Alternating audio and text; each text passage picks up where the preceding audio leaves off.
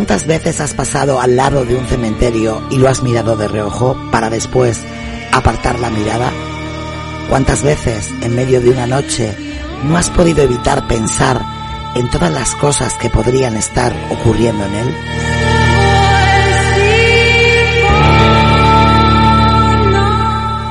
Al ser humano le atrae lo desconocido, lo esotérico, esas historias en las que los muertos se camuflan entre los vivos y mandan señales confusas, violentas, extrañas.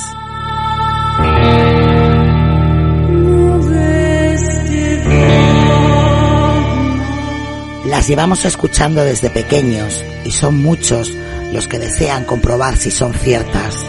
Los cementerios es el lugar a que usualmente llegan todos aquellos que han dado el último aliento. ¿Qué pasa después de la muerte? Sigue siendo un misterio para todos.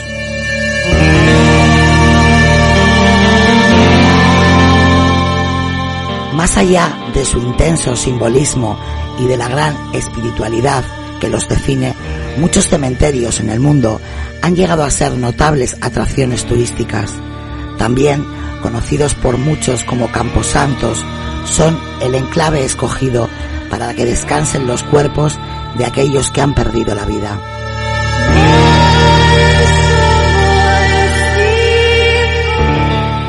En ocasiones se dice que esas almas quedan atrapadas en nuestro mundo porque aún tienen algún asunto pendiente que en ciertos casos puede ser eterno.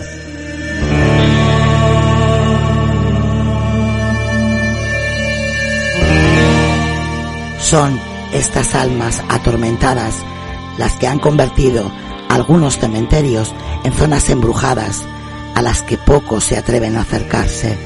¿Serás tú uno de los valientes que se adentre en alguno de los siguientes?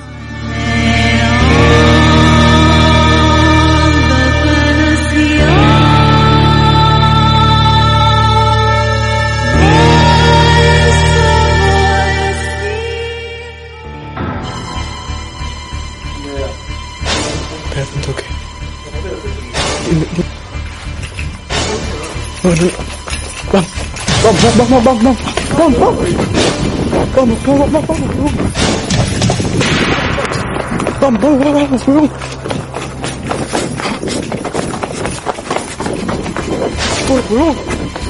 No mires, no mires, no mires, no mires.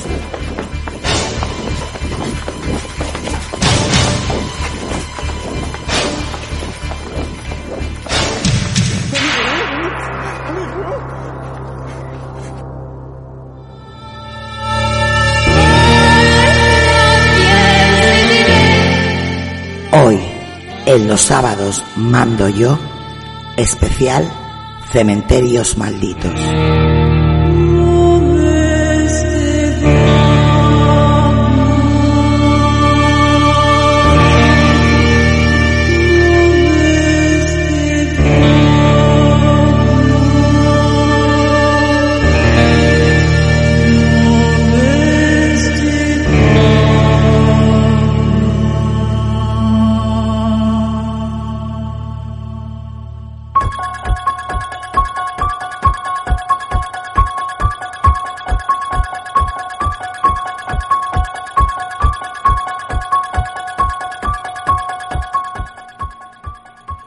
Hola, bienvenidos a todos de nuevo a los sábados mando yo. Después, bueno, pues de un largo parón, estamos aquí de nuevo y yo creo que con una especie de especial Halloween con esos cementerios malditos. Vamos a pasar a, bueno, a saludar a los amigos que nos acompañan hoy. Hola Nacho, ¿cómo estás? Hola, muy buenas noches. Pues sí, deseando ya otra vez volver aquí a los sábados manda Sonia. Aquí en, en, directo pues pues nada pues gracias a todos eh, por estar ahí. Y nos vamos a México. Hola Edgar qué tal cómo estás hola Sonia y a todos los horas y que presentes en la, en la tertulia Israel este Lucas Sara y Nacho. Ahora sí que muy buenas noches a todos y también al público apeliano y sí, ahora sí que estamos en un programa muy interesante, ¿no? Sobre misterios en cementerios. y bueno, ahora sí que vamos a aprender mucho y vamos a, este, pasar miedo también.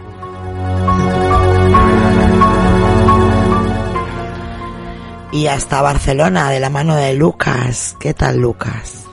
Muy buenas, ¿qué tal? Pues nada, una noche un poco tenebrosa, ¿no? Así que un saludito a toda la gente que se escucha ahora en, en directo y en diferido y a la gente que está por ahí por los chats.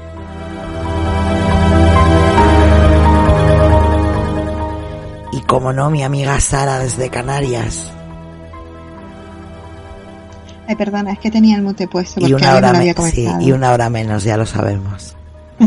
una hora menos en todo. ¿Qué tal? Buenas noches. Pues yo encantada de tenerte aquí de nuevo, de escucharos a todos. Sí, hacía tiempo ya, ¿eh? Hacía tiempo, me he vuelto una vaga.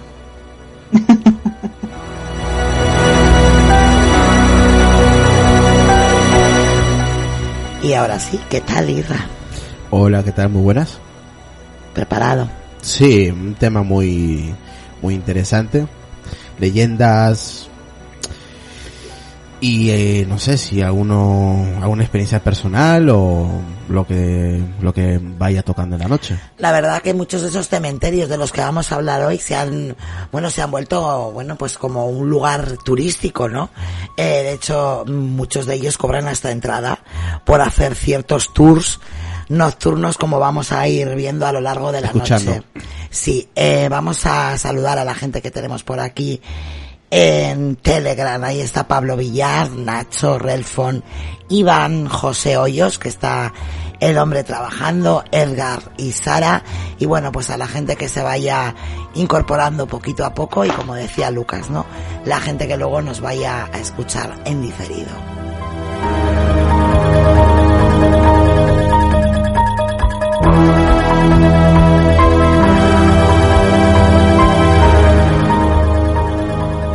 Y como decías, ¿no? Esas experiencias personales, José Hoyos, ¿no? Nos cuenta aquí en el chat que él recuerda una noche que pasó en el cementerio de su pueblo, o Pablo Villar, que dice que el otro día estuvo viendo un vídeo que hablaba de la arquitectura de algunos cementerios y que estaba muy interesante.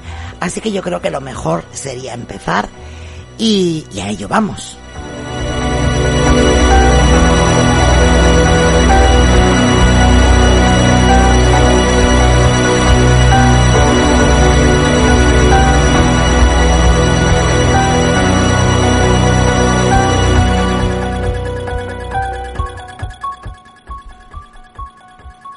Y como mando yo, pues bueno, voy a empezar yo. Y de este cementerio vamos a hablar Israel y yo. Es el cementerio presbítero Matías Maestro. ¿Tú conoces este cementerio, Israel? ¿O habías oído antes hablar de él? He estado alguna vez. Has estado en este cementerio. Bueno, pues luego nos contarás. Es, alejado de, la, del centro de Lima. es, un cementerio que está ubicado en Lima, pero a las afueras, ¿no? Eh, pero sí, sí, sí, sí he estado en él. Eh, queda muy, muy lejos. Igual queda dos horas, hora y media de Lima. Y la verdad que es un, es uno de los cementerios más antiguos que hay, que existe en toda Latinoamérica. Bueno, pues vamos a ello. El cementerio presbítero Matías Maestro, antes cementerio general de Lima, es uno de los lugares más encantadores de Lima por la gran cantidad de arte e historia que contiene. Pese a ello, es poco visitado incluso por los mismos limeños. Motivos hay varios. La poca costumbre que se tiene de considerar a un cementerio un lugar digno de visitar y el, como decías tú, ¿no? Eh, bueno, pues esa ubicación que se encuentra en un lugar bastante venido a menos. Sí, alejado, alejado, es un lugar alejado. No es, no es, no está en el centro de, Lima, donde se encuentra casi todo lo, no, lo, lo, lo céntrico, ¿no? De la ciudad. Bien, el presbítero, que es como he dicho antes, como se le conoce, se localiza entre las calles 16, 17 y 18 del Girón Ancas, exactamente en los barrios altos, zona esta del centro histórico de la ciudad de Lima. Eh, fue inaugurado el 31 de mayo de 1808 durante el gobierno del virrey Abascal, quien ordenó al presbítero español Matías Maestro, de ahí viene su nombre, iniciar la construcción de dicho camposanto.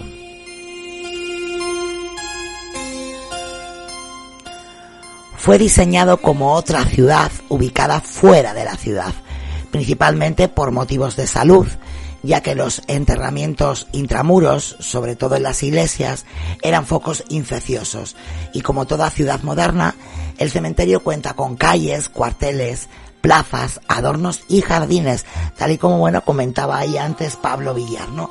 Esas construcciones Sí. dentro de los cementerios. Hay muchas construcciones eh, muy de ángeles o de, de niños, ¿no? En mármol. Bueno, y, ya mu- vemos que y- tiene, y muchas arquitecturas góticas también. tiene sus calles, sus cuarteles, incluso sus plazas, ¿no? Como, como os venía contando. También tiene zonas segmentadas entre, bueno, pues la zona de ricos y la zona de pobres. Y bueno, este cementerio se fue expandiendo tal y como lo haría cualquier urbe, cualquier ciudad. El lugar posee 20 hectáreas y ahí, allí hay unas 800 tumbas y mausoleos, además de 250.000 nichos. La beneficencia de Lima son organizar visitas nocturnas esporádicas que han tenido relativo éxito. Hay empresas privadas que hasta, bueno, no hace mucho organizaban también tours nocturnos y a los que podríamos embarcar eso que se ha venido a llamar como dark tourings, ¿no? Ese turismo oscuro y que basa la visita en historias macabras o banales que dejan de lado la trascendencia histórica y artística de este cementerio.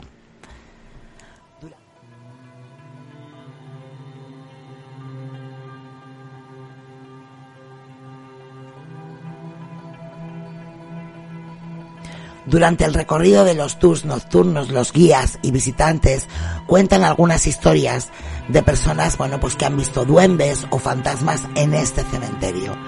Asimismo, explican las diversas creencias nacidas en el cementerio y experiencias similares.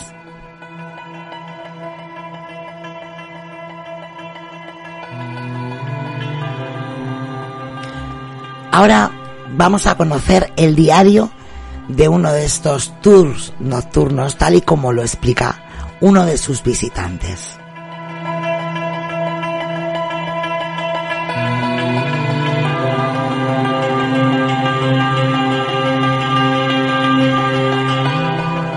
Duendes en los parvularios.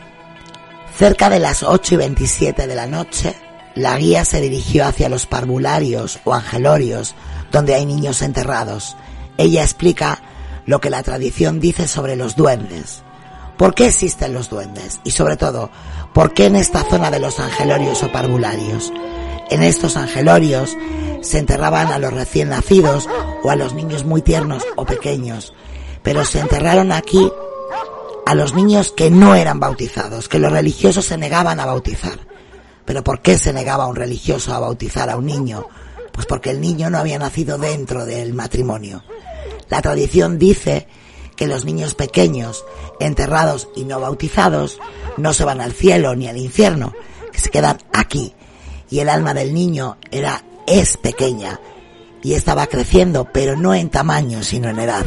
Por eso, se dice que los duendes son viejitos y chiquitos, ya que estos tienen el tamaño que representa el niño cuando murió. Dicen también que si alguien se encuentra con un duende, puede pedirle un deseo, obviamente a cambio de algo. Por ello, muchos de los visitantes al cementerio se pierden por estos pabellones para encontrarse con uno de ellos. Ha habido casos en que sí han visto algo y han salido corriendo. Bueno, vamos a ver, los duendes de parvularios. Yo no sé, por ejemplo, Irra, ¿qué opinas de esto, de esto de los duendes? Hombre, mm, yo tuve una experiencia hace muchos años, pero no en un cementerio específicamente. ¿eh? Fue en un, en un barrio, en una quinta que se llama, es, es uno, un- son como casas en fila y al fondo del todo pues había un- una virgen con sus flores y todo y la verdad que fue fue fue de noche mm, fue sobre las 8 así pero no fue en el cementerio fue en esta quinta y la verdad que revolucionó el barrio porque la gente empezaba a salir de sus casas y salían a la calle y cuando fuimos a ver mm, yo no vi nada al entrar pero cuando te ibas acercando pues empezabas a ver una sombra al lado de, de, la- de esta virgen que no me acuerdo qué virgen era y se veía una, una, una sombra pequeña y era de noche, o sea, no, como que no era el no podías poner un ejemplo diciendo, no, es que el sol está saliendo, está reflejando y puedes ver una sombra, no, era de noche y claramente se veía todo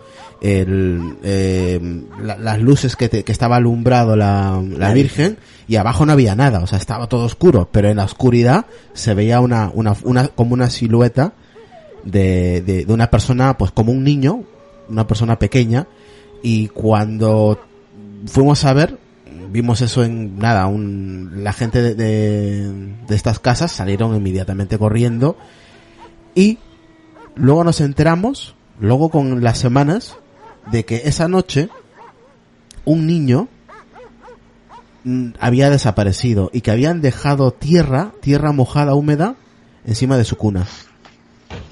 Y nos quedamos en el barrio fríos. El niño desapareció, nunca se supo nada. Bueno, pues ahí queda esa Pero eso experiencia. es, eso es una experiencia de un duende, pero no fue en un cementerio. Es cierto que depende en el país también. Puede ser una leyenda o lo que sea, pero sí es, se suele hablar mucho en Latinoamérica de duendes. Vamos a ver qué opina Nacho, ¿no? El, bueno, pues, nuestro científico, que seguro que le va a dar, bueno, pues, el toque científico a esto. Bueno, yo lo único que estos son mitos y leyendas y yo ahí tengo poco que hablar. A ver, eh, me parece curioso el hecho de que haya niños a los que no se le han bautizado y entonces estos niños si fallecen pues se convierten en, en duendes. Me parece una, una historia curiosa y bueno, tiene que ver por el hecho de que eh, antiguamente, ahora ya no sé cómo está la doctrina católica, creo que eliminaron el purgatorio, eh, al principio quien, quien fallecía sin estar bautizado, pues iba al purgatorio por un, por se un periodo quedaba, X. Se quedaba en el limbo, Eh, ¿no?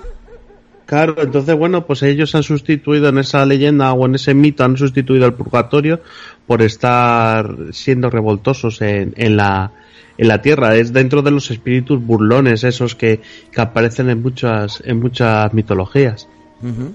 A ver, Lucas, ¿qué opinas tú de los duendes?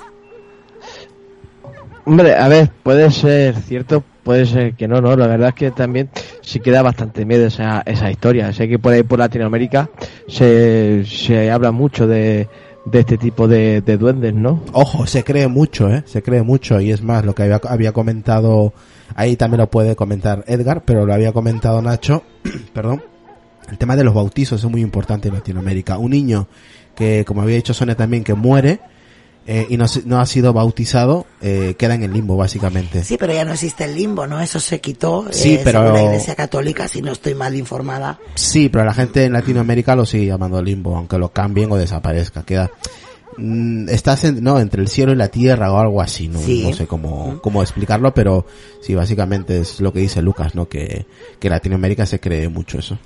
A ver, Edgar, ¿qué nos dice? Sí que, bueno, ahora sí que me llama mucho la atención, ¿no? Que dé esa interpretación, ¿no? Sobre estos duendes del cementerio.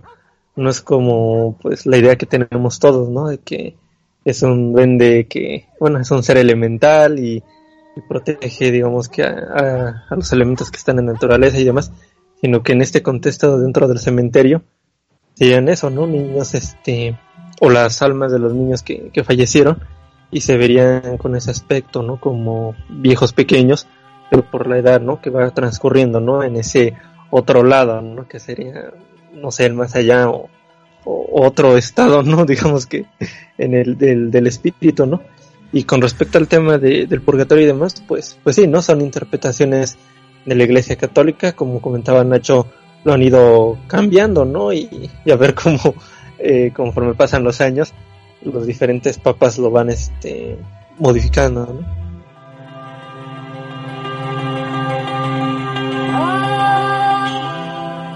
A mí me resulta curioso, ¿no? Eh, en este cementerio que estamos hablando y en, bueno, pues seguramente en los que hablaremos a lo largo de la noche, esos tours turísticos, eh, esos paseos turísticos, ¿no? Que se hacen, bueno, a este tipo de cementerios, que entiendo que hay algunos que tienen una arquitectura tremenda y maravillosa, pero por ejemplo, en este caso, ¿no? Además decía, ¿no? Que muchos de esos visitantes se pierden a posta entre los pabellones buscando esos duendes para pedirles un deseo, ¿no? Hasta qué punto. Bueno, la verdad que interesante. Vamos a seguir con este cementerio porque tiene muchísimas cosas. Entre ellas la sombra de un hombre caminando. Durante el recorrido nos dice la persona que visitó ese cementerio eh, algo temeroso, pero contó lo siguiente. Estábamos caminando por el pabellón cuando mi amiga vio la sombra de un hombre alto, muy grande, y entonces todos salieron corriendo en grupo. Este relato fue confirmado por la misma chica que dio la señal de alerta del fantasma del hombre. Parece ser que en este cementerio esa figura de ese hombre alto y grande pues se ve eh, durante, bueno, pues se ha visto en varias ocasiones, nadie sabe quién es, simplemente ven esa sombra de ese, de este señor pero bueno, pues nadie, nadie sabe, nadie sabe ponerle una identidad. Hombre, normalmente en, los cementerios, es cierto, no hay un horario específico para ir, la gente pues suele ir la mañana, ¿no? La mayoría de personas suelen ir en la mañana o en la tarde y algunas personas pues en la, en la, entre la tarde y el anochecer, ¿no? Y normalmente cuando yo estaba viviendo allí, eh, la gente comentaba que eso sucedía cuando caía el día, ¿no? En ese atardecer y anochecer, justamente es cuando más, entre comillas, se podía llegar a ver, ¿no? Sombras. Yo, yo personalmente no he visto nada raro en un cementerio. O sea, no, en un yo he estado muchas veces, lastimosamente, en, el cementerio, eh, pero no, no he visto nada raro. Eso sí, le tengo mucho respeto, pero también es verdad que hay mucha gente que ve, ha visto sombras, no necesariamente en los tours, pero sí que, que han visto sombras, no, tampoco de su familia, simplemente, por ejemplo, como son pasillos, y en cada pasillo son como bloques, pues son como calles al final, ¿no? Como en todos los cementerios. Eh, pero cuando tú pasas de un bloque a otro bloque, ya sabes que tienes ahí como un pasillo intermedio y justamente en esos pasillos intermedios es cuando igual puedes ver una sombra. Luego te acercas y no hay nadie. Son situaciones extrañas pero que pueden llegar a pasar. Yo y más en un cementerio, no, no, lo sé. En esto como en todo, creo que es la predisposición de cada uno eh, a ver o no ver. Yo lo digo por experiencia propia. Sonia, a ver, que yo he ido a un cementerio a enterrar a un familiar y quieras que no, no estás pensando en ver fantasmas. ¿eh? Evidentemente.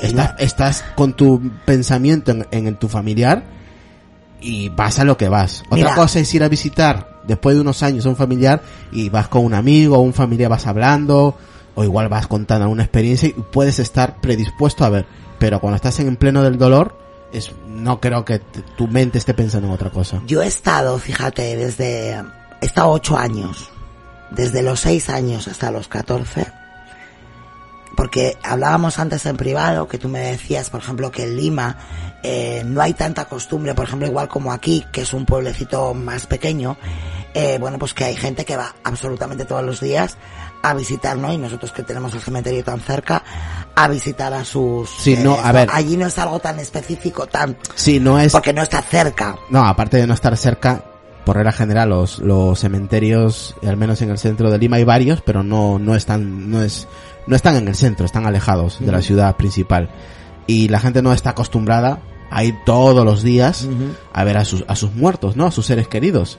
Si no van, pues una vez al mes, y o si no en su cumpleaños se suele ir mucho en, los, en, los, en las fechas no puntuales y obviamente el 1 de noviembre que es día internacional no de, día de todos los santos día de todos los santos todos los muertos no pero aquí por ejemplo en España es donde yo vivo en la zona donde yo vivo la gente pues va más a menudo, ¿no? Igual te hago una vez a la semana o todos los días, no hay gente que va todos los días. Es a lo que yo te iba, yo estuve desde, bueno, desde los 6 años hasta los 14, durante 8 años, sin faltar absolutamente ni un día, porque a mí me llevaban, entonces bueno, pues había que ir. Tienes la ventaja de tenerlo al lado, claro. Claro, y había que ir.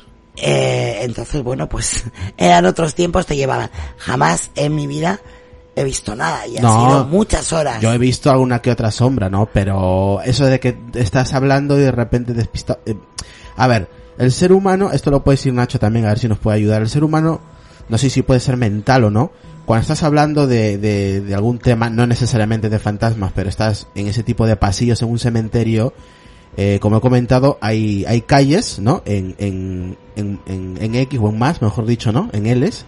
Eh, tú pasas de un pasillo a otro y de repente, por tu rabillo de ojo, del, del ojo, ves pasar una sombra. Aunque estés mirando al frente. ¿no? Podemos ver ahí que algo ha pasado, que tú alguna vez has visto en, en casa, has visto de algo. Del rabillo del ojo ha dicho, hostia, ha pasado algo. Tú te acercas, has tardado cero coma en acercarte y de repente no hay nada. Miras al cielo, nada. Son situaciones muy raras. No sé qué opina Nacho en ese aspecto de, de- de- de- de la mirada hacia adelante, pero que puedes llegar por el rabillo del ojo a, a, a Sí. captar, a captar cierta sombra, luz o algo que pasa. Sí, es bueno, eso es un- tiene que ver un poco con la estructura como tenemos del ojo. El ojo, digamos, para mm, eh, tiene eh, se compone la retina del ojo por varios fotorreceptores. Entonces, en el centro de la retina, que es lo que miramos nosotros de frente, Sí. es donde se encuentra la mayor concentración de fotorreceptores. Y en lo que tú comentas, en el rabillo del ojo, es donde hay menor número de fotorreceptores. Entonces es en algún momento como te puede jugar una mala pasada por tener algún tipo de, bueno, ves una sombra pero no sabes muy bien qué es, lo reinterpretas tú en tu El cabeza el porque claro, estás en un sitio que, que en general yo creo que diremos que en todos los cementerios que cuando visitamos pues solemos solemos tener una actitud de respeto, o sea, Sí, no vamos sí. ahí jugando ni haciendo el tonto. Sí, eso, eso O lo sea, quería. vamos, vamos en plan normal. Entonces también estás en cierta manera mm, condicionado. No voy a decir que estás con el corazón encogido, pero sí que estás en cierta manera condicionado por, por bueno, porque es un sitio de respeto, eh, por respeto a los familiares, por respeto a otras personas que están ahí. Entonces, bueno, pues sí que puedes ver alguna sombra, pero como lo ves por el rabillo del ojo, pues te hace ese, ese tipo de interpretación. Eh, pero sí, eso, pero vamos, a mí yo creo que también me ha pasado muchas veces, no sé si en cementerios o, o en otros o en otros lugares. Entonces, yo no lo entra- no sacaría yo eso de dentro de lo que es la normalidad. o sea, que Sí, pero que- a ver, Nacho, tienes que entender que no, no, seguramente no te pase en la calle, que también te puede pasar en la calle, pero justamente en ese lugar, pues te acojona un poco. Vale, ahí ya estamos hablando de un sesgo, y es un sesgo cognitivo que tenemos, el darle nosotros ese tipo de sucesos mayor importancia, por ejemplo, en un cementerio que si nos pasa en la calle. La calle nos pasa también. Sí, por eso te he dicho. Lo único que la- la calle, bueno, sí. pues estás en un otro entorno y entonces se te olvida, o sea, lo olvidas. Pero en un cementerio, como estás en esas condiciones especiales, un sitio de respeto, un sitio de fallecidos, te viene a la memoria, si vas a, a visitar la tumba de un fallecido, por los recuerdos de esa, de esa persona. En cierta manera, sí que tienes cierto, cierto condicionamiento. Entonces, si te ocurre algo más o menos extraordinario, y esto lo es, pues eh, eh, inmediatamente lo vas a recordar con mayor viveza que si lo, si eso te pasa, por ejemplo, en la calle. Sí, la- pero- En una calle normal, pues se te olvida porque ves que es una, pues eso, es un suceso que puede ser explicado de manera, de manera normal. O Sí. sea, yo, yo creo que hay ahí, es, eh, es la mezcla de varias circunstancias, que no es que sea ni bueno ni malo, simplemente es lo único que Pero depende como- de nosotros si le damos la importancia que tiene. Pero, pero como dices, ¿no? Como estas situaciones marcan nuestra vida, porque son la que nuestro cerebro, nuestra memoria recuerda más a menudo.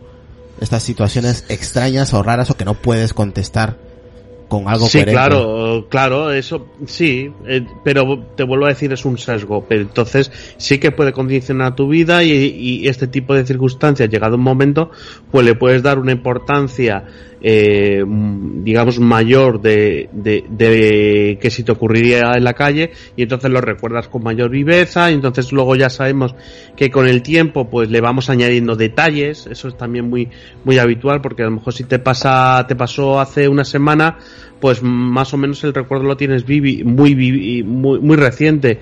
Pero si te hace, si es un recuerdo de hace varios años, pues suele, sueles ca- cambiar la historia, en cierta manera.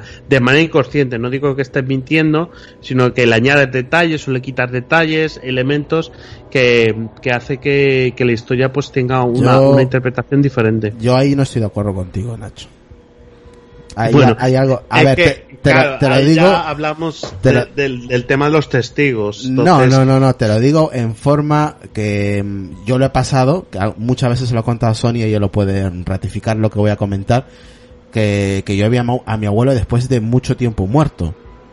O sea, vivite coleando, lo vi. Mm, Dicho mal y pronto.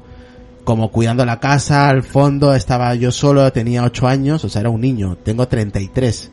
Y no he cambiado ni un, ni un ápice de lo que vi. Pues te digo que depende quién, quién te lo cuente y cómo lo cuente. Mira, por ahí dice Carla. En el cementerio de Santa Cruz, en Bolivia, en la parte más antigua, ha habido muchas apariciones y gritos que se han grabado en esa zona. Fíjate que yo creo mucho en apariciones, en fantasmas, lo sabéis. Pero es que yo esto de las apariciones en, en los cementerios como que yo no... mm, Me cuesta mucho porque si a mí de siempre me han enseñado, ¿no? Religiosamente hablando, que la gente cuando se muere el alma sale del cuerpo y se va a donde quiera que se vaya, arriba o abajo, entiendo que en el cementerio lo único que hay son huesos, no hay nada. Así que es que no, Ahora mira, para, para debatirte lo que acabas de decir, Sí. ¿por qué el ser humano en su mayoría tiene tanto miedo a esos lugares? Es que yo no creo que tengan miedo. A ver, evidentemente a mí si me dices, vamos a ir al cementerio Sonia, a las 12 de la noche, De 10 personas, dos pueden que vayan. Pero eso- los ocho restantes van a decir, va a ir tu tía la del pueblo, que yo no escúchame, me voy a acercar. bueno, pues posiblemente será porque sean gente que han ido al cementerio, como tú dices, pues a enterrar a su familiar puntualmente y han vuelto de higos a brevas. Quizás sea porque yo durante ocho años he ido a diario que no lo, a mí no me da miedo, me da respeto, que es lo que dice Nacho, es decir, a mí me dices, vamos al cementerio a las 12 de la noche y a mí no es que me dé miedo, es que no voy a ir por respeto. Como no voy a ir a casa de Sara a las 12 de la noche sin llamarla primero y pedirle permiso. No, no, no, no, estás confundiendo el respeto con el miedo. Yo tú no me- tengo miedo. Tú me dices y yo te digo, no voy a ir ni por respeto ni por miedo. Ah, Es bueno, que- pero es tú- que- es que no voy a ir. Vale, pero pues no, yo no lo estoy confundiendo. Tú eres el que tienes miedo. Yo sé que no voy por respeto. A Ah, mí no me da yo no miedo. respeto, no es mentira. El que yo tengo miedo. Tengo pero miedo tú- por, porque creo en ello y porque me ha pasado y porque esas situaciones son muy jodidas. A ti dentro de un cementerio no te ha pasado nada. No, pero eh, he, vivido situaciones muy límites. Bien, pero no, yo también yo y lo sabes. Pero posiblemente a mí me dé más miedo estar eh, en, en momentos puntuales sola en mi casa cuando me han pasado determinadas cosas que ir a un cementerio a las 12 de la noche. No iría, pero no por miedo, no iría por respeto. Entiendo a la gente que, va, sí, o que va, o que no va porque les da miedo. Yo de, Sí, a ver, yo de día voy normal, visito.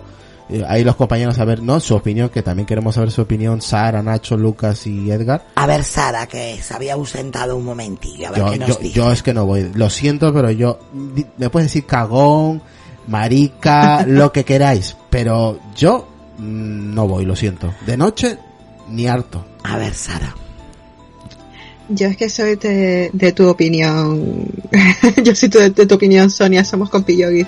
Yo creo que es una cuestión de respeto más de que, que de miedo, porque independientemente de mi escepticismo y tal, mm, es que realmente yo pienso como tú en cualquier, en cualquier aspecto. Si se supone que, que el alma se va, hay solamente un cuerpo, una cáscara vacía, supuestamente, si, si hacemos, eh, confiamos o creemos en, en esas ideas, ¿no?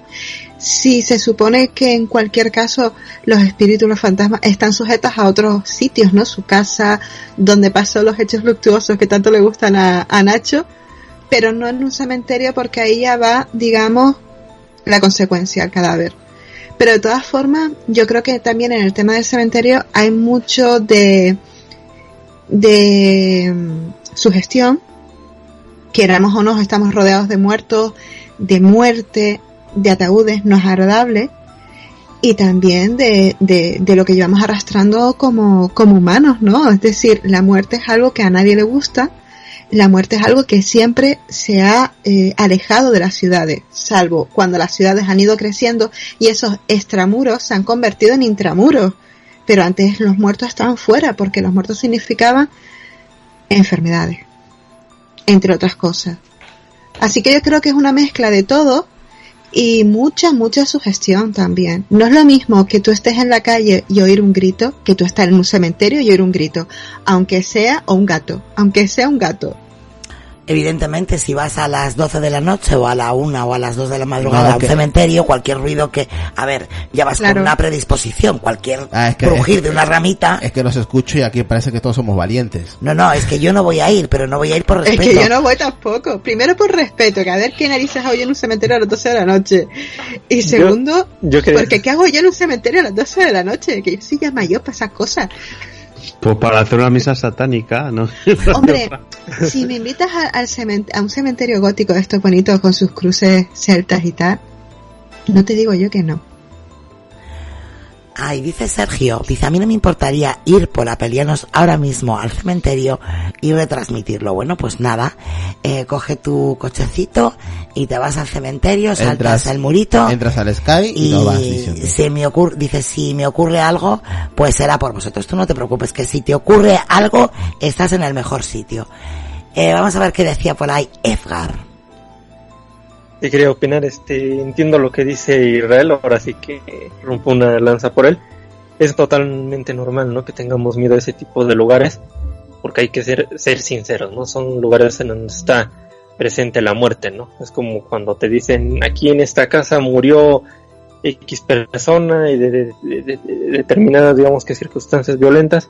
En ese momento, pues muchas personas vamos a empezar a sentirnos incómodos y cualquier cosa que escuchemos o sintamos, lo vamos a interpretar como que son las energías, ¿no? De, ese lugar. Aunque somos muy escépticos, el tema de que la sugestión y cuestiones de ese estilo siempre van a estar presentes en, nosotros, ¿no? Los seres humanos. Y hablando, bueno, digamos que en el contexto pues, paranormal, no estoy diciendo que sea verdad, pero es lo que se piensa desde lo paranormal, esas zonas pues ahora sí que están cargadas de, energía, ¿no? Básicamente. Por eso se presentan todo tipo de entidades, sombras, este, los las propias personas que murieron allí muchas veces han reportado que los ven o los duendes, como estaba comentando Real en el cementerio de allá de, Perú, y múltiples fenómenos, ¿no? Que, que se dan allí, ¿no?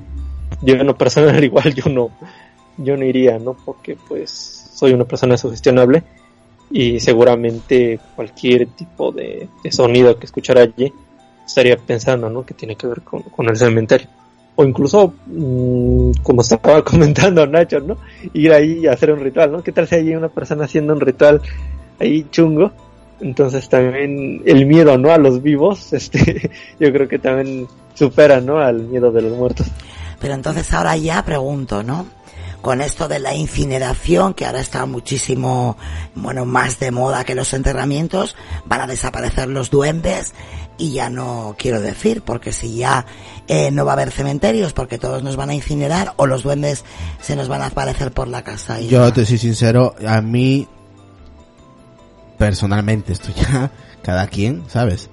Pero a mí me costaría, sea un familiar, sea cercano, meter en, en un recipiente en casa. A mí me da mucha, mucha grima eso, aunque sea un familiar. Pero es que no hace falta que lo metas en casa, puedes esparcir las cenizas. No, pero es que yo sé que hay familiares que recogen la ceniza de sus muertos, de su familiar, y lo tienen en sus casas. Ahí tengo yo una amiga que tiene a su madre. Por eso, a, ver, lo respeto, pero a mí me da mucho miedo esas cosas. Yo es que no, no es por miedo, es que yo creo que tampoco lo haría, pero no por miedo, ¿eh? Porque ah, no, yo sí te lo digo, yo ni por respeto, no, no, por miedo, básicamente. O sea, yo soy una persona que en, en ese aspecto, en, en, esos temas sí le tengo mucho miedo y, y luego ya respeto. Pero yo sí, yo para esas cosas sí no... A mí no me importa decirlo, ¿eh? yo creo que soy un ser humano y el ser humano, por naturaleza, tiene miedo. A ver, ¿qué nos dice a ver, sobre todo esto de la incineración, volvemos a un tema que lo discutimos en Crónica en Antaques, Crónica en Antaques denuncia, y es el tema de, las incineraciones y también de, los enterramientos. Perdona, perdona, dilo bien. A ver, con voz ahí profunda de Crónicas en Antaques denuncia. Ahí. Compañeros, Crónica en Antaques denuncia. A ver, el tema, el tema es eh, lo siguiente. Hay por una parte la incineración. A mí la incineración yo estoy a favor, tal. Lo de tenerlo en casa, pues, pues me parece un poco tontería, pero miedo, miedo no me da miedo, porque simplemente son cenizas. Eh, entonces lo bonito es, pues la tendencia últimamente, uno, de por algún sitio, entonces hay que esparcirlo, pero esparcirlo que no sea de cara al viento, hay que hacerlo espaldas al viento, como aparece en alguna película con, con cómicos resultados. Y luego lo otro es, por ejemplo, la tendencia que tienen los americanos, y esto ya más en serio, es que para gente que se incinera es luego esparcir las cenizas en, eh, en un árbol que plantas. A mí eso me, a mí me parece de las mejores maneras de, de, de hacerlo. Es como una especie de, bueno, pues mi espíritu pues se va a, a, ese árbol. Entonces se planta un árbol, que puede ser un cementerio o en algún otro lugar, se le pone una placa como diciendo, bueno, pues aquí están los restos de esta persona y, eso. Y entonces eso se ve mucho en, en, los cementerios americanos, que ahora sí... Yo lo veo, yo lo veo como una segunda vida, ¿eh? es más. Sí, eh, sí, es, es en ese sentido. Y, pero volvemos a la misma, según la doctrina católica, eh, los hues, la, digamos, los restos tenían que estar enterrados todos en sus, en sus tumbas porque de acuerdo al Apocalipsis de San Juan, todos los muertos se iban a levantar de sus tumbas en el Apocalipsis. Entonces vemos que los estadounidenses más o menos sí que cumplen eso, entonces los cementerios americanos son enormes, son de, de mm. kilómetros y kilómetros, pero en cambio vas a España y ves que los cementerios típicos de pueblo, pues es un cubículo pequeño, es un recinto muy pequeño porque los restos cuando el cementerio se llena, pues se va recogiendo los restos más antiguos y se van metiendo en, en osarios. Y entonces ahí se van se van acumulando y entonces pues los tienes es que esto, esto indigna mucho a Nacho ¿eh? es que a mí me indigna, porque porque vamos a ver si somos católicos lo somos hasta el final. Entonces qué es eso de meter los huesos antiguos en un osario entonces estás, estás permitiendo todo el, toda la propia doctrina católica, que yo no soy católico, que yo soy ateo, pero no sé, me parece como que había una doble moral ahí. Entonces, por ejemplo, los reyes y los obispos, sí, eso sí, esos se suscritas, pero en cambio, el, el pueblo llano, pues nada, esos, cuando pasaban ya muchos años, se los acumulaba los huesos en un sario, como ocurre en, eh, en las catacumbas de París, sin ir sí. Entonces, no sé, me parece, me parece eso una incongruencia. Entonces, por eso, por eso viene mi, mi, mi indignación. Pero vamos, eh, quitando eso, eh, por mi parte no habría ningún problema en incinerarme y plantarme en un árbol, en un gran roble o en un gran olivo. Pues lo tendremos y... en cuenta como, como, ahora iba a decir eh, Sara, anda, como a la vez el gnomo. O sea, eh, ella lo ha pensado, ya te lo digo. ¿eh? Sí, por sí, favor, sí. por favor, no hurguen en la herida. Oh. y luego ya lo último decir que bueno que a mí todo este rollo de la muerte pues eh, una cura de, del rollo de todos estos sentimientos es el hacer hecho, haber hecho una tesis doctoral en un departamento de anatomía rodeado de cadáveres entonces ya con eso tienes todas las curas de espanto posibles y entonces por mi parte no tengo problemas en en, en, estar en sitios con fallecidos de noche, de día, de madrugada, agua, sol, nieve o, o frío. Entonces, no sé, para mí es como dice, como ha dicho Sara, como has dicho, o como has dicho tú, pues que son eso, son, pues son seres, pero digamos el alma, de existir el alma, eh, esa ya hace mucho tiempo que, que ha desaparecido. Yo me hace gracia Irra cuando dice, yo no tendría nunca las cenizas de un familiar en casa, ¿no? Porque me daría miedo, me daría tal. Eh, yo tuve en mi casa, Irra, que no te lo he contado nunca, eh, cuando mi abuelo muere, está unos años enterrado en el cementerio de aquí y luego hay que trasladarle al cementerio, bueno, pues donde él nace, ¿no? Entonces hubo que sacarlo y para hacer el traslado. Y lo hicimos nosotros, ¿no? Cuando aquello se podía con un papel de sanidad, podías llevarlo en tu coche particular. Pues esa noche los huesos de, de mi abuelo en una caja pequeñita de zinc estuvieron durmiendo en mi casa. Y no pasó absolutamente nada, ¿eh? Pero nada. Por ahí, hablando de espantos, que nos decía antes Nacho, nos manda Erika una fotografía y dice, les comparto, estas momias son del Museo de Guanajuato, donde estoy ahora, y están de espanto. Algunas hasta todavía tienen las uñas y hasta las pestañas. Por ahí en el chat de Telegram, Nacho, Sara, Edgar, bueno, pues podéis, podéis verla. Y dice Carla, hablando de ese cementerio de Santa Cruz en Bolivia, que los guardias del cementerio grabaron en su momento las voces y los gritos que se escuchaban y muchos de ellos tuvieron que dejar el trabajo por todo lo que pasaron. Esa zona era donde estaban mayormente los que estuvieron en la guerra.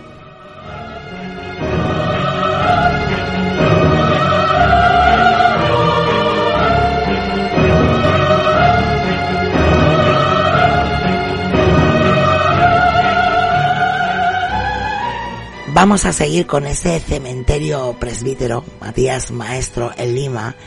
Y bueno, pues cuentan también que la guía de la persona que relata, ¿no? Este diario de, de ese tour que hizo el cementerio, la guía cuenta que a ella pues no le ha pasado nada dentro del cementerio, sino que cuando estaba estudiando sobre la historia de este, vio sombras en su casa de personas que caminaban una y otra vez, pero que no le daba miedo, que ella supone que esas sombras, bueno, eran sombras buenas y que le habían venido a ayudar en el estudio. Eh, además hay una, hay una zona que llaman el pabellón de los suicidas, y esta persona decía, ¿no? Que cerca de las 9.40 de la noche nos dirigimos al pabellón de los suicidas, en donde la guía contó historias de las personas enterradas en este pabellón. Antes de entrar, bueno, pues dice que le, recomendaron no presignarse porque dice que es un lugar bastante denso y que la gente, bueno, pues suele salir con malestares corporales. Hay dos historias. La primera es la historia, por ejemplo, de dos primos que se enamoraron, una historia muy parecida a la que conocemos de Romeo y Julieta, y sus familias, bueno, no estaban de acuerdo en esos amores. Entonces ambos decidieron suicidarse y las familias al ver esto aceptaron que en su entierro estén juntos y por ello ahora se puede ver pues, las dos tumbas juntas y son tumbas que son muy parecidas.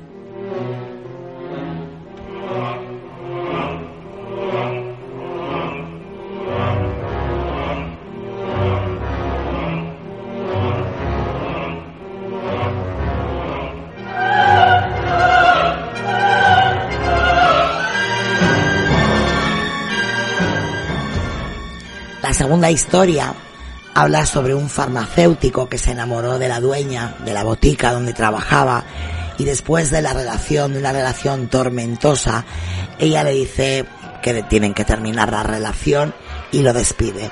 Él estaba muy enamorado de ella y había planeado casarse y tener una vida en familia.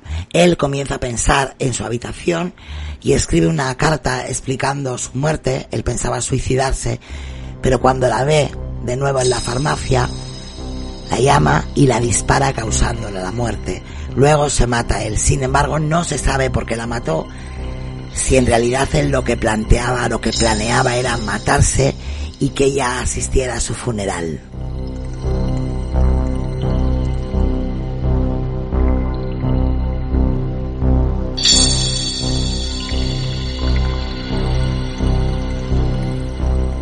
Por último, la guía hace referencia de que en ese lugar está enterrado el dueño original de la casa de Matusita, que os acordaréis que es un tema que tratamos hace un tiempo, ese padre que mató a toda su familia.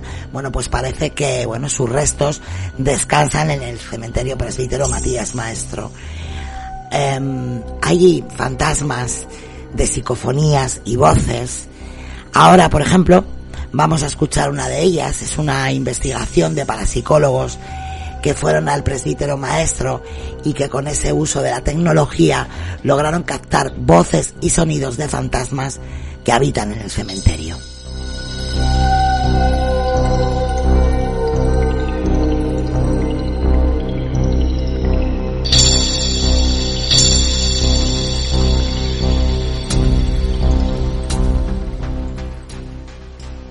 Carlos, ¿por qué sientes estar tú en ese cementerio que tiene más de 201 años? Estamos haciendo un recorrido preliminar eh, de las tumbas, mirando, tratando de, ver un poco de historia acerca de, este eh, cementerio tan importante de la capital. Eh, nunca había estado en un cementerio de noche, con el ambiente es un poco tétrico, y cuando estábamos viniendo sentimos que detrás de nosotros como que caminaba alguien. Hola Carmen, y en estos momentos, ¿qué es lo que está pasando allá en el cementerio Presbítero Maestro? En este momento estamos repartiendo las actividades de cada grupo. Ellos deben recolectar evidencias si es que ocurre algún fenómeno o no. Hola, ¿qué tal? Estamos preocupados porque acá en cabina se ha paralizado eh, las imágenes que estábamos con la laptop que teníamos eh, en el servicio maestro. ¿Me dice que ha tenido un problema con la laptop?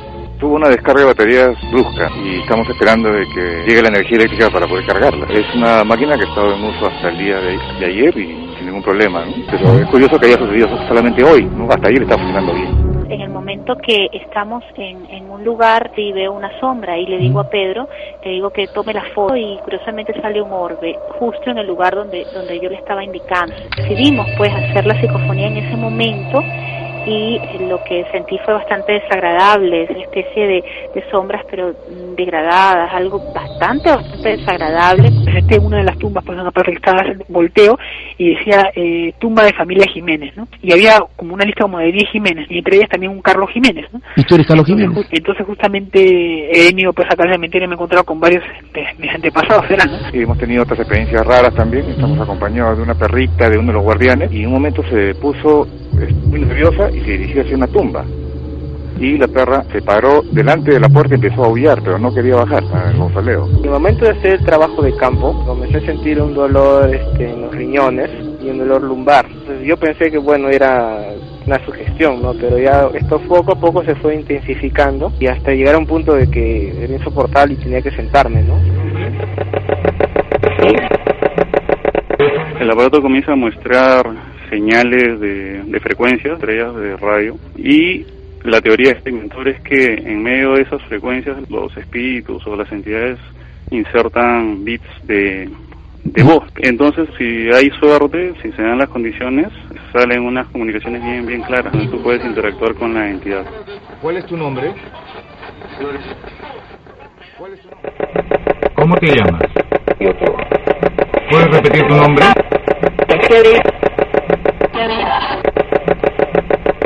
¿Estás en este plano? ¿Dónde naciste?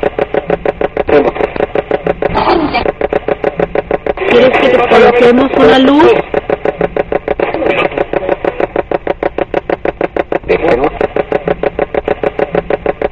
¿Quieres decir algo?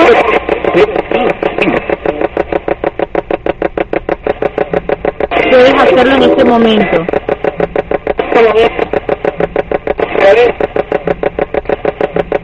Repito, ¿quieres luz? Algo vacío.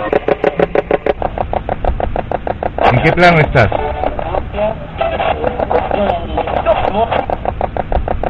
¿Hay algo que quieras decirnos?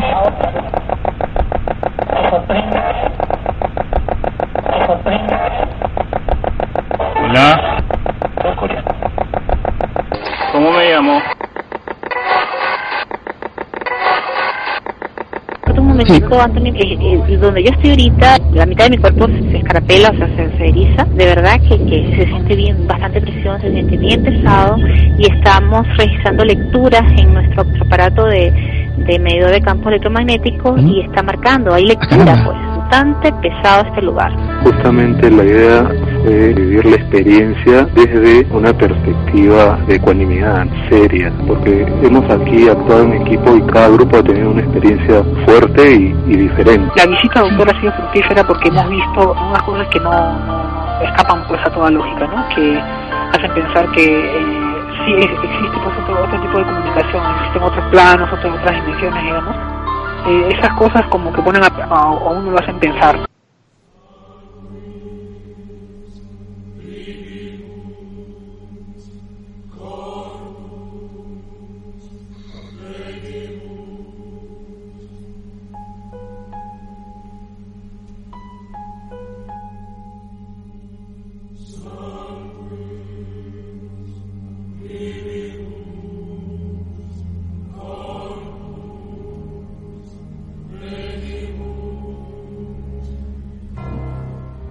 Bueno, pues ahí hemos visto, bueno, hemos oído, ¿no? Ese, esa investigación del grupo Dharma, eh, este grupo de investigadores parapsicólogos que fueron al presbítero maestro. Eh, no sé si quieres decir algo de lo que hemos escuchado, Irra. Sí, se escuchaba una especie de psicofonía, ¿no? Sí. Que cada vez que le preguntaban, se escuchaba pues, ¿no? Eh, sorpréndeme. Sorpréndeme. Y Ujú. algún que otro nombre. No sé qué opinan los compañeros. A ver, Nacho. Sí, sí, sí, yo quería Edgar. comentar una cosilla rápida. Sí. Que lo que bueno estábamos escuchando era lo que se conoce dentro de la investigación paranormal como Spirit Box, ¿no?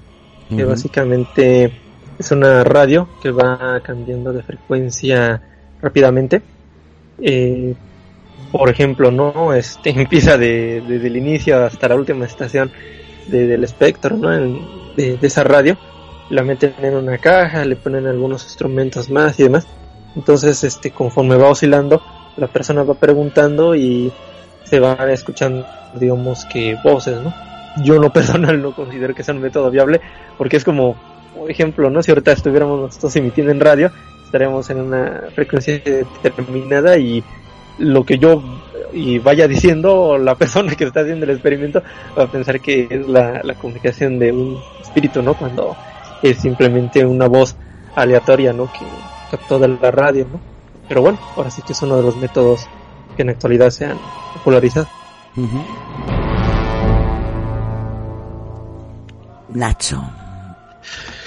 Bueno, yo es que con el tema de la psicofonía yo soy bastante, bastante crítico. Yo creo que eh, prácticamente se lleva haciendo psicofonías desde los años 70, 60 y que en 40, 50 años no se haya avanzado absolutamente nada en el campo de las psicofonías, pues me hace apuntar o uno, o que no se está haciendo bien, o dos, que no hay que no hay tal psicofonía.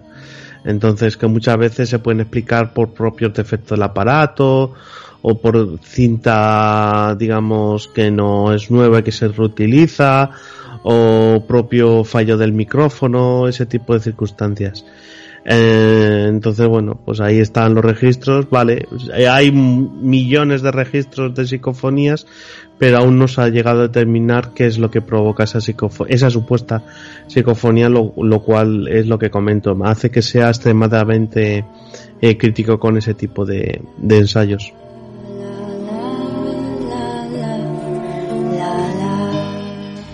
Lo que pasa que es verdad que si no se ha llegado a saber qué es lo que determina, qué es lo que produce esa psicofonía, bueno, pues ¿por qué no puede ser, no? Que sea algo del más allá. Vamos a ver yo qué No, Dime. yo no personal, nada más una cuestión rápida con respecto a las psicofonías, es algo que, eh, bueno, últimamente en los últimos días hemos ido comentando, ¿no? En el grupo de Telegram de, Crónicas de Nantucket. Eh, bueno, ahora sí que hay algunos casos puntuales en donde yo tengo mis dudas, ¿no? Pero no personal yo sí capté una psicofonía, ¿no? Lo, comentaba allí que con unos ositos Coca-Cola que, bueno, vendían este hace años, tenían grabadora, ¿no? En ese tiempo todavía no había teléfonos inteligentes y demás. Y jugando, ahora sí que captamos, este, y bueno, digo captamos porque también ahora sí que mi hermana, mi hermana y mi madre este, la escucharon, la psicofonía. Captamos una especie de voz medio rara, ¿no? Que decía caballete, ¿no? Así decía esa palabra, pero no era ninguno de, nuestras voces, ¿no? Entonces me llamó la atención aquello, pero pues eso, ¿no? Es la única psicofonía que he captado, pero no es una cuestión que cambió mi vida, ¿no? Pero en ese sentido yo diría que en algunos casos sí se captan cosas extrañas y bueno, casos así emblemáticos podrían tener más explicación como pues cuestiones de cuestiones naturales, malas interpretaciones o incluso pues fraude, ¿no? Que ya es cuando es ahí donde es muy muy triste, ¿no? Que ocurran ese tipo de, de casos.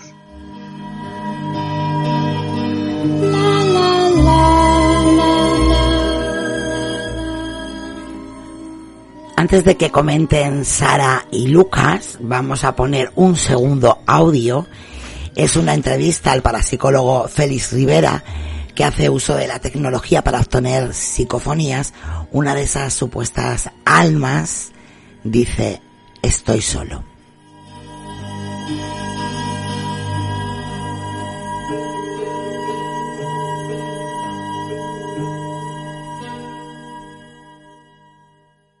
Cuando nosotros dejamos el mundo de los vivos, nos deshacemos de nuestro cuerpo, pero nuestra fuerza es eterna. Especialistas que se dedican a grabar voces de ultratumba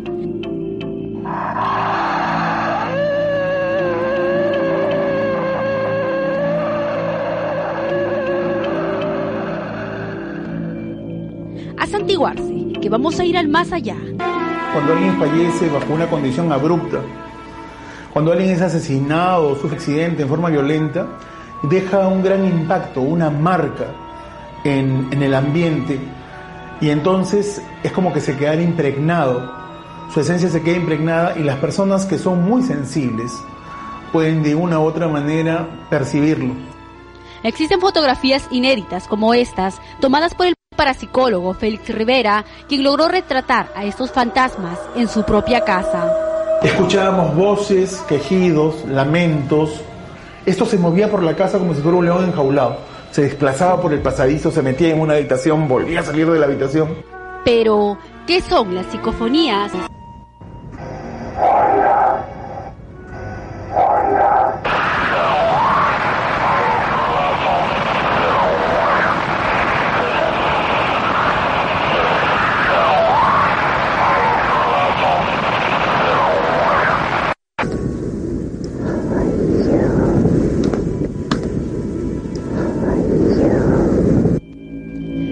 Palabras desgarradoras que escapan a cualquier interpretación convencional. ¿Usted quiere saber cómo se graban? Entonces, acompáñanos. Son la una de la mañana y hemos llegado aquí, al cementerio presbítero maestro, para grabar algunas psicofonías o voces del más allá. Instalamos seis grabadoras con micrófonos ultrasensibles en diversos puntos del cementerio, pero para una mayor protección había que realizar un ritual.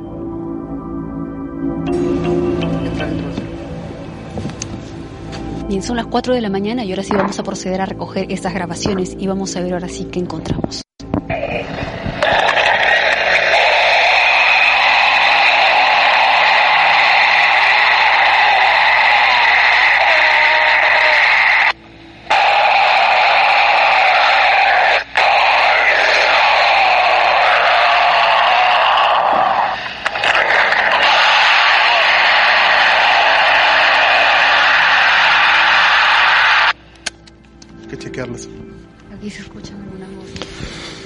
Sí, definitivamente es sorprendente, ¿no? Eh, est- estamos incrementando considerablemente el volumen de la cinta y estamos viendo que aparentemente podemos distinguir algunos sonidos que ninguno de nosotros había apreciado antes.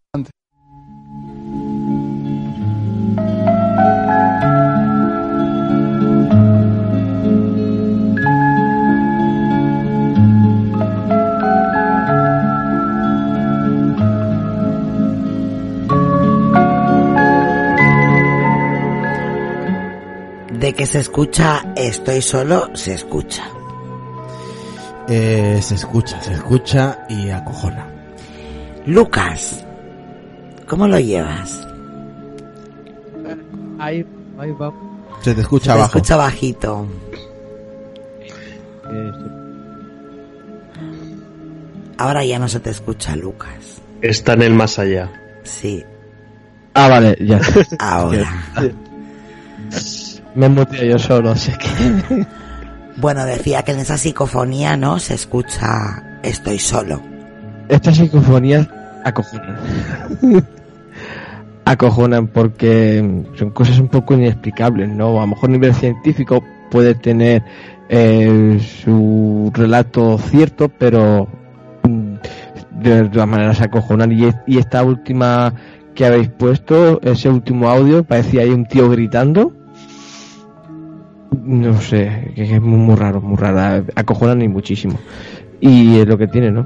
Yo creo que no solo en cementerios, sino en muchos más sitios. Y si han habido conflictos y muertes y tal, pues eh, también es más normal que pasen este tipo de cosas, ya que dicen que la voz eh, viaja con el, con el viento, tengo entendido. No sé si se dice así, pero bueno, algo así tengo entendido.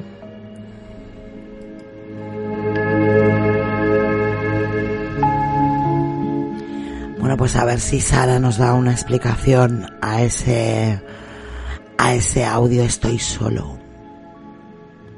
Pues que el hombre está solo, ¿qué va a decir?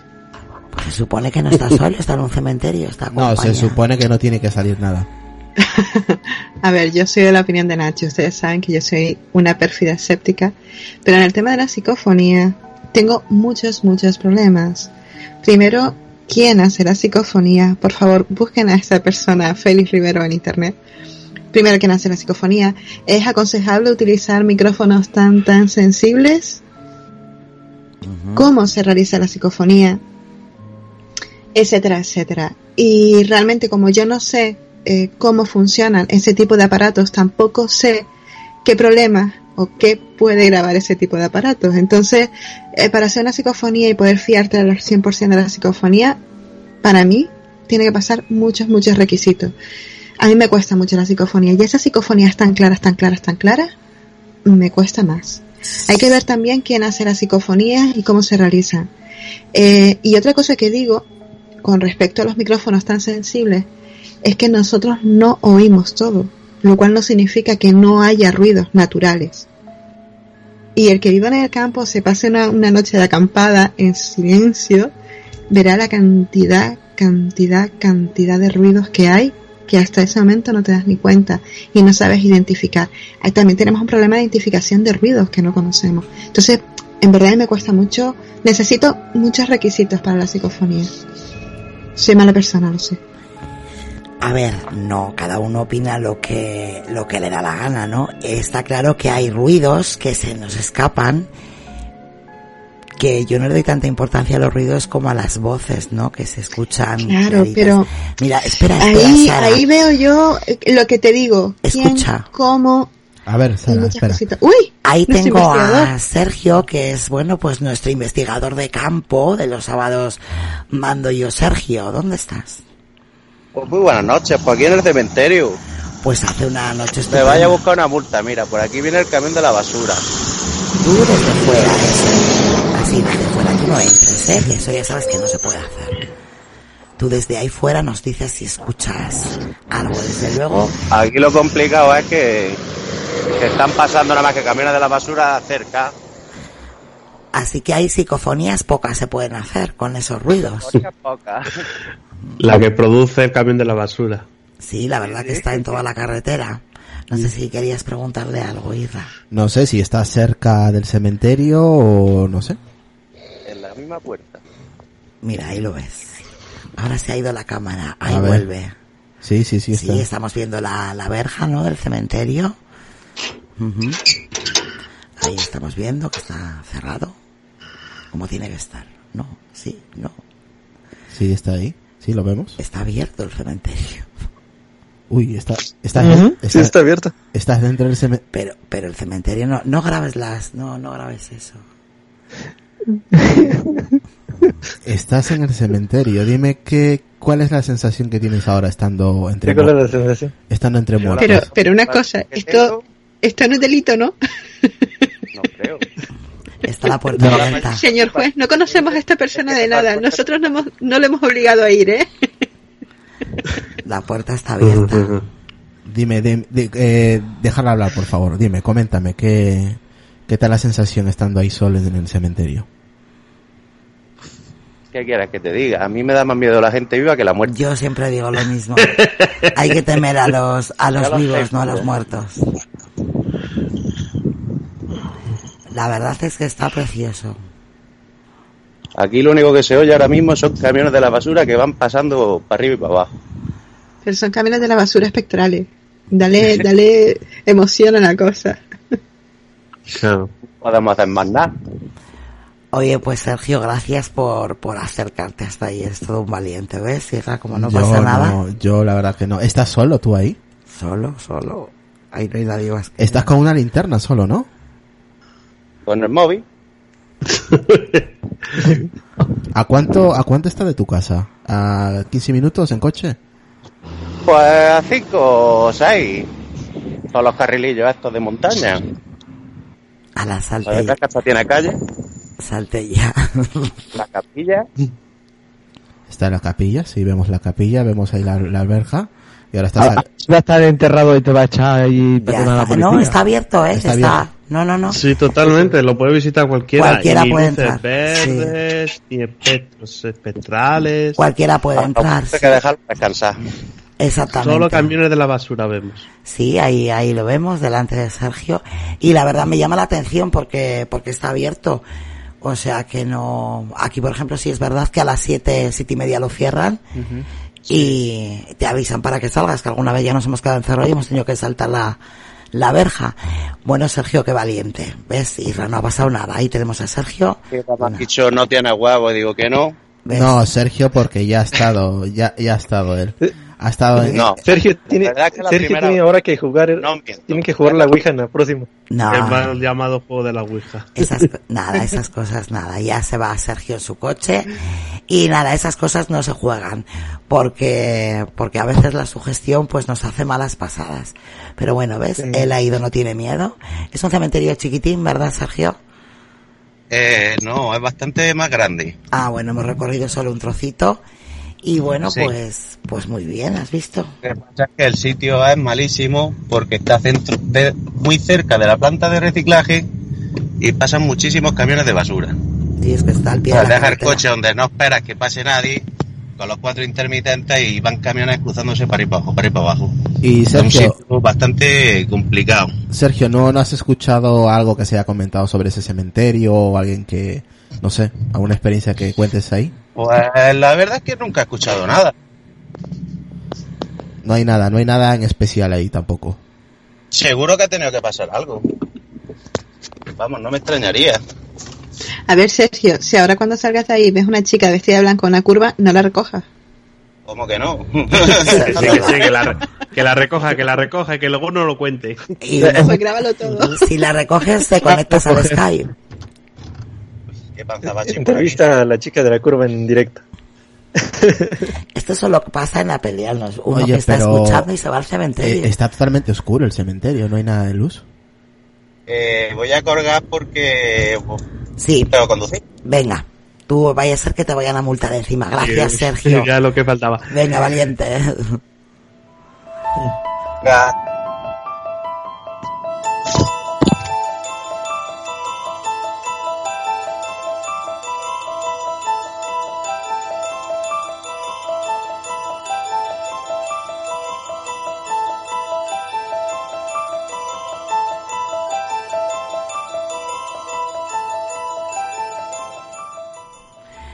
Bueno, dice Javi, yo desde luego no voy a ir.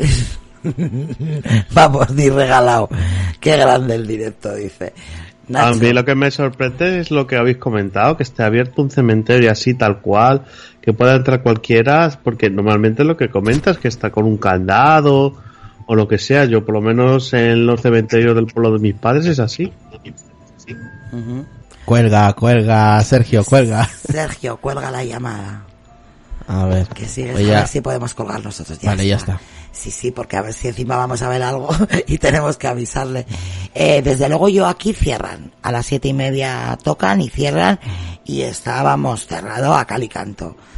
Pero, pero no ha hecho más que empujar la, la verja. Bueno, ya la habéis visto. O sea que, que se puede pasar. No está, no está prohibido. Se puede pasar porque está abierto. Ah, allí a lo mejor no se da más costumbre dejarlo abierto, pues nadie entra a robarlo, ni, ni, ni, ni a destruir, ni nada. Ni hacer misas satánicas ni nada. No, estaba... Aquí, por lo más general, es más o menos en mis horarios, independiente, bueno, cambiando si es invierno o es verano. El- Debería, debería tener el panteón en definitiva seguridad debido a que, por ejemplo, acá en México, cuando César ha hecho reportajes, bueno, César Bonastro este, ha hecho reportajes sobre cementerios y demás, él tiene que pedir permiso al cementerio con días de, días de antici- anticipación, ¿no? O sea, no puede entrar así normalmente. Y digo yo que debe de tener seguridad debido a que hay mucha gente, bueno, gente chunga, ¿no? La gente que empieza ahí a hacer rituales, o sea, directamente sectas satánicas. Fíjate lo que dice Existen Iñaki. esos grupos. Lo que o, dice por ejemplo, Sí, dime. también este, gente que supuestamente investiga y nada más está ahí haciendo el tonto, ¿no? O sea, pienso yo que sí debería tener seguridad el lugar. Fíjate lo que dice Iñaki en el chat de WhatsApp. Dice, yo una vez con mi hermano fuimos al cementerio del pueblo de noche, dejamos, bueno, pues grabando, volvimos a la hora y media y luego repasamos la cinta. Simplemente pues, pues, salía viento y poco más. Pero dice que en su pueblo siempre está abierto también y si por casualidad está cerrado, hay un cajetín en la pared con una llave. O sea que bueno, ya saben todos los vecinos dónde está la llave y parece ser que pueden entrar a la hora que, que les dé la gana. Desde luego me parece muy curioso. Yo cuando le he visto a Sergio empujar así la puerta, además es que lo ha dicho, siempre está abierto. No, es que lo hemos visto todos también. Sí, él lo había escrito antes en el chat en Telegram, ¿verdad, Sara? Y dice, no, si está abierto. Y yo digo, acá, este ni va a ir. Y no, no, ha empujado la... la Sí, a- agradecerle desde aquí, ¿no? El, el tiempo que ha tenido y, y acercarse al cementerio en directo y ver que no, que no, no hay nada raro, o sea que es un cementerio. y Que no no pasa pasa nada. Yo, otra vez del equipo Sonia, porque a mí también me sorprendió cuando lo vi que hace ¡pum! y abrió, me, me sorprendió también. ¿eh? Yo pensé que iba a estar ahí en plan, oh, qué pena al final. Pues no, entró. ¿eh? Pues eso, ahí nos ha dejado. Lo que lo que estábamos, todos estamos esperando, una, una voz de ultratumba de aquí no puedes estar. Espera, Nada, todavía eso no. tenemos una oportunidad, todavía tenemos una oportunidad, ¿eh? Que tú no la hayas oído no significa que después... Ay, ay, la- Mm. Siempre, siempre habrá, Maldito escéptico. habrá que escuchar siempre el diferido, el volver a escuchar este podcast, pues por si acaso. Porque a veces pasan cosas. Y no es la primera vez que nos han pasado cosas. Después, y esto va, va, va en serio, después de que hemos hecho un programa, bueno, pues quizás... Sí, ¿no? ya nos han mandado algún mensaje también. Oye, escúchate este, este segundo o que se ha escuchado algo raro. Sí, quizás, bueno, pues hablando más de espíritus y, bueno, pues eh, más metidos en profundidad, en algún minuto tal ha salido algo que, bueno, no hemos sabido muy bien saber qué era. Bueno, vamos a seguir con el presbítero maestro. El cementerio siempre fue considerado un lugar propicio para la brujería. Hay gente que va a hacer rezos y hechicerías. Generalmente buscan un espacio solitario y suelen colocar velas negras. Han colocado en un nicho abierto, por ejemplo, ropa y la han incendiado. También se han encontrado muñecos, rosarios negros en tumbas de personajes conocidos.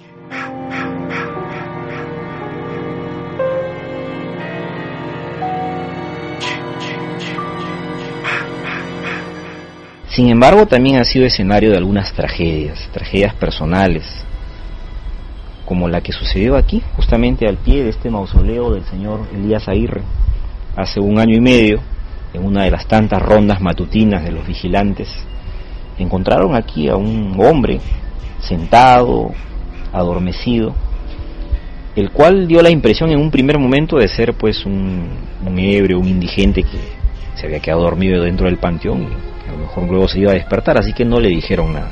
En la segunda ronda, una hora después, la persona seguía en el mismo estado donde se le había dejado. Entonces el panteonero se acercó y observó que al lado de la persona había pues una botella de gaseosa, una bolsa de insecticida y al querer despertarlo obviamente ya no, no dio ninguna señal de movimiento. ¿no? Bueno, obviamente ya había fallecido, ¿no? se había suicidado.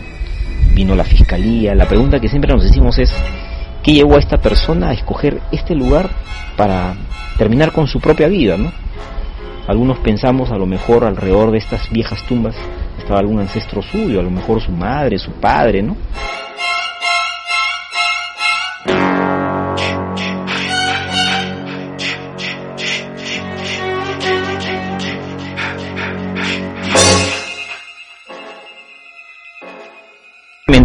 Siempre es un lugar propicio para la superstición y para el ejercicio de ciertas actividades non santas. Es así pues de que en algún momento la seguridad del, del panteón ha detectado que gente viene aquí a hacer rezos, hechicerías o alguna cosa parecida, ¿no? Por el estilo. ¿no? Bueno, ¿qué hace esta gente? Suelen buscar algún espacio solitario del panteón, y acá los hay muchos, y suelen colocar velas negras. Se ha dado el caso que incluso han colocado en un nicho abierto material, ropa, y luego lo han prendido, ¿no? Y de repente los, los vigilantes han visto a la distancia, pues un incendio. Un incendio en el cementerio, es una cosa pues increíble, ¿no? Y han venido a apagar un incendio que, que en un nicho abierto habían provocado algunas personas que obviamente después desaparecieron, ¿no? Se dieron a la fuga, ¿no? Claro, esto está prohibido, ¿no? Y tratamos de evitarlo, pero repito, es parte pues de la idiosincrasia de algunas personas de creer que en el cementerio es el espacio propicio para algún tipo de hechizo, amarre, eh, etcétera, ¿no? Es la creencia de que un lugar donde ha habido muertos, donde hay entierros, puede ser más propicio para que sea efectivo el hechizo, la brujería. No es parte de la idiosincrasia, de la costumbre, ¿no? Que repito, tratamos de evitar porque, bueno, al final daña la daña el patrimonio, ¿no? Ponen cosas extrañas o a veces los vigilantes encuentran muñecos enterrados en los jardines con cabellos atados y cosas así, ¿no? En el otro extremo del panteón, vamos a ir por ahí, rompieron una una lápida, digamos esta es la lápida y rompieron la luna Y pensamos originalmente que se habían querido llevar la lápida. No. Lo que hicieron fue colocar algo dentro de la lápida, un paquete, y de la lápida semiabierta colgaron un rosario negro. Miren ustedes, era la tumba de un personaje célebre, era Nicolás de Araníbar, un jurista arequipeño de los años 30 del siglo XIX, muerto hace 170 años atrás. Sin embargo, bueno, no, no por el personaje, sino que el lugar es un lugar oculto, escondido. Estos profanadores pensaron que era el lugar más propicio y pasaron y profanaron la tumba. Repito, no, no para llevarse, sino para poner ahí algunas cosas. ¿Y este negro qué significado tiene todo este Bueno, para los brujos, para los hechiceros, nosotros deducimos que está ligado pues a una, a una suerte de amarre o de maldición a alguien que han querido hacer daño. ¿no?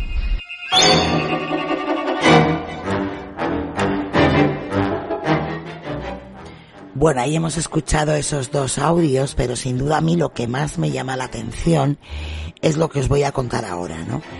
Es una transmisión especial de viaje a otra dimensión. Pedro Noguchi intentó hacer contacto con seres del más allá, ya que estaba provisto de equipos especiales. Entró con una grabadora de alta sensibilidad que captan hasta el más mínimo sonido, como nos decía por ahí antes Sara, de incluso de un insecto bajo tierra en el cementerio, en este cementerio tan emblemático. Los usuarios que estuvieron atentos, porque esto es una transmisión de Facebook, es decir, eh, era en directo, aquí no había nada inventado, pudieron escuchar una voz de un hombre y una mujer que habrían intentado comunicarse con el especialista. Noguchi preguntó cuáles eran los hombres de, los nombres de los entes, pero no hubo respuesta. Luego de unos segundos sí que se pudo escuchar la palabra máximo. Las voces no se pudieron escuchar más, incluso el investigador quiso establecer, establecer contacto de nuevo con ellos, pero todos sus intentos fueron en vano. Al parecer, estas almas quisieron conectarse con Noguchi para contarle algo, pero la voz de este hombre que dice máximo fue la que se impuso más.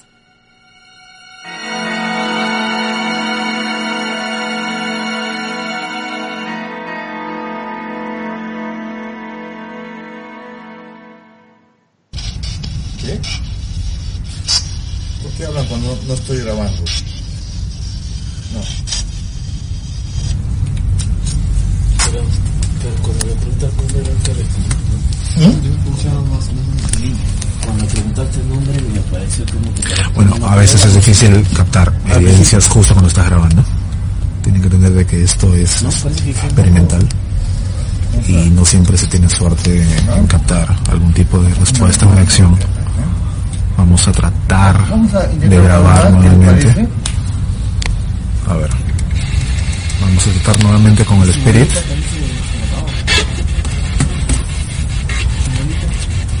A ver. Estamos en el presbítero maestro Luis. hablarnos, por favor. Sí. ¿Hay una mujer ahí presente? ¿Cuál es tu nombre? Solo la mujer. ¿Cuál es su nombre?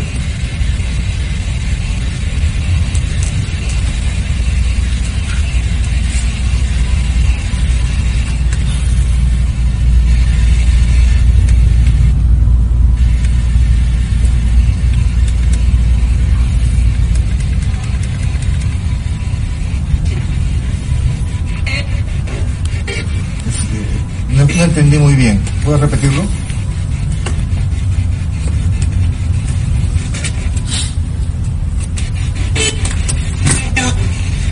Ahora sí, ahora puedo escucharlos. Por favor, traten de hablar, responder.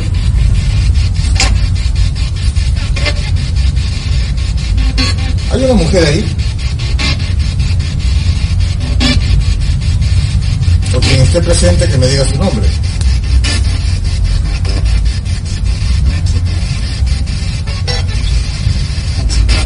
Máximo.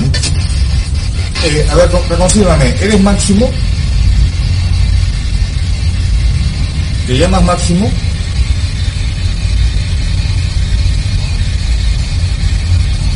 Sé cómo te llamas. ¿Alguien no nos deja hablar? ¿Hay alguien que le está impidiendo que se comuniquen?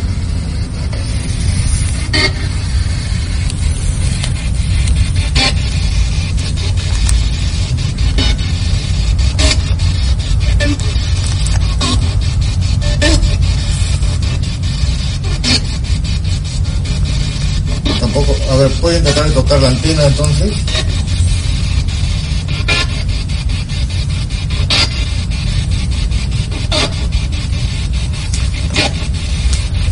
Bueno, no es la intención tampoco seguir molestándolos. Este...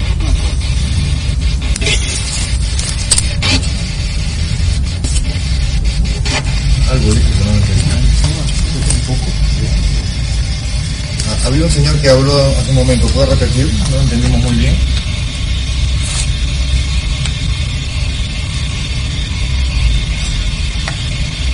¿Puede repetir ese señor? ¿Qué dijo?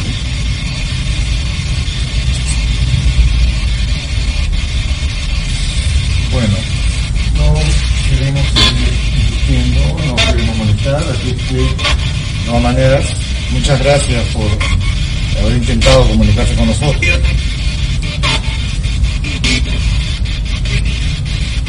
¿Alguien dijo algo? ¿Desea comunicarse? Sí, sigan comunicándose. ¿Estamos diciendo?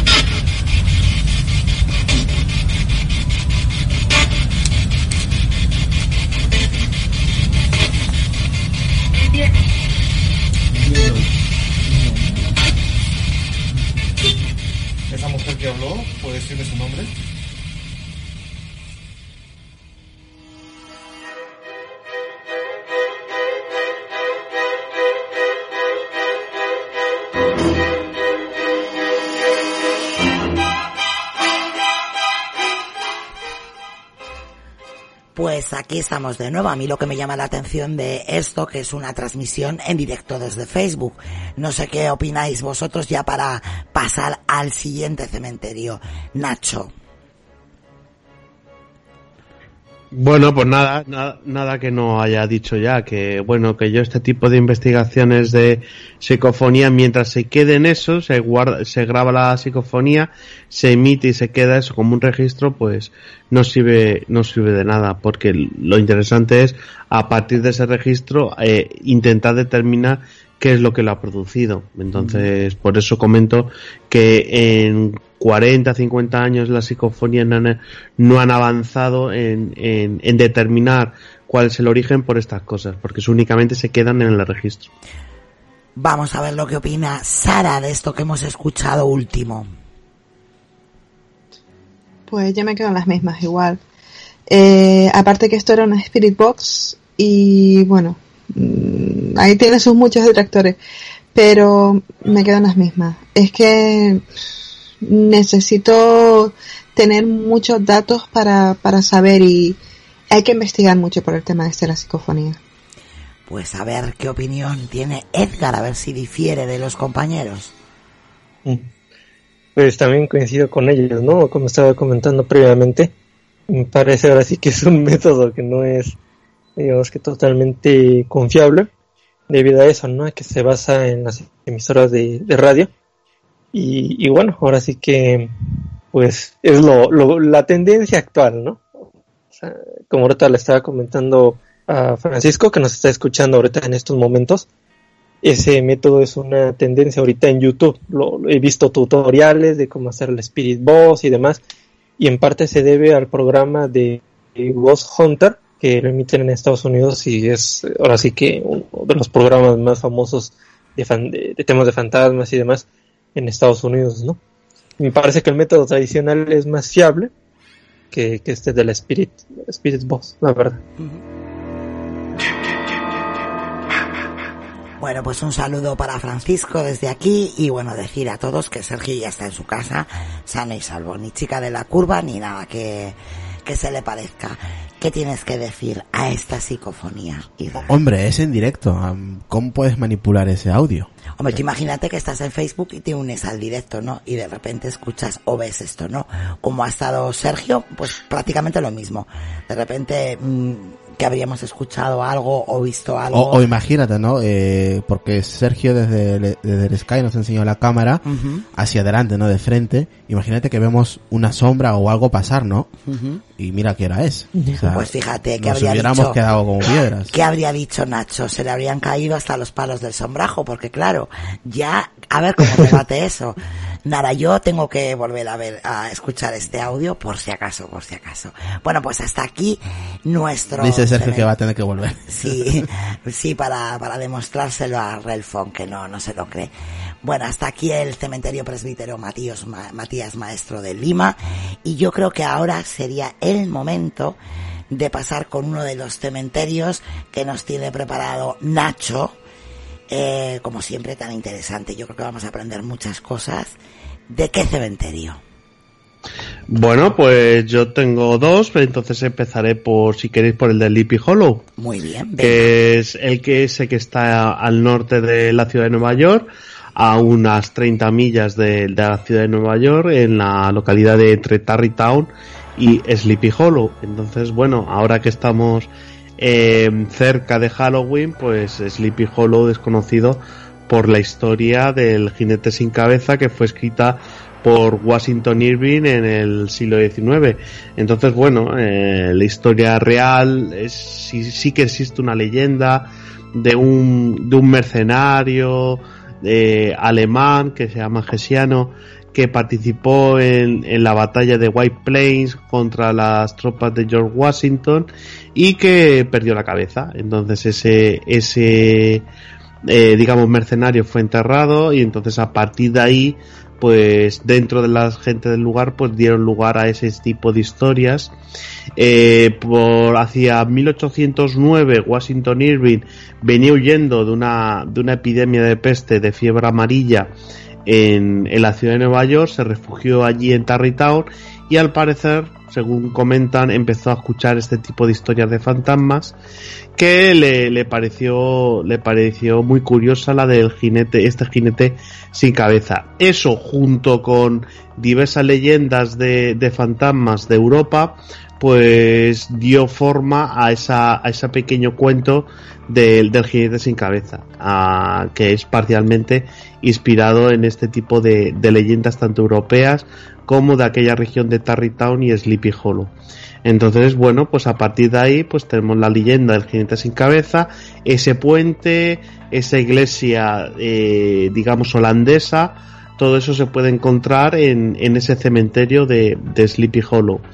Eh, este tiene un horario no como el aquí de nuestro compañero que puedes encontrar a cualquier hora, es de, tiene un horario concreto de, de unas 10, de 10 a 5, depende también de la, de la época del año. Eh, es un cementerio gratuito, o sea, puede entrar cualquiera dentro de esas horas. De hecho, es un paraje bastante bueno para los que le hacen running, para los que corren, pues suelen, suelen correr por esas calles de ese, de ese cementerio.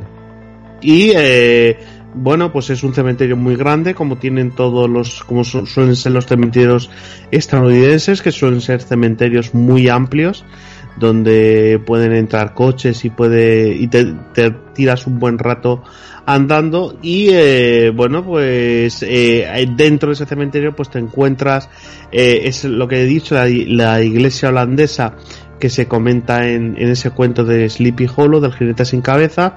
También se encuentra la, la tumba de Washington Irving y entre entre otras circunstancias. Y el puente donde está esa historia del jinete sin cabeza también está ahí. Lo único que bueno que ya no es un puente de madera sino que es un puente de piedra por una donación de, de uno de los Rockefeller que donó dinero para la construcción de un puente de, piedra muy cerca de esa iglesia holandesa. Y entonces han tenido que hacer una reconstrucción de un puente de madera en, en otra parte del cementerio para que la gente bueno pues vaya a visitarlo y haga un poco eh, lo de las fotos con, con, con temas de, de si le faltan la cabeza y cosas así. Eso es muy de los estadounidenses. Eh, también eh, cerca de la de, de Halloween, pues la ciudad de Sleepy Hollow se engalana para, para la fiesta, para ellos es como su fiesta mayor. Y eh, en el cementerio de Sleepy Hollow pues organizan tours nocturnos e historias de fantasmas para, para gente que, que quiera visitar ese cementerio eh, por las noches. Aparte de eso, bueno, pues tiene un, es un cementerio en el que tiene varias varios personajes famosos dentro de la historia estadounidense e incluso mundial como es William Rockefeller que fue el fundador de la Standard Oil Company que es la, la, compañía petrolífera de los Rockefeller que está en un mausoleo un mausoleo inmenso que parece vamos parece un un, un personaje egipcio ahí encerrado en ese mausoleo también se encuentra la tumba de Elizabeth Arden, la de los cosméticos Elizabeth Arden, la marca de cosméticos. Eh, también se encuentra Vincent Astor y su mujer, Brooke, que son los hijos de John Astor IV, que fue el que falleció en el hundimiento del Titanic y es de la familia Astor, que es una de las más ricas de, de la ciudad de Nueva York del siglo XIX y XX. Eh, luego se... Salseo, salseo. Esto es salseo, sí. luego, y luego ya por último hay más, hay muchos más, como por ejemplo Thomas, Thomas J. Watson, que es el fundador de IBM, de la empresa IBM, o Walter Chrysler, que es el fundador de la empresa de automóviles Chrysler y el promotor de la, del edificio Chrysler de la ciudad de Nueva York, de la calle 42. Entonces es un cementerio con cierto, cierto abolengo, que se encuentran personas muy famosas. He mirado cuánto costaría si llegase, por ejemplo, mañana falleciese y te tuviese que pagar para a ver si me pudiesen enterrar ahí y más o menos la tumba una tumba normal y corriente costaría 1.600 dólares, o sea que no es tampoco algo inaccesible, pero yo como tengo grandes expectativas, yo lo que quiero es un mausoleo. Entonces el terreno para un mausoleo costaría eh, unos 105 mil dólares, más de 100 mil dólares.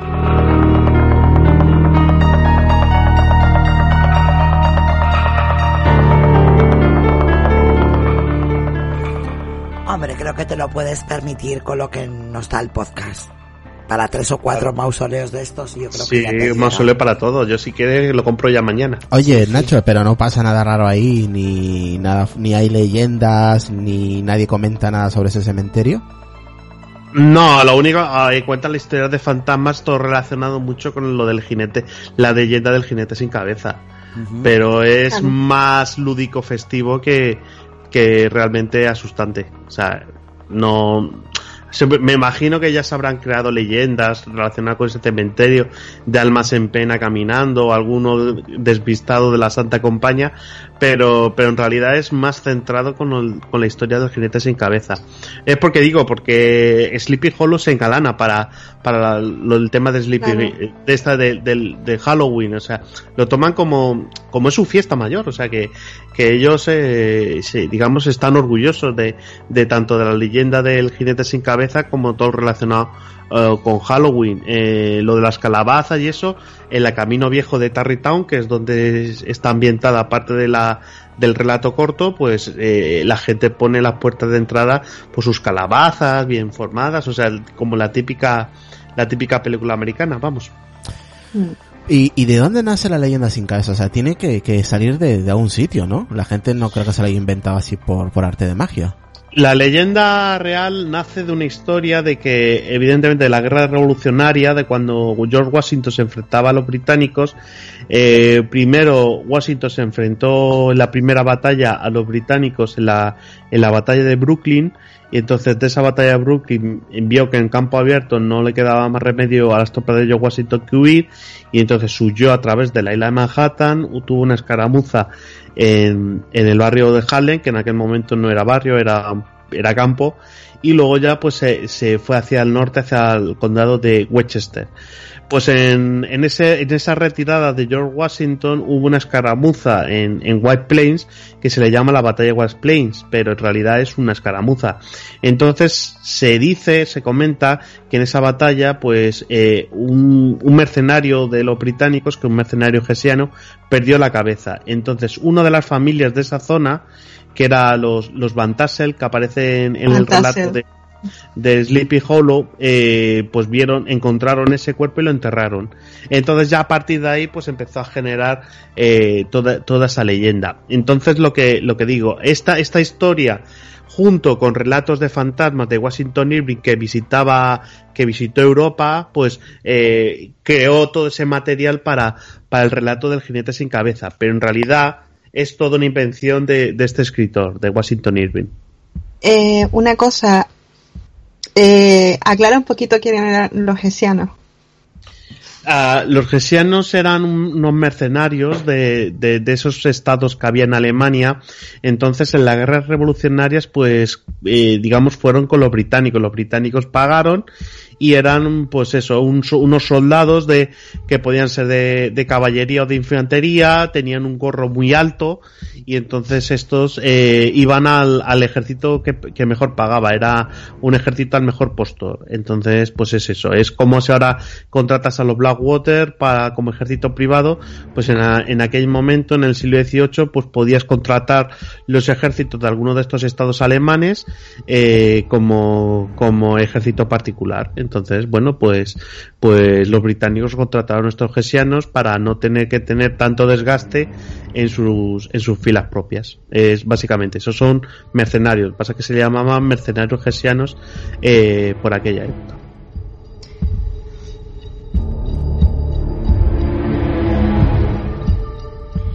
Sara, creo que querías decir algo que se ha iluminado aquí el Sky. Ah, cosas de fantasma. Ah, Pero mira, ya que estoy, sí, ya que estoy, pues aprovecho y digo, hay que leerse el relato de Washington Irving, que es delicioso, el de Sleepy Hollow. Bueno, todos los relatos de, de Washington Irving son, son buenos. Y una cosita, yo lo leí hace mucho tiempo, pero que yo recuerde, no se parece tanto a la película de Tim Burton y se parece mucho más al corto que hizo Disney. Sí, eh, doy fe. Se parece muchísimo más al corto que dio Disney. Y en la valentía de... Ay, ¿cómo se llama? Es que me encanta ese Y- personaje. y- y Cabot Y Cabot Crane. Crane. Qué bueno, qué bueno. Se parece mucho más al de Disney. Bueno, pues ahí queda ese cementerio, ese primer cementerio que nos ha traído nuestro amigo Nacho. Y yo estaba haciendo tiempo a ver si aparecía por aquí Lucas para que nos contara, pero es que está haciendo sus labores de papá. Así que creo que vamos a pasar a Edgar. ¿Puedo? Dime, Edgar. Exacto. Sí, ahora sí que podría yo contar mi, bueno, mi cementerio, ¿no? Que, que elegí. Venga, pues ahora tú y después ya como ya vemos que está ahí Lucas que nos cuente cuando tú acabes. Venga, Edgar. De acuerdo. Bueno, ahora sí que siempre cuando hablamos de cementerios, pues eso, ¿no? Se nos, se nos viene a, mente, a la mente, pues, personas o incluso animalitos que cuando fallecen, ahora sí que nuestros amigos, los gatos o los perritos, pues también, ¿no? Los podemos enterrar en un cementerio, ¿no? Pero, y nadie se pone a pensar de que podría haber en los cementerios extraterrestres enterrados. Eso sería una, una locura. Y hay un cementerio en Texas, en la ciudad de Aurora, en donde cuentan, ahora sí que en el año 1897, el día 17 de abril, un, pues un ovni, ¿no? Digamos que se estrelló en esa zona y ahí entraron a un alienígena, ¿no? Esta historia, pues ahora sí que tiene su, su origen en un diario que se llama The Dallas Morning News, el día 19 de abril. Ahora sí que publicaron un pequeño artículo. Y cuando digo pequeño artículo, es literal pequeño artículo porque ni siquiera estuvo en primera portada ni nada, sino era de esos pequeños artículos que estaban en páginas interiores y iba fi- firmado por un señor que se llama S. Haydon, ¿no? Esta persona pues informaba que hace dos días, a las 6 de la mañana, una aeronave impactó sobre un molino de viento. Y este molino de viento era propiedad de un juez del lugar que se llamaba J.S. Proctor. Así se llamaba la, persona. Ya de- desde ahí los, los nombres, ¿no? Que le ponía, digamos, que a la gente que vive ahí ya eh, desvelaba, ¿no? Hacia dónde iba la historia, ¿no? Entonces, este, la nave contenía un solo tripulante y sus restos fueron recuperados por las personas de allí, ¿no? En el artículo original eh, describían, digamos, que la escena de la siguiente manera, ¿no? Decían, suponemos que el piloto de la nave fue el único a bordo, ya que aunque sus restos están muy desfigurados, recogido suficiente del original para demostrar que no era un habitante de este mundo.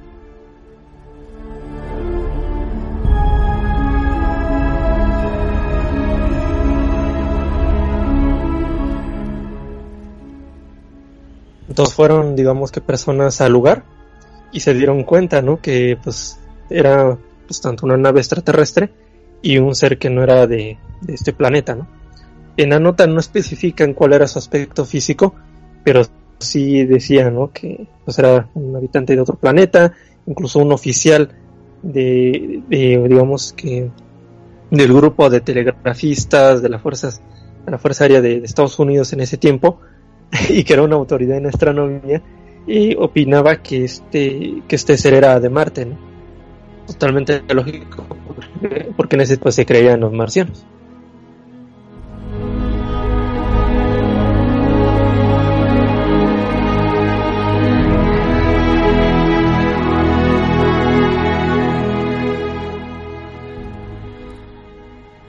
La gente fue y digamos que tomó partes de la nave, eh, agarraron el cuerpo y demás, y en la nota finalizan.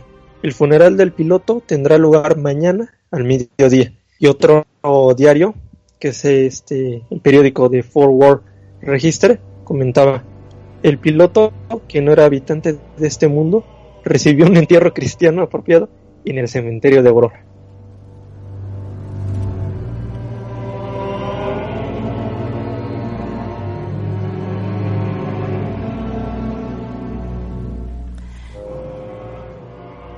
Me llama me llama la atención no esas notas en los periódicos sí. Eh, sí sobre todo esta última no el piloto que no era de este mundo y que salga que salga bueno pues como una noticia no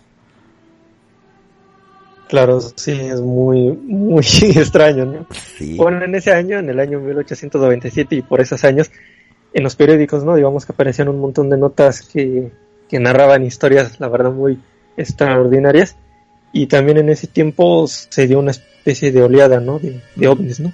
en esa zona de, Estados Unidos entonces cuando uno va al cementerio en Aurora pues te encuentras ¿no? este, lápidas de personas eh, que vivieron allí este no es un digamos que cementerio en donde haya personas famosas que, que hayan sido enterradas allí incluso años anteriores habían padecido una epidemia incluso perdieron la posibilidad de que un ferrocarril pasara por esa zona, entonces casi se estaba convirtiendo en un pueblo fantasma.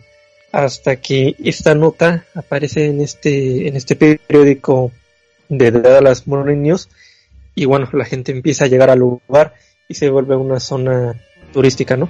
Ahorita en unos minutos les voy a pasar las imágenes en, el grupo de, de, Telegram para que vean el cementerio, la lápida y demás. Y mucha gente ha buscado la lápida del alien, pero sin éxito.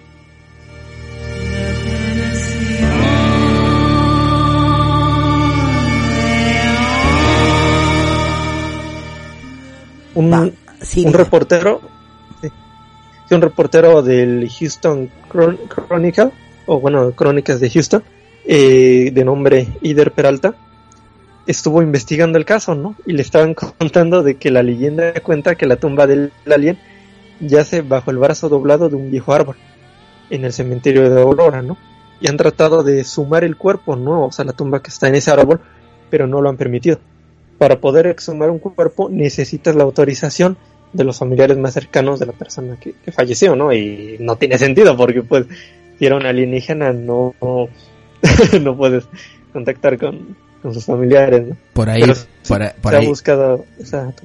Por ahí Pablo Villar dice que no tiene ninguna credibilidad. Y lleva como media hora escribiendo, así que a ver si si nos da un poco de luz sobre esta sobre y, esta noticia. Y a ver qué comenta Lucas, a ver qué puede opinar. Yo es que, a ver, esta historia sí que parece un poco rara, ¿no? Porque eh, enterrar un, un, extraterrestre ahí en un cementerio ahí público, eh, y creo que es más un, una leyenda. Probablemente sea cierto, ¿no? Porque basta que te digan una, una verdad para que no te la creas. Eh, entonces puede ser que sea cierto, pero bueno, si lo han investigado y tampoco les dejan eh, llegar más allá de lo que teóricamente saben, pues es lastimoso, ¿no? Porque si exhuman ese, esa tumba, pues bueno, se dejaría de, de hablar de algo que a lo mejor para ese sitio, pues sí que parece, no es que sea rentable, pero sí que sería beneficioso por el tema de visitas y tal, porque eso seguro que atrae a muchísimos curiosos. Dice, dice Pablo, un extraterrestre sería un hallazgo demasiado importante para que estuviera enterrado. Y Edgar le dice, a ver, claro, Pablo, es una leyenda, no digo que, que sea real. Claro. Pero a mí me parece curiosa, ¿no? Por ejemplo, la respuesta de Lucas. Que dice que bueno, pues que tal, que no se Hombre, lo cree mu- mucho, creemos en fantasmas, pero no creemos A en ver. extraterrestres. ¿Qué nos está pasando? Muchísimas veces, muchísimas veces, hay personas de que te cuentan una verdad ocultándotela de esta manera. Claro, pues es lo que digo yo, que basta que te digan un- una verdad Para, que, no te, lo creas. Para que no te lo creas, o digas, eres un fantasma, ¿no? Y, y en verdad te están diciendo la verdad, es una forma de camuflarlo también. Sí, pero es una cosa un poco incoherente porque te dicen una mentira y te la crees, te dicen una verdad y dudas. Oye, Entonces, Nacho, ¿tú eh, crees? es- Sí, Lucas, dime. Incoherencia del ser humano, ¿no? Dice por ahí Sergio, ¿no? Que la gente tiene más miedo de la verdad que de, la que de lo que no lo es, ¿no? Nacho, ¿tú crees que, bueno, pues si fuera cierto, ¿no? Que habrían encontrado este extraterrestre, lo normal sería, bueno, pues tenerlo ahí enterradito En un cementerio. en un cementerio así con el nombre de Manolo Pérez o, o destaparlo al mundo y decir, a ver, en realidad, ¿por qué no? No estamos solos, Hombre, ¿no? Yo creo que lo, lo, normal es que si, si hay un, si se enteran de que hay un extraterrestre o presunto extra- extraterrestre, pues se solicitaría al juzgado una, una sumación del cadáver y un análisis eh, forense, como poco, y luego ya si se descubriese que realmente es un ser, pues le harían más pruebas y cosas así, pero yo creo que así enterrado tal cual, no creo que se quedase. Si eso llegase a oídos de las autoridades o a oídos de algún, de algún tipo de organismo. Claro, porque dice Edgar, no, necesitas la autorización de la familia. Bueno, pues depende. Porque si un juez estipula que hay que levantar aquello, pues, pues se levanta. Evidentemente a ET no le van a pedir la autorización de este pobre extraterrestre. Pero vamos, no sé, yo esto creo que es mucha, mucha leyenda, ¿no? Como dice, como dice Edgar. A ver, Sara, ¿qué opina de este extraterrestre? Este es un cuento estupendo. De hecho, de hecho, a ver, Edgar, recuérdame la fecha, ¿fue a finales del siglo XIX o por ahí, no? Sí. Sí, sí, en 1827. Vale, de hecho, eh, hay que pensar también en la ciencia ficción de la época. Y salvo algunos autores, casi todos los extraterrestres no eran grises, o sea, no era el concepto que nosotros tenemos de extraterrestres, sino era más bien humanito, o sea, más bien como nosotros. Y no sé si se llegó alguna vez a describir el extraterrestre o me lo estoy inventando, pero creo que era, era un humano, ¿no? Solo que venía en una nave un poco extraña, que había tenido un accidente, etcétera. Y si no recuerdo mal, en las oleadas que hubo en esa época de naves, entre comillas, comillas, comillas, extraterrestres, se parecían más a Zeppelin que a otra cosa, ¿no? Sí, como si fueran naves este, cigarro, cigarro ¿no? O sea, hay una, de- bueno, una ilustración ahí que se ve como si fuera una especie de, de Zeppelin, pero en forma de cigarro. Exacto. Sí, se entonces imaginémonos pues la típica nave Zeppelin con aparatejos un poco extraños de, de- del steampunk. Y era un poco eh, el tema que pasó en esa época. Y sí, evidentemente es una leyenda porque se han, se han intentado investigar el tema este y no se ha encontrado absolutamente nada. Pero repito, si no me equivoco, y ahora confírmamelo tú, Edgar, los extraterrestres creo que era bastante humano. Bueno, el de este caso no lo describen, o sea, no dan ningún tipo de descripción de su aspecto Ah, físico, entonces yo me, yo me creía que sí. En la época en que leí Es que esto, incluso- entonces me lo estoy inventando un poco el, el tema de la descripción y estoy confundida con otra cosa. Incluso el, el cuerpo, digamos, que quedó en pedazos y, y básicamente lo Ah, tuvieron vale, que vale. reconstruir para darse Claro. una idea de que no era de este planeta. Es que estoy confundida con la oleada.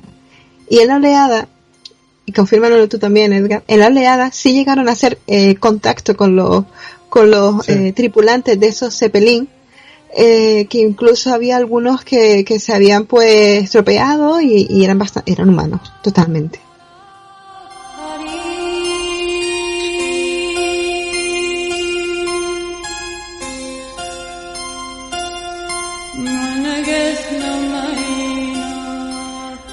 Bueno, se encargaron de, de enterrar a este extraterrestre, pero luego salen las noticias de la época y de la nave con la que se estrella, de esos restos tampoco, tampoco hay nada, quiero decir, también los han enterrado. No sé, es un poco raro todo. Sí, ¿eh? los enterraron en un, en un pozo cercano allí. Incluso ahora el actual propietario, que es el hijo del anterior propietario que se llama el señor Braille, eh, él es este, digamos que tiene artritis, ¿no? Entonces piensa que la- los restos de la nave contaminaron el agua del pozo y él padece esa enfermedad debido a eso, ¿no? El padre que tendrá, pues eso, ¿cuántos años? 80, pues lo normal, normal es que tenga artritis. Sí. Si la tengo yo, que tendrá que ver el pobre extraterrestre. Sí, te digo, ahora sí que es una historia muy, muy curiosa y ahorita no le doy la explicación porque pues estamos en un programa de historias de, de terror, ¿no? O sea, se perdería la magia. Pero sí es llama- llamativo, ¿no? Como hay lugares en el mundo en donde se están eh, contando historias de este tipo, ¿no? Extraterrestres enterrados en cementerio, ¿no? Que va a ser lo siguiente, ¿no? Ya, bueno, al final Van a captar psicofonías de, del alienígena. Ya te digo yo, es un poco lo que decía al principio yo, ¿no? Esos tours eh, que se hacen por diversos eh, cementerios, bueno, pues por estas historias o por, bueno, tener entre sus moradores, pues gente famosa, ¿no? Como nos decía antes eh, nuestro amigo Nacho. Bueno, vamos a ir al descanso, cuatro minutitos más o menos de descanso, y luego vamos con, con la historia del cementerio de Lucas.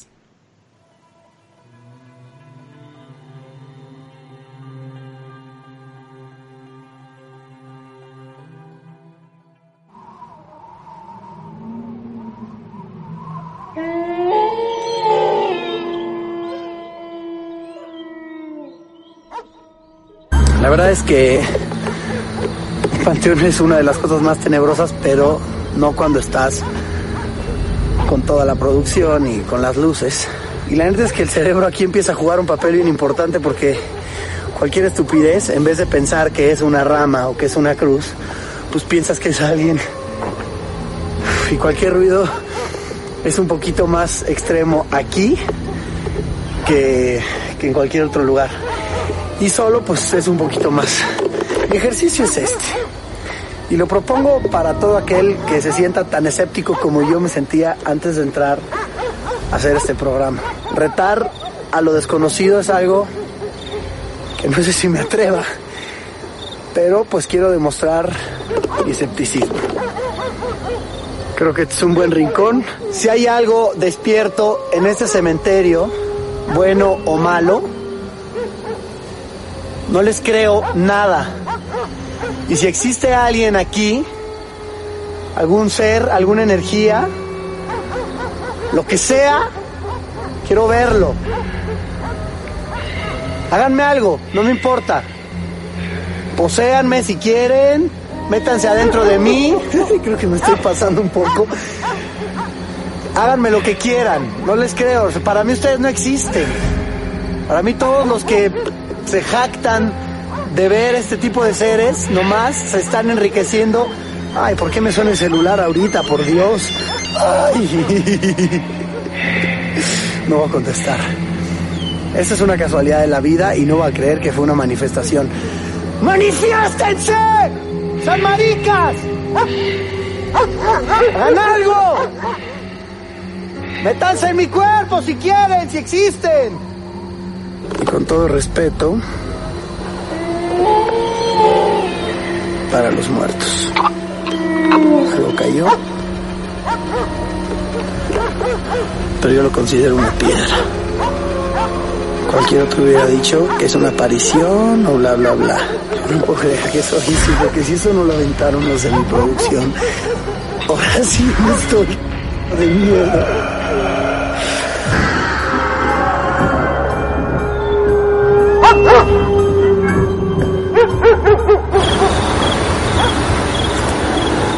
No sé si es cosa mía. No, no estoy viendo.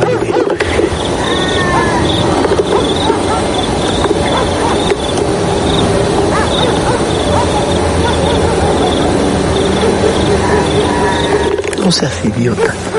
¿Qué es esto, güey?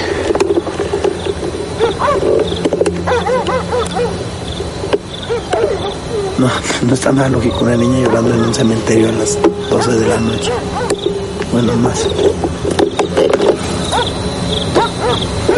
A la una y media. Me a escuchar a alguien ahí. Amiga, ¿cómo te llamas?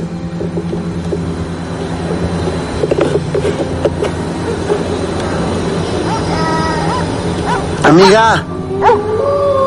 Niña. Ay, no seas imbécil.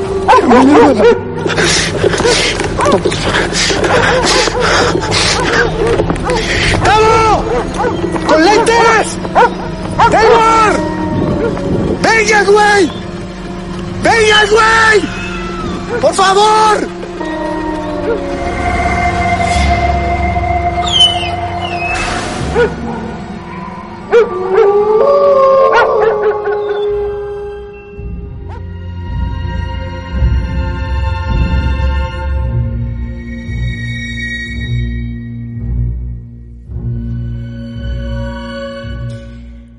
Aquí estamos de nuevo. Bien. Este audio que yo no había escuchado porque no me gusta escuchar los audios cuando tú los los montas, me parece que es exactamente lo contrario de lo que hay que hacer, con todo respeto al señor que grabó este audio. Lo que no se puede ir es a un cementerio y decir respeto y gritar este tipo de improperios a la gente que está allí descansando. No me ha gustado nada, pero para eso está Edgar, para que me explique.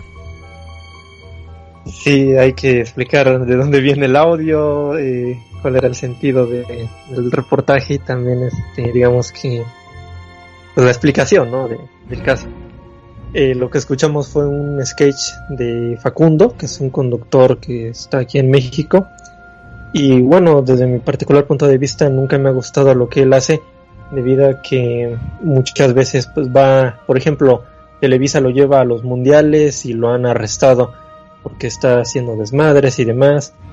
Y luego, pues en México, pues tiene un programa que será de bromas, o incluso muchos lo han catalogado de incentivar el machismo y demás. Entonces, en ese sketch sobre la niña, pues claro, ¿no? Siempre está la leyenda de que es un caso pues real, que se le apareció esa niña por andar de, de faltar el respeto, ¿no? A las personas difuntas de, del cementerio y demás.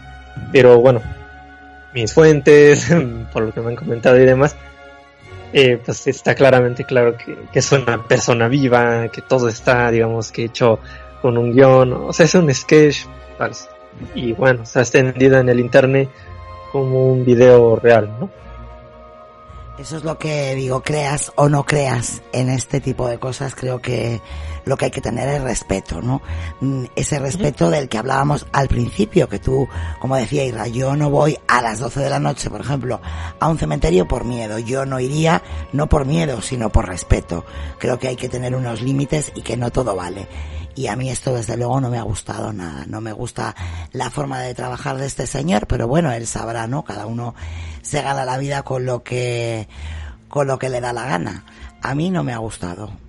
No sé qué opina Irra de esto. A mí me parece lo opuesto para que, para que opinéis que esto es completamente lo contrario de lo que hay que hacer. O sea, no se puede entrar a un cementerio a voces y, y hacer este, esta escena, ¿no? Al Que final esto es un show, Que ¿no? es hasta cómica, ¿no? A ver, Nacho. Es, es un- hombre, es como la tendencia que hay ahora en YouTube de los, caza- los cazadores de fantasmas. Pues aquí tenemos eh, algo parecido de, Sí, de ese, sí, sí. de ese rollo. Pues, pues nada, pues eso, Eh, espectáculo y, y- y nada, y, y poco más, porque en realidad no, simplemente está, está haciendo pues eso, la- dar la nota, como diríamos en español. Sara. Ay, Ahora. pues igual, o sea, que hay límites, no todo vale, no todo vale y un cementerio es un sitio donde todos tenemos a alguien y no nos gusta que estén así haciendo el pato directamente. Sí, la verdad es que bueno. sí, pues es- mira, el gran ejemplo que hemos tenido ha sido esta noche. Que ha entrado Sergio en directo y no ha entrado de esa, de, de, en ese estilo. O sea, gritando a voces. O sea, para que veáis la diferencia que hay, ¿no? El, mal gusto que tiene el audio que hemos puesto y el directo que ha hecho Sergio al entrar, porque estaba abierto el cementerio, ha entrado, nos ha ido comentando lo que había y ha dicho, no, no, aquí no hay nada, está todo tranquilo, en paz. Y ya está, ¿no? Es, es como debería actuar la gente, ¿no? Si va a es- entrar. claro, al final es un, un sitio de descanso. Es un sitio de paz, que- ¿no? Que hay que respetar, dice Sergio, es que es de mal gusto, pero bueno, que cosas peores no se emiten en televisión en horarios infantiles. Eh, yo, bueno, pues eso, a ver qué más dices más. Yo me siento mal porque en el mismo cementerio es el mismo cementerio donde descansan familiares míos. Claro, es lo que digo, Sergio. Al final yo creo que, bueno, aunque no sea en ese cementerio, pues en otros siempre, todos tenemos, ¿no? Alguien. Y yo creo que esto es el ejemplo, como he dicho, de lo que no hay que hacer. Bueno, vamos a, vamos a seguir. Y yo creo que vamos a seguir ya con el cementerio que nos tiene preparado. Saludar al compañero Gabriel Ah, un saludo. del Gaby. podcast Movimiento Geek que no puede entrar por, por asuntos personales y que nada, que desde aquí le mandamos un saludo y lo esperamos para el próximo sábado. Un saludo muy especial para él. Y ahora sí, Lucas, vamos con tu cementerio. Cuéntame.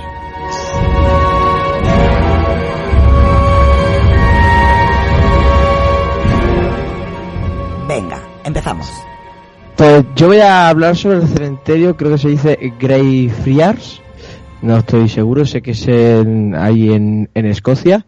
Y la verdad que este cementerio se ha vuelto, entre comillas, un poco viral, o por lo menos a nivel de los buscadores de fantasmas, es muy frecuentado por este tipo de personas, eh, ya que pasan varios sucesos al, sobre todo hay uno, hay varios, ¿no? Hay uno que es un poco más entrañable, pero bueno, no tiene nada de místico ni, ni curioso, sino una historia un poco curiosa y peculiar sobre un, un perrito y que estuvo ahí los 14 años, aún así habiendo muerto su dueño. Y, y bueno, la gente deja cositas y tal, pero hay una, hay un suceso que es, este sí que es bastante más fuerte y bastante más severo y es sobre eh, George, perdido el nombre, eh, eh, George Mackenzie, que bueno, este fue un, un abogado en el tiempo de rey Carlos II, si no recuerdo mal. Eh, bueno, ahí este hombre hizo de todo un poquito, todo lo malo que se podía hacer, quería mm, matar a, bueno, mató a más de unas 1200 personas aproximadamente, eh, del, mm, que estaban en... Eran presbiterianos, ¿no? ¿Eh? Presbiterianos, a más de, a más de 1200 presbiterianos y además era muy cruel. Sí, eh, el tío era muy cruel, sobre todo por el sentido de que si encontraba a alguien de esta, entre comillas, eh, secta, que no era una secta, sino eran gente que amaba a Dios y, tal, eh, los que cogía los, los pillaba, los arrastraba de, por, el, por la cárcel que eh, habilitaron en el mismo cementerio y los mataba allí pegándole, cortándole la cabeza o pegándoles un tiro con la espada, lo que sea, ¿no? Esto estamos hablando sobre todo del siglo XVII, en, allí en, en, en, en Escocia. Y aparte de esto, a partir del 2000, no, 2000, no, el 98, 99, por ahí rondan las fechas, se ve que un vagabundo entró por casualidad, ah, buscando algo, supongo, algo de valor o que sea, en el mausoleo de, de este mismo hombre, ¿no? Y con la casualidad de que se cayó, eh, bueno, salió el hombre bastante asustado allí porque, bueno, eh, salió con bastantes magulladuras, arañazos. Él dijo que, bueno, cuando fue a la policía, que desde el momento que entró en el mausoleo, pues em, notó como si alguien o algo le pegara, etcétera, ¿no? Y a, a los años siguientes eh, fue pasando prácticamente lo mismo, ¿no?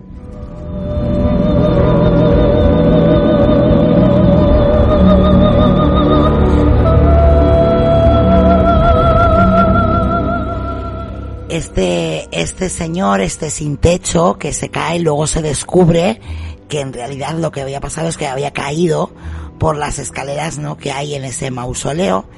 Y, y gracias a él se descubre algo, ¿no? Que había debajo del ataúd de Mackenzie. Ah, bueno, lo que había debajo del ataúd de Mackenzie era una fosa de, de un montón de, de cadáveres de este de esta misma gente, ¿no? Porque él te- se comenta de que él tenía un dicho de que eh, cuando él muriera eh, no iba a des- dejar descansar ni siquiera aunque estuvieran muertos. Claro, él quería vigilarlos tanto en vida como, como en muerte. Él cambió incluso, bueno, pues las, la forma de, de rezar, por decir, ¿no? Él quería cambiar los libros religiosos, las oraciones de los libros de misa, fueron cambiados para que en vez de rezar a Dios, se le rezara a él. Sí, o sea, yo creo que este hombre está bastante obsesionado con, con estas personas, ¿no? En aquellos tiempos creo que murieron al final unos 18.000, de los cuales unos 1.200, como he dicho antes, fue a manos de él y de manera muy severa, ¿no? Hasta incluso en esta misma cárcel, él los mandó a matar a todos de, de golpe, o sea, por eso se ganó el nombre de eh, el sanguinario, ¿no? El sanguinario Mackenzie. Joder, no sabía esa historia, Lucas, me has dejado cuadros. ¿Tantas personas mató? Ali- él, él se ganó el nombre del sanguinario Mackenzie porque mandó a matar todos los que habían en la cárcel.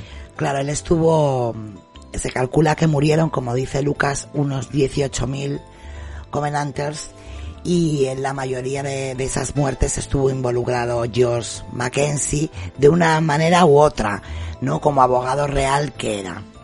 Sí, exactamente, claro, porque tenía el título de, de ser, de, de caballero, supongo. A, ser un abogado real. El tema es que eh, hay mucha gente que ha pasado por ahí, eh, hasta incluso el mismo ayuntamiento, después de, los avisos de los vecinos, de se comenta de aproximadamente unos 400 casos eh, que bueno, que la mayoría de gente pues han salido con malestar de cuerpo o zonas de donde había mucho frío, frío intenso y cambiabas de, de zona en milímetros y hacía un, pues un calor bastante notorio, eh, magolladuras, arañazos, rasguños, eh, hasta incluso se encontró una chica eh, supuestamente, ahí ya lo dejo entredicho, no sé, eh, mareada y con magolladuras en el cuello, eh, y así un sinfín de, de casos lo que es en el mismo cementerio, ¿no? El, en el mismo mausoleo de este hombre. El ayuntamiento tomó unas decisiones de cerrarlo eh, con unas cadenas que se comenta también que esas cadenas o son o para que la gente no entre o para que el espíritu no salga, ¿no? Ya que hubo intentos de exorcismo, espérate que no me sale la palabra, Exorcización. eh, hacer, hicieron un exorcismo del mismo mausoleo, eh, una medium, y eh, esta persona comentó de que eh, probablemente el ser maligno que habita en ese mausoleo iría por ella, ¿no? Y por causas eh, desconocidas, teóricamente un paro cardíaco, eh, esta, esta mujer murió a, a cabo de los dos meses, ¿no? De, infarto del corazón. Se comenta también que en la misma cárcel del mismo cementerio, eh, un cura hizo dos eh, exorcismos y eh, acabó súper agotado. Él dijo que liberó alrededor de unas 200 almas, que el- la cárcel también está cerrada al público, no se puede entrar. Eh, y el mismo cura comentó de que ahí había algo más que una parte bastante bastante oscura, ¿no? Y probablemente también dicen que fuese la causa de fallecimiento de este cura también alrededor de los dos tres meses. El tema es que tú puedes entrar a estos sitios eh, tranquilamente, pero eh, firmando un, un- una nota o un escrito de que el mismo ayuntamiento se exhibe de lo que te pueda pasar mientras que estés allí, ¿no?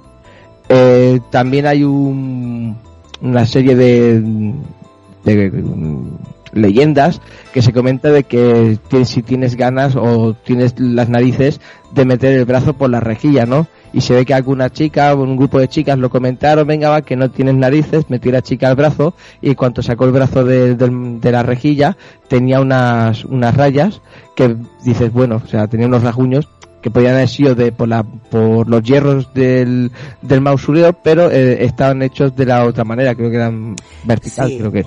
Lo curioso de, de esto no es que las chicas meten, meten la mano entre los, entre los barrotes y esos arañazos no eran verticales, no sé, tenían que ser del codo a la muñeca y sin embargo estos arañazos eran horizontales. Entonces, es verdad que este cementerio es, es un caso peculiar, Lucas, porque es uno de los más investigados del mundo a nivel paranormal. Lo que comentaba yo al principio, que eh, tiene mucho auge con este tipo, las personas que buscan eh, psicofonías, etcétera, ¿no?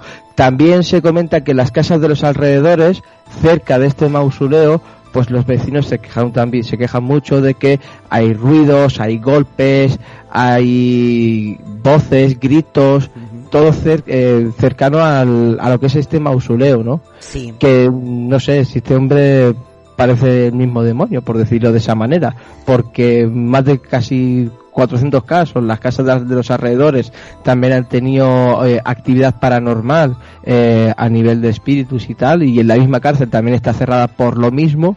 Eh, con, yo es un cementerio que dicen que sí, que está bonito, pero que tengas cuidado a la hora de entrar a estos sitios, que a mucha gente pues le gusta, ¿no? Sobre todo fotógrafos que quieran hacer capturar alguna fotografía, cualquier cosa, a esta gente les, les chifla, pero claro, el ayuntamiento te dice que ellos se sirven de cualquier responsabilidad hombre, lógico de dar la vergadura de eh, todos los casos que hay testificados, vamos.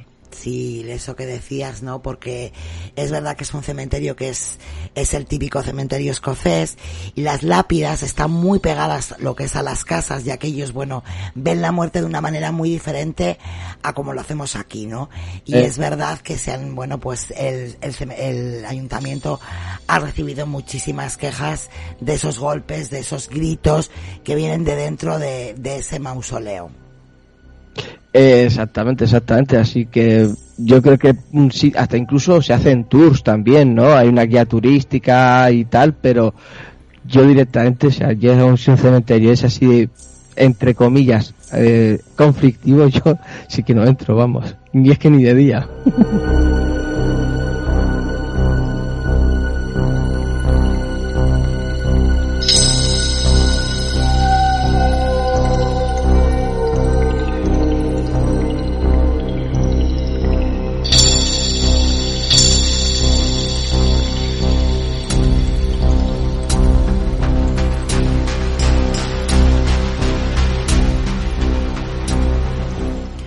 yo creo que Nacho quería contarnos algo de lo que nos estaba relatando, relatando Lucas de Mackenzie, bueno, pues de, de todo esto que nos ha, nos ha dicho.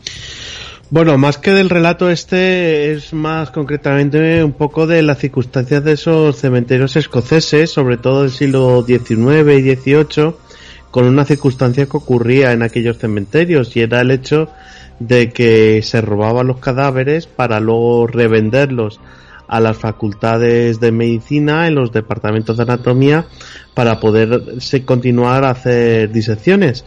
Eh, eso es debido a que en Escocia durante el siglo XVIII-XIX eh, la Universidad de Edimburgo y la Universidad de Glasgow son las más prestigiosas las más prestigiosas en la enseñanza de la anatomía, que era la, la ciencia médica predominante en aquel momento, y entonces siempre había una falta de, de cadáveres. Entonces, dentro de, de esas circunstancias, pues existía una figura que era la de los resucitadores, que se dedicaba a deambular de cementerio en cementerio por Escocia para desenterrar a esos cadáveres y luego venderlos a las facultades de, de, medicina. Eh, para evitar eso, lo que hacían las familias más pudientes era poner enrejados para evitar que los resucitadores pudiesen sacar el, el cuerpo, que tiene, yo creo que en parte que ver con esta leyenda de Mackenzie, esas cadenas y ese enrejado para evitar que nadie pudiese sacar el cuerpo de, de este hombre.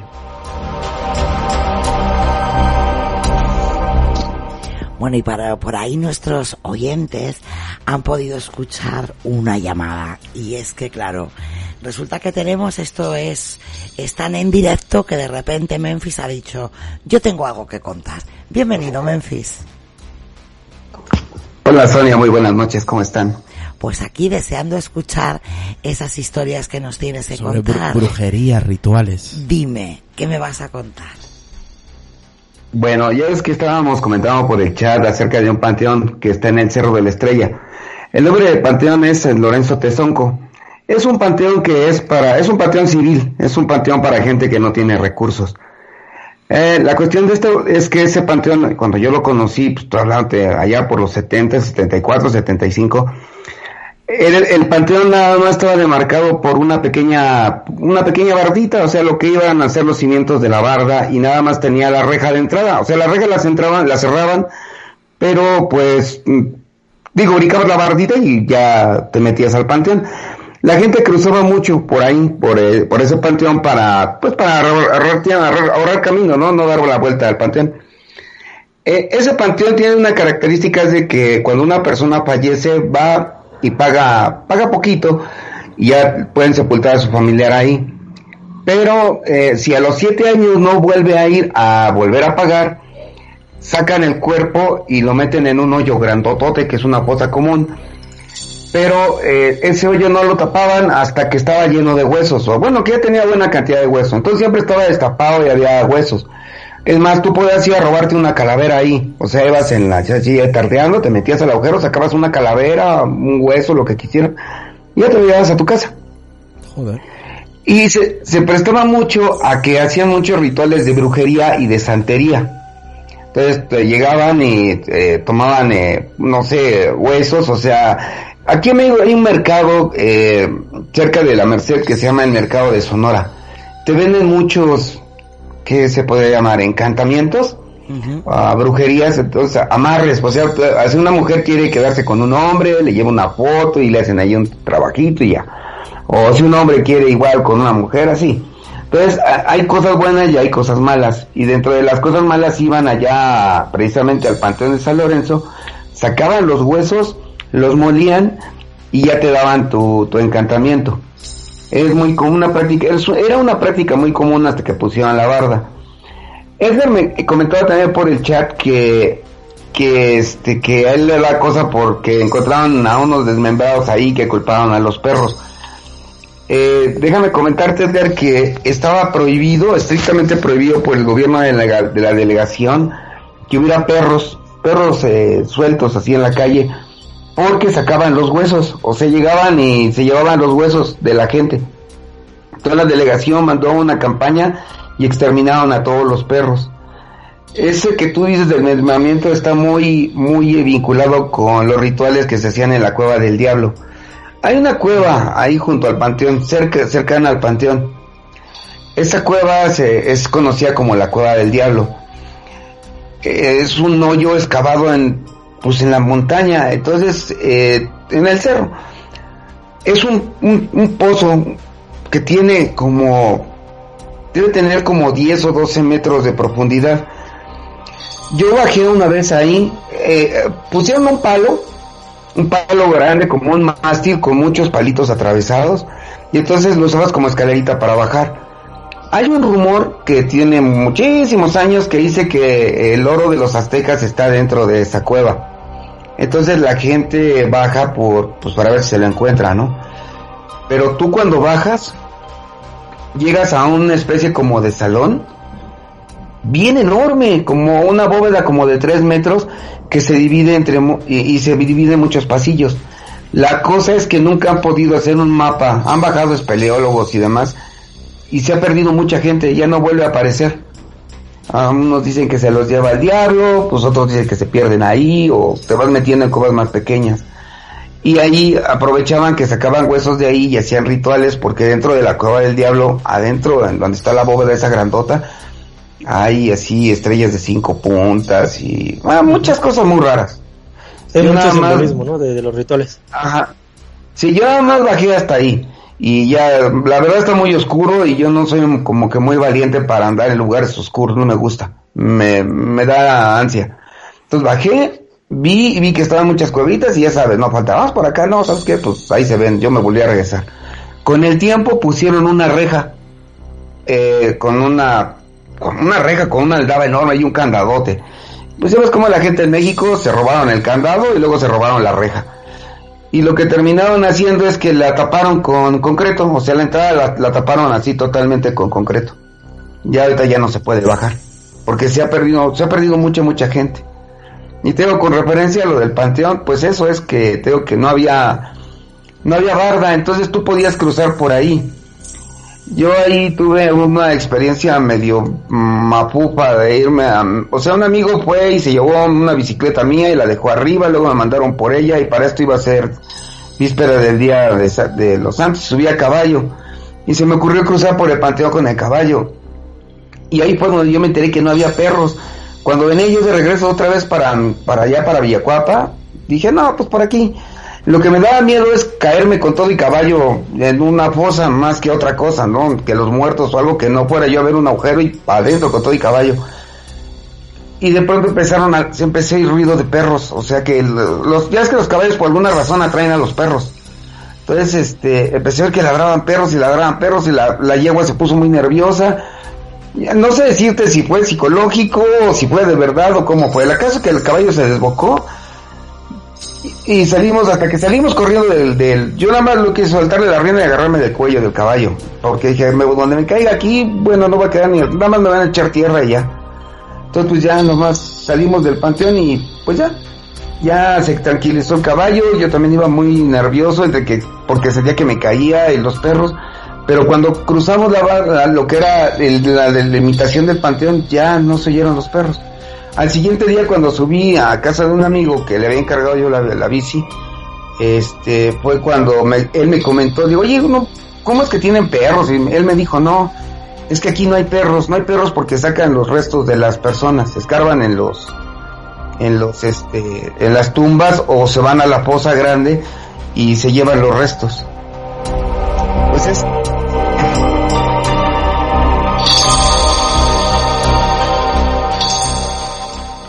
Sí, adelante, Memphis, sigue.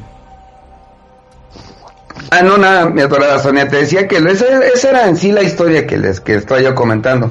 Que te digo que más que nada porque se presta mucho por la facilidad de, de aquí de, de, de obtener los huesos, ¿no? O sea, de cualquier tipo de hueso, un fémur, una calavera, una mano. Viene la gente de acá, bueno, de aquí del mercado de Sonora venía, iban y se los llevaban.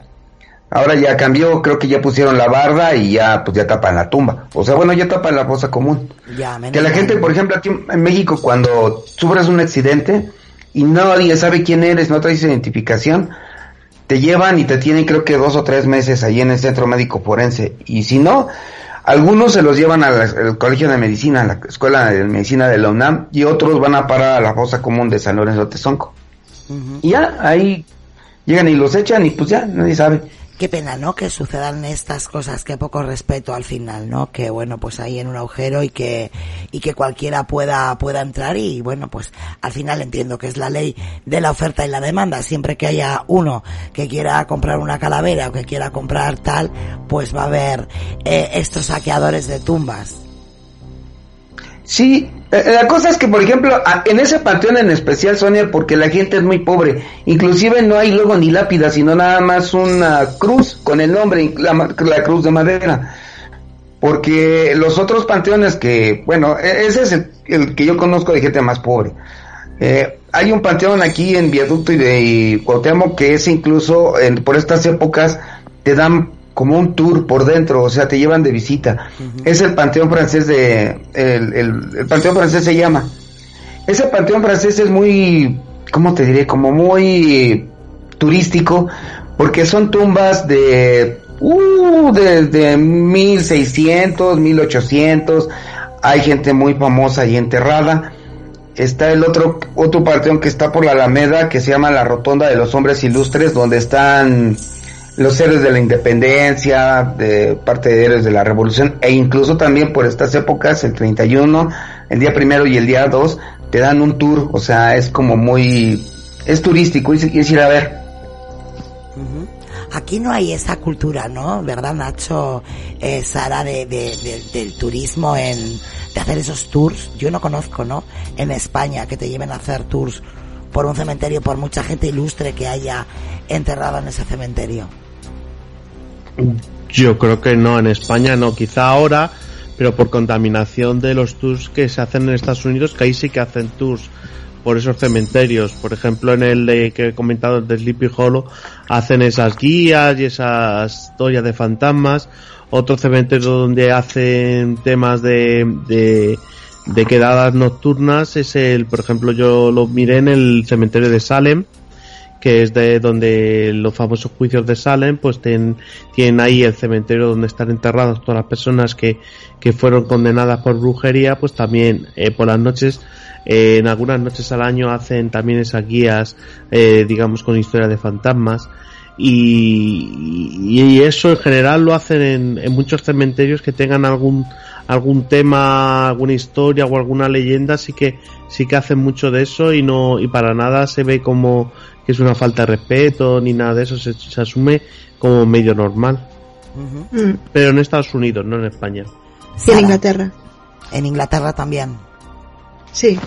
De hecho, el cementerio del que yo voy a hablar es un, bueno, y el que habló Lucas, el cementerio donde se hacen visitas guiadas y precioso, por cierto, pero yo creo que también es mm, una cultura distinta y también depende del cementerio.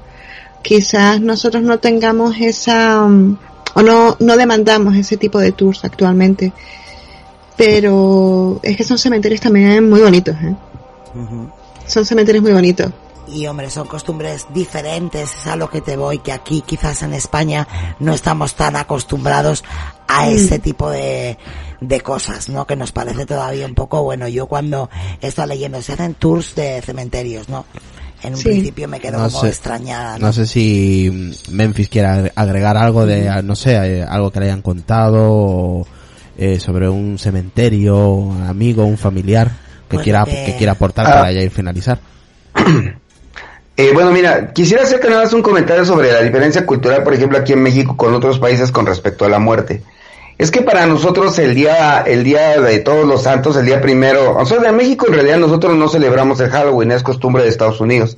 Nosotros celebramos el día primero y el día 2 de noviembre como el día de todos los, eh, todos los santos. Lo que pasa es que, eh, no sé si ustedes han oído hablar de que aquí en México se ponen ofrendas. Se supone que en esos días la gloria se abre y nuestros parientes que ya, que ya fallecieron tienen la oportunidad de pasar de, de- del otro mundo a, a convivir con nosotros esos dos días. El día, el día primero es el día de los muertos chiquitos, de los niños, y el día dos es el de los muertos grandes. Entonces nos acostumbramos poner aquí en México una cosa que se llama ofrenda, que es lo que a- en, en la vida a esa persona le, le gustaba, eh, eh, comida, bebida, eh, cigarros, lo que fuera, ¿no? Entonces pone la, la ofrenda y es y ellos vienen a visitarnos. Entonces, por lo regular en, en- en esos días nosotros vamos al, al panteón y llevamos unas flores amarillas que se llaman cempasúchil, adornamos las tumbas e incluso a veces comemos en el cementerio porque están con es el momento en que esa persona que ese familiar o esa persona querida regresa con nosotros y tiene la oportunidad de, de, de, estar, nosotros tenemos la oportunidad de estar nuevamente con ellos. O sea, nosotros no, no, no le tenemos tanto miedo a la muerte, sino más bien celebramos, nos alegramos que los muertos regresen, regresen con nosotros, nos tengan la oportunidad de estar con nosotros. Entonces por eso es que es así, somos Sí, así. Sí he tenido la ocasión, eh, bueno, pues de ver alguna fotografía que alguien me hizo llegar alguna vez de algún altar, de algún, bueno, cómo se engalana, ¿no? La casa y de esas comidas, como tú dices, que le gustaban al difunto y bueno, pues que en esos días eh, se supone que regresa para disfrutar con su familia. Te diré, por ejemplo, que a mí no me extraña tanto eh, sí que me extrañó hace años cuando Israel me contaba que, por ejemplo, en Perú, en Lima, ¿no? Eh, bueno, pues hacen parecido, ¿no? No, en Lima, en Lima no, en, En- Perú. en Perú. En general. Van, van al cementerio y llevan pues la comida que le, le gustaba al difunto y, y bueno, pasan el día con él, incluso bueno, ponen música. O hasta duermen. Y hasta incluso pasan la noche, ¿no? Entonces, eso que aquí eh, a nosotros nos parece tan extraño, ¿no? El, el ir a comer a un cementerio o el poner la música. Pero bueno, yo cuando, cuando he ido a Lima, por ejemplo, al cementerio a visitar algún, algún pariente, se celebran los cumpleaños, ves los globos de feliz cumpleaños, o si la persona fumaba, tiene su cajetilla de tabaco, eh, si bebía cerveza, tiene Sí, se su le rinde, cerveza, se le rinde, un homenaje un diferente. homenaje, sí. Entonces, bueno, pues esto es otra forma, ¿no? De celebrar ese día de todos los santos o ese día de difuntos. Edgar Memphis, no sé si queréis decir algo. Ah, Sí, usted- bueno, yo en ese sentido le voy a salir baratos a mis hijos porque nada más mi tequila, mi coca y mis cigarros. Y ya. Oye, Memphis, pues muchísimas Y gracias. tu, y tu Lumia, eh, tu teléfono Lumia. Lumia, siempre No, para ese, ese, ese queda conmigo abajo para hacer llamada. Ah, bueno. No sé, Memphis, antes de, de marcharte, ¿nos quieres contar una historia personal o que alguien te lo haya te ha comentado? Pues mira, es que, o sea, en historias de cementerios, pues te digo, la, la única experiencia real que hemos tenido así de, bueno, que yo tuve fea fue la vez que crucé por ahí por el de San Lorenzo. Pero en realidad, por ejemplo, o sea, mi- mis parientes están, casi todos están enterrados en el Panteón Jardín y es un panteón muy, muy bonito. Incluso mi abuelo está cerca de Pedro Infante y cuando se celebraba su cumpleaños era horroroso porque había que ir a limpiar la tumba de mi abuelo porque era muchísima gente la que iba y dejaban todo lleno de basura. Pero pues no, o sea, en realidad no, no, no, no, este, así es, eh, una experiencia tenebrosa no, no he tenido. Bueno, mejor. Ahora que, ahora que vaya al tour, perdón, eh, ahora que vaya al tour de acá, de, me invitaron al tour de acá de, de Xochimilco, a los canales, a la historia de la Llorona, a ver si puedo sacar fotos y se las subo ahí en Apelianos. Ah, pues la, la historia de la llorona, clásica. Sí, eso, sí. eso- eso existe en todos los países, ¿eh? Sí, en México además muchísimo y volvemos otra vez a, a Perú. Sí, también, no, en realidad en toda Latinoamérica, ¿no? Oye, Memphis, pues la verdad que me ha encantado tenerte, que nos cuentes, como siempre, lo bien que lo explicas. Así que ya sabes que esta es tu casa para cuando quieras o decidas volver. Pues muchísimas gracias, Sonia, muchas gracias, y saludos a todos, saludos, capitán, capitana, joven Edgar. Sí, saludos, este Memphis, muchas gracias ahora sí que por pues presentar, ¿no? Lo que tenemos aquí en México. La verdad que tenemos mucho, ¿no? Con respecto al tema de los cementerios, de el tema paranormal. Y ahora sí que esperamos, ¿no? Que en una nueva, bueno, en una próxima emisión nos puedas acompañar.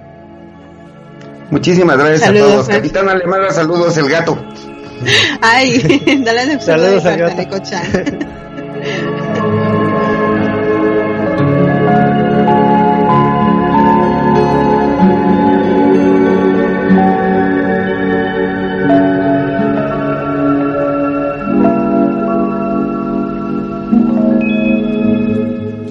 Y ahora sí, nos vamos con nuestra dama oscura y el cementerio que ha elegido, que seguro, seguro que tiene algún personajillo.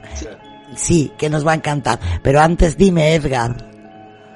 Antes de darle paso a Sara, una cuestión rápida con respecto a lo que comentó Memphis y comentó este Lucas del cementerio que comentó. Bueno, primero lo de Memphis, ahora sí que este ah, también recuerdo yo que en el Cerro de la Estrella contaban, ¿no? De que había reptilianos, ¿no? Incluso unos policías que, que entraron allí grabaron una entidad que tenía ese aspecto, ¿no? Entonces, eh, como él comentaba, es una zona la verdad que bastante interesante y la verdad de, terror por, por todo lo que hay ahí con respecto al tema de los huesos y todo eso.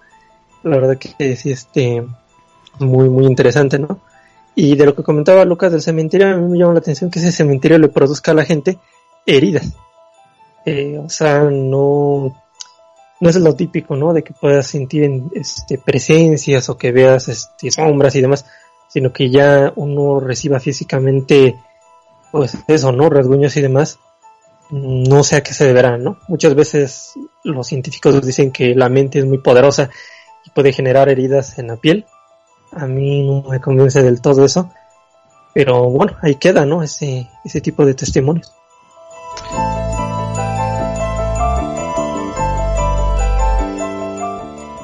Y ahora sí, mi querida dama oscura, como yo decía, sorpréndeme. A ver, ¿dónde está dama oscura? Pues me he sorprendido ya a mí misma no encontrando el mute. Ya, ya he visto, ya. Eh, yo la verdad es que tengo que reconocer que mi alma gótica está disfrutando muchísimo hoy. Y cuando Nacho mencionó a los resucitadores, uff, chiribitas me han hecho los ojos. Bueno, y mi alma gótica debe disfrutar mucho más con el cementerio del que voy a hablar porque es precioso, es precioso. Es el cementerio de Highgate, al norte de Londres. En serio, es muy bonito, vean las fotos por ahí. Es enorme, son 15 hectáreas con bosque incluido, musgo, mo, lápidas preciosas, eh, una parte como egipcia, hay de todo, hay de todo, variedad. Y unas cruces celtas divinas, en serio. Hay que ir al cementerio de Highgate si se tiene la oportunidad.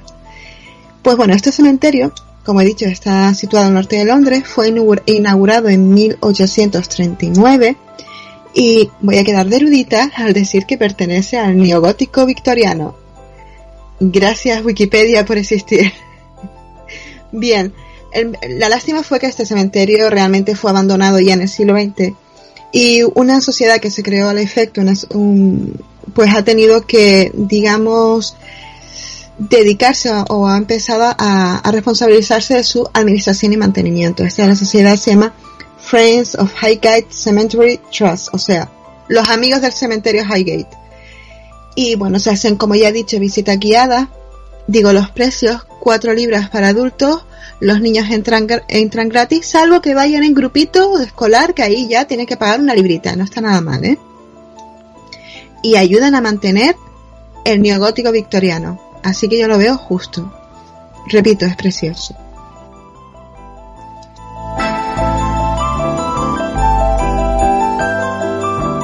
Sí que lo es, estoy mandando fotografías ahí al grupo de Telegram y la verdad que hay, bueno, algunas esculturas preciosas. O sea, yo cuando te digo que mi alma gótica disfruta, es que disfruta. Pues ya imagino ahí vestida de negro, muy blanca y realmente disfruta.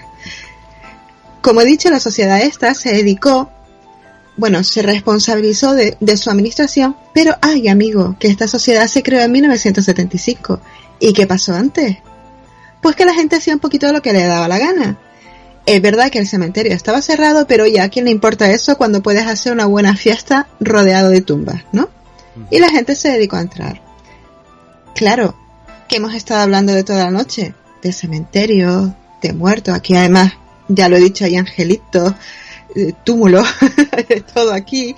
Pues claro, ahí ya, vamos, ahí ves cualquier cosa. Y eso fue lo que pasó, que la gente vio cosas.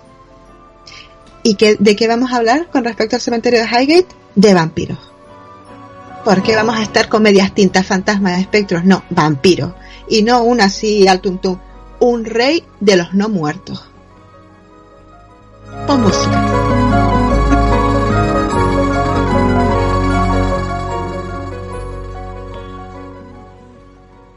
Adelante, querida dama. Es que es una historia muy divertida, por eso me lo estoy contando así, porque es una historia que tiene, vamos, es que tiene de todo, de todo, en serio. Empecemos. Vamos a situarnos. Uy.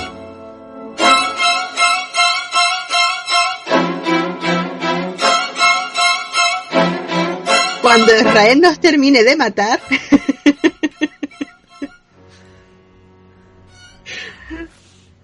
Dice Angélica. Nos situamos ya. Dice Angélica. Esa música no me la esperaba. dice Angélica, hermosísima melodía. Bueno, es que me he matado en serio. Perdón. Venga. Venga, venga, me voy a poner seria.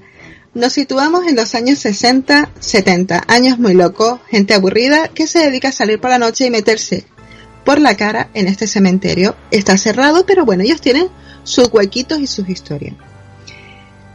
Pero como decía, pues estamos en un cementerio al fin y al cabo y la gente empezó a ver cosas, fantasmas, bien porque lo veían, porque lo veían, bien porque ellos iban con sus cosas ya encima. Llámese LSD, borracheras o lo que sea. Yo ahí ya no entro. Pero estamos en los años 60.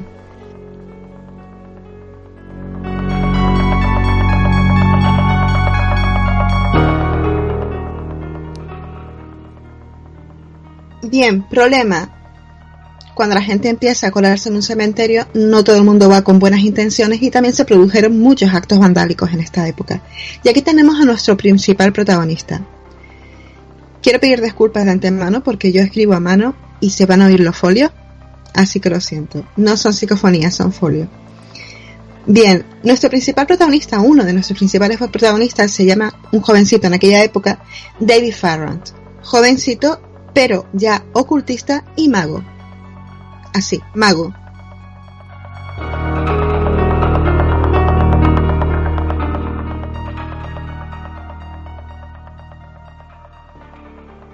Bien, nuestro amigo Farran pues tenía su grupito de, de jóvenes también ocultistas, pues que se metieron en el cementerio guiados por mm, saber qué había detrás de tantos testimonios que habían encontrado cómoda en la prensa de la época local sobre pues apariciones y avistamientos de, de cosas extrañas en este cementerio. Entran allí el 21 de diciembre, ojito con la fecha, 21 de diciembre de 1961, pues el hombre decide entrar por la noche y pasar la noche. Fecha 21 de diciembre, solsticio de invierno, pero también es la festividad de Yule. Para celta, bueno, sí, nórdico, celta y wicano. Y él, bueno, ya en los 90 él dijo, es que yo soy un gran sacerdote wicano. Pero este, en esta época, pues era un mago a secas o un ocultista. Vamos a dejarlo ahí.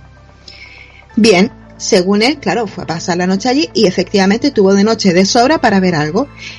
Y en este caso vio una figura negra o gris, depende de quién os lo cuente, con unos ojos rojos.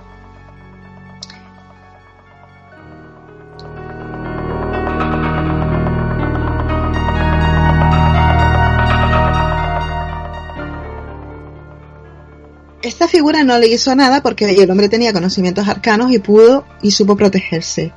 Pero bueno, él se decidió a, a compartir con la humanidad su, su avistamiento, ¿no? su, su y no se le ocurrió otra cosa sino solicitar, o sea, él lo publicó en un periódico local y solicitó pues que si había más, más testigos pues dijeran sus experiencias. Y bueno, ahí empezó todo el mundo, un montón de gente diciendo que sí, pero claro, todo el mundo había visto una cosa distinta. Pues bueno, es que habían visto de todo, a ver si lo encuentro. Vale, quiero que digamos, que recordemos un periódico en concreto porque tiene mucho que ver con el lío que se montó. Él empieza a contar sus, experiencias y sus experimentaciones, investigaciones sobre el tema en febrero de 1970 en un medio local que se llamaba Hampstead and Highgate Express. Y ahí pues todo el mundo empezó a decir, pues un hombre alto con sombrero, yo he visto una bicicleta fantasma. Bicicleta fantasma no lo pillo, porque una bicicleta será un, con, no sé, el que va en la bicicleta, pero la, bueno, da igual. Una bicicleta fantasma, una figura fantasmal por el estanque, una cabeza espectral entre los barrotes de la verja, pero bueno, todo el mundo había visto una cosa distinta. Pero, aquí viene lo bueno. Aparece otro de nuestros protagonistas, Sin Manchester.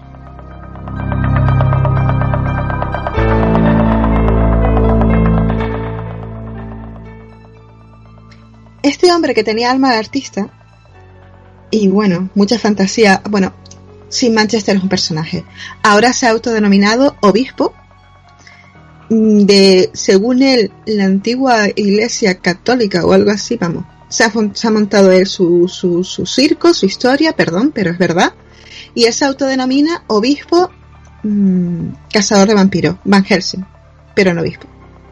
Es un personaje, en serio, busquen Sin Manchester y hablaremos un poquito que es también troll. bueno, esto es increíble, ya hablaremos si llegamos ahí.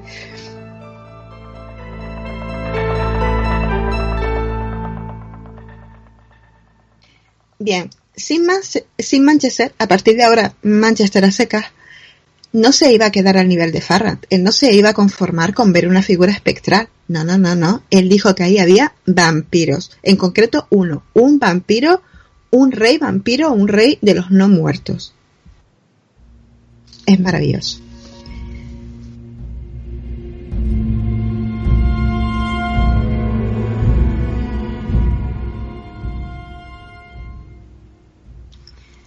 Atención. Eh, según él, él no venía de primeras, él no era una persona advenediza que viniera de nuevas, no, no, él ya esto ya lo tenía medio investigado porque a él le habían llegado dos testimonios ya en 1967, antes de que el tal Farran pasara la noche allí en el cementerio.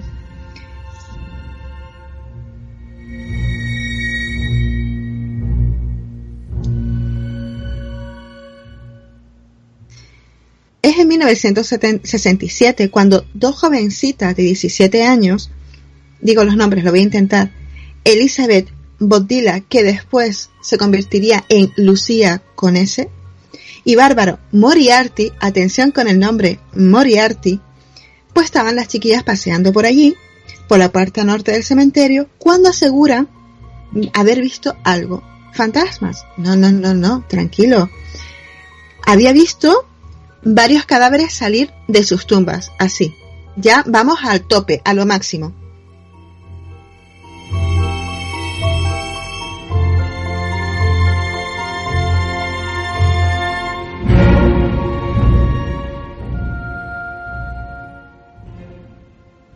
A ver, ¿les está gustando la historia?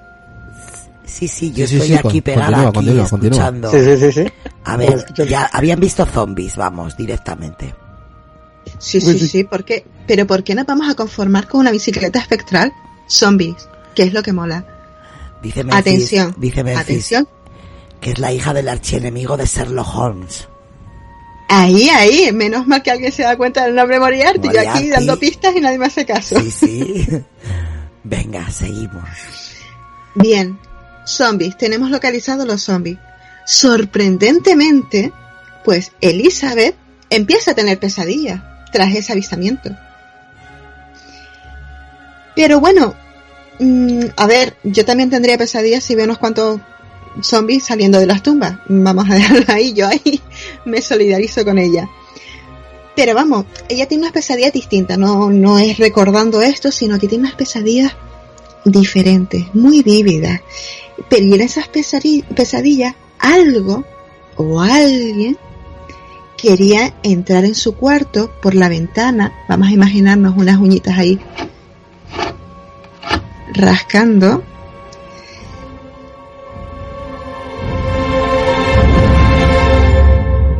Rascando el cristal. Y algo quería entrar a por ella. Y encima empezó a sufrir anemia. Interesante. Anemia, pérdida de sangre, a lo mejor, no sé. Vamos a dejarlo ahí. Y tenía, oh, increíble, dos moretones en el cuello, con dos marquitas.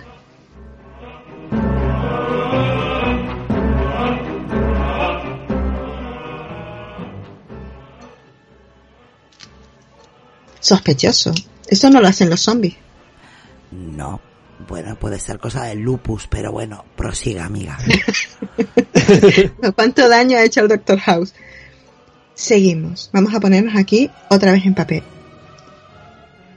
Manchester, nuestro particular Van Helsing psicodélico, pues eh, habló con ella y le hizo pues el tratamiento típico de cualquier Van Helsing.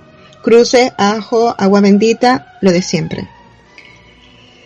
Bueno, mm, ella mejoró, pero oye, aquí estaba claro que había un ser no muerto, un vampiro con todas sus letras. Y claro, él tenía que casarlo porque era su obligación.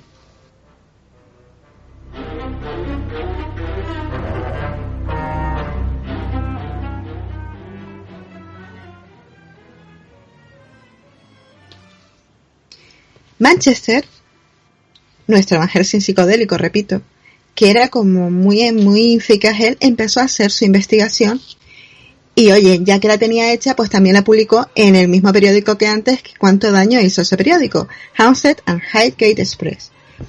Esto lo publicó pues en los 70, no me acuerdo exactamente la fecha, pero más o menos en la, en la misma fecha que en los 70, en 1970. La diré cuando la encuentre.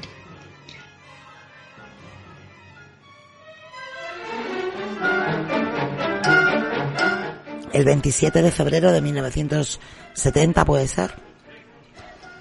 Pues podrá ser. Pues será. Por ahí.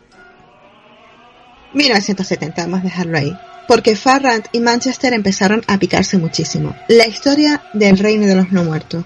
Maravillosa. Bien. Este hombre, el rey de los no muertos, pues no era un príncipe, no era un voivoda, no era un conde. Era un rey. De Valaquia, de la Valaquia medieval. Y este hombre pues le dio por, por investigar y hacer sus pinitos en la magia negra, cosa que está muy fea. Cuando murió, entre comillas, pues sus seguidores, sus acólitos, se lo llevaron a dónde? A Londres. Todos los príncipes barra conde barra voivodas de Valaquia se van a Londres. Pues se lo llevaron a Londres. En animación suspendida, muerte suspendida, no sé. Y se lo llevaron a una mansión que compraron en el siglo XVIII al norte de Londres. no me digas más, que luego se convertiría en el cementerio del que me estás hablando. Que esta muchacha es muy lista. Pues sí. Me lo estaba yo Pues sí. imaginando, fíjate. Es que, es que se ve venir, es que se ve venir, ya está, eh, es que se veía venir. Porque si no, ¿a cuento de qué va a estar el vampiro ahí? Eso ¿no? digo yo. Claro. Siga, siga, querida Bien. amiga. Bien, está interesante la cosa. Pero hombre, el hombre estaba un poco muerto en animación suspendida, vamos a dejarlo así. Pero claro, ¿qué pasó en los años 60, 70 en el cementerio de Highgate? La gente, la gente que entraba, hacía vandalismo, empezaron a hacer tonterías satánicas y oye que lo despertaron.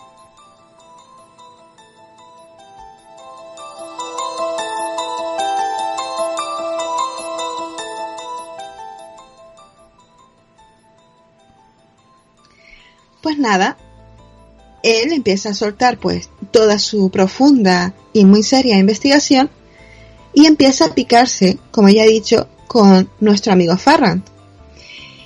Y mm, Farrant, que en un principio aseguró haber visto un simple fantasma, pues ya iba que bueno, sí, era un fantasma, una aparición espectral, gris, pero oye, a lo mejor, bueno, tenía los ojos rojos, pues a lo mejor, a lo mejor mm, podía ser un vampiro, quien dice que no.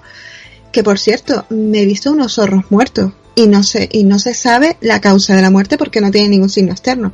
Oye, que después esto se convirtió en que los zorros pues no tenían ni una gota de sangre y tenían unas incisiones en el cuello, porque todo el mundo sabe que los vampiros solo, solo, solo se alimentan por las heridas del cuello, no por otro sitio, solo por el cuello.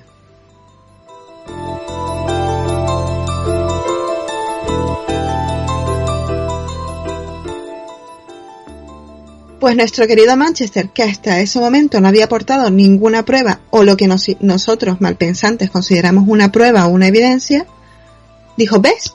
Lo que yo decía, ahí está la prueba.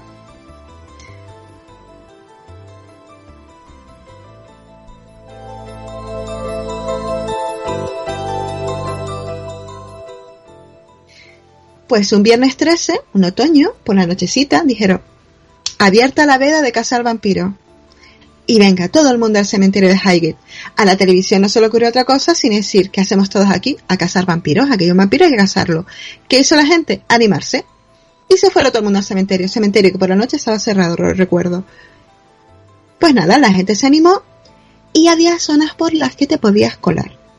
Manchester, muy valiente él, enarbolando su ristra de ajo y su estaca y su masa, pues se metió por ahí. Y tenemos a Lucía, ¿se acuerdan de Lucía? La que había visto zombies, que a lo mejor no eran zombies sino vampiros. Pues la chica lo estaba sufriendo esas pesadillas por la noche. No pasa nada, se convirtió en una psíquica sonámbula, tal cual. No estoy exagerando. Ella ahí en sueños iba caminando, aquí es. Y ellos empezaron, pues, entraron en una cripta, en un mausoleo, empezaron a hacer sus cosas. No podían entrar, intentaron abrir eh, la puerta, no pudieron, pero oye, había un agujero arriba. Ahí con todo lo que hay que tener, se colaron por el agujero con una cuerda y vieron unos ataúdes vacíos. No pasa nada, esto lo exorcizamos, aquí no viene nadie más. Unos sajitos, un poquito de agua bendita, un circulito de sal y se fueron. En otro momento, Manchester volvió, que ya eso fue una cosa más seria, fue de día, donde en un momento en el que podía ir, y se encontró otro mausoleo. No era el mismo, pero ah, amigo, que el vampiro se había mudado y él lo sabía. Cuando entró en ese mausoleo, en esa cripta, lo encontró. Encontró una tumba. Con su cadáver dentro, por cierto. Y ahí se hizo lo que tenía que hacer. Exorcizó y tal. Pero un amigo, no, perdón, lo intentó, pero un amigo, por no sabemos qué motivo, le dijo, no, vámonos.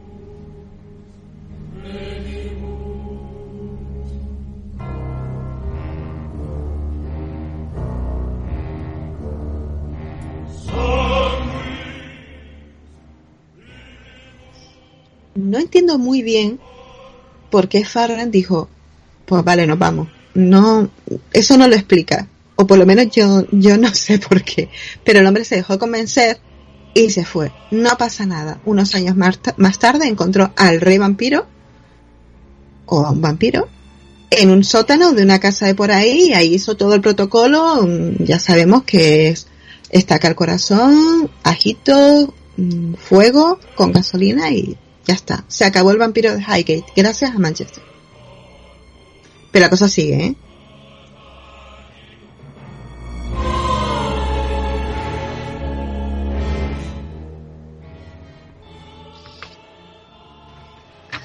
Como he dicho, Manchester y Farrant estaban un poquito mosqueados entre ellos, un poquito picados, no se iban muy bien, de hecho se siguen odiando bastante.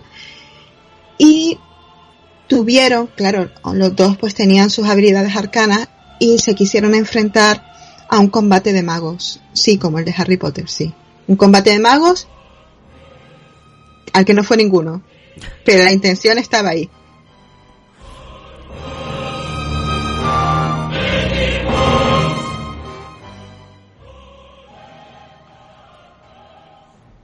Bien.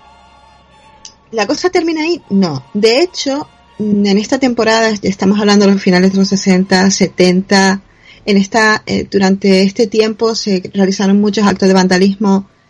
Llegaron a sacar un cuerpo de una de las tumbas, una mujer estaba decapitada, intentaron prenderle fuego, carbonizar el cuerpo, o sea, hubo muchos actos de vandalismo. De hecho, como estaba diciendo, el cementerio estaba cerrado por las noches, había formas de colarse en el cementerio y fue un desastre. Por eso también a partir de, del 75, como he dicho, pues se crea esta sociedad para proteger también al cementerio de esta locura y de este circo. Bien, eh, al cuerpo de esta señora se la encontraron en agosto de 1970, un 1 de agosto. Eso tiene dentro también de la, de la cultura celta, era un día especial porque era el día de Lugnasat, o sea, los celtas eh, dividían el, el, año en cuatro fases.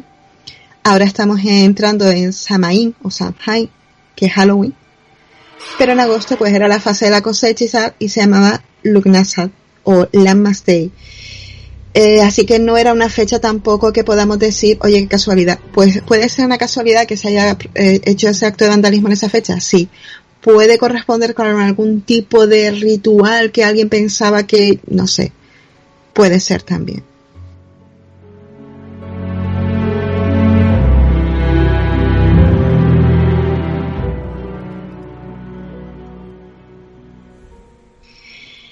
Bien, eh, Farran no tuvo tanta suerte como Manchester, que se coló, se coló muchas veces en el cementerio, pero a Farran lo pillaron. De hecho, lo pillaron una ocasión con una estaca y un crucifijo. En esa ocasión, pues lo detuvieron, pero no pasó nada. Pero más adelante, sí, más adelante fue a juicio eh, lo condenaron a prisión por actos vandálicos, aunque era segura que no había hecho nada, etcétera, etcétera. Y pasó, en teoría tenía que pasar cuatro años, pero un par de años después ya, ya estaba libre. Esto, pues, ha hecho que Manchester, que en la actualidad, pues siguen muy enfadados uno con otro, pues utilice actualmente eso como algo que echarle en cara a, a como decir, mira, pues es un delincuente y yo soy obispo. Pero él hizo exactamente lo mismo, solo que tuvo la suerte que no lo pillaran.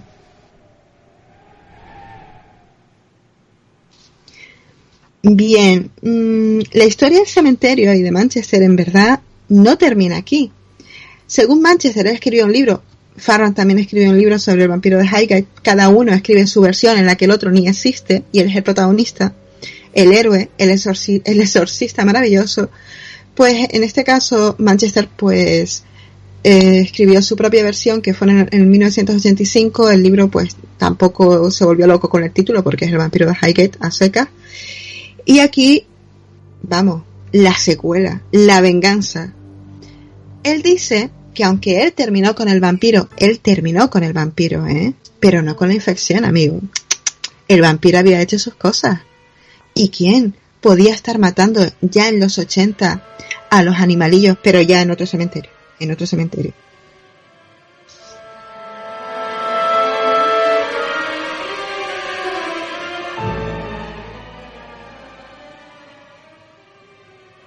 A ver, en 1980, según él, según él, pues empezaron a encontrar en otro cementerio, no en el de Highgate, eh, cuerpos de animales animales cuya sangre habría sido drenada por completo, o sea, no tenían ni una gota de sangre. Manchester, que hacía las cosas muy bien, decía no, el, el vampiro de Highgate no es porque yo lo maté, o sea, eso es imposible. Habrá mordido a alguien. Claro que sí. A Lucía. A nuestra querida Lucía con ese, la psíquica, la psíquica sonámbula. A ella la mordió.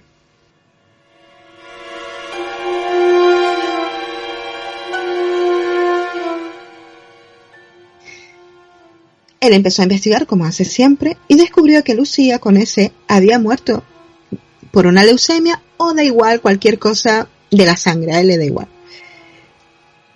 Y ella había sido enterrada en el Great Northern London Cemetery. Y allí fue él. Él se metió en el cementerio, porque sí, además que la chica se le presentaba por la noche en sueños. Sueños elevaditos de tono, pero en sueños.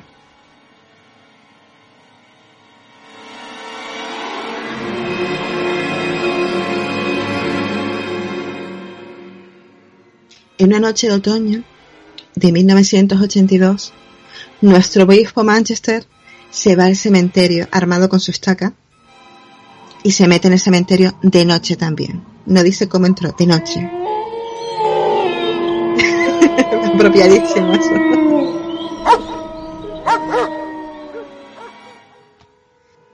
Él no vio lobos, no. Él vio a una criatura parecida a una araña pero tamaño Special Edition, como un gato, así de ese tamaño, un tamaño gato.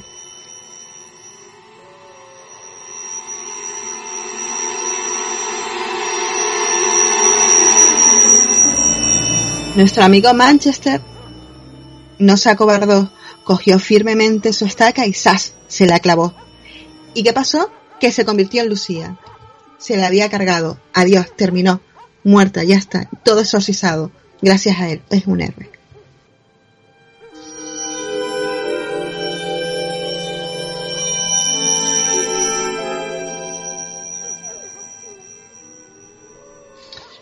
Evidentemente todo esto es la versión de él, por supuesto. ¿Y qué ha pasado con todo esto? Pues nada, se ha quedado ahí. ¿Qué ocurre?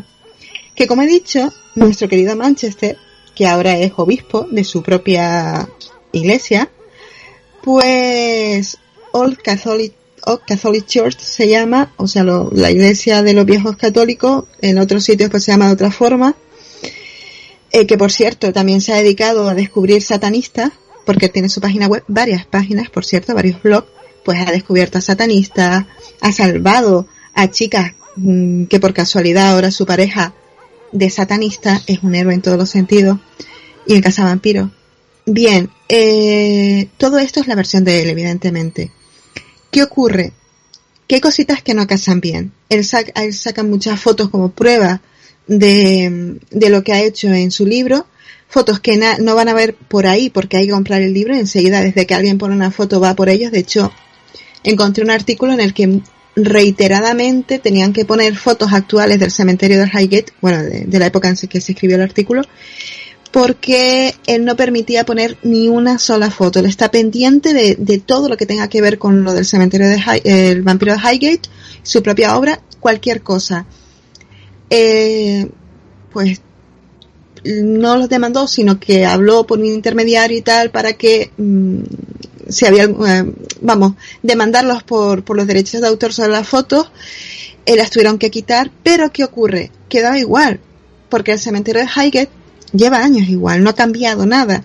Y por las fotos que, que estaban en el libro se sabe cuáles son las tumbas y están equivocadas. Es decir, que la famosa tumba a la que le guió la, la medium sonámbula no tiene salida, no, no.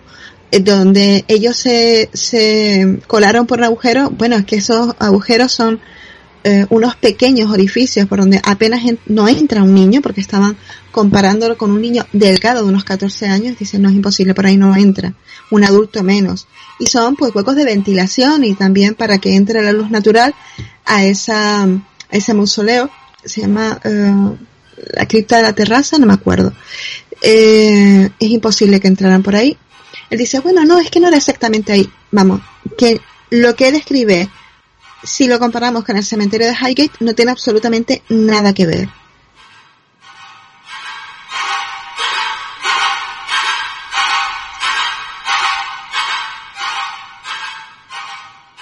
Aparte de que ya el tema del vampiro como tal, a ver, mmm, que digamos que se inspiró, entre muchas, muchas, muchas comillas, en el Drácula de Bram Stoker.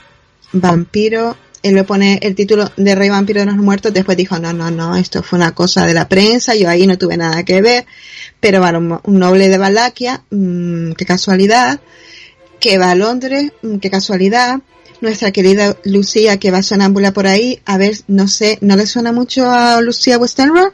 Perdón, Alicia, ¿cómo se llama? a Lucy Westenra, perdón. O sea, muchas cosas.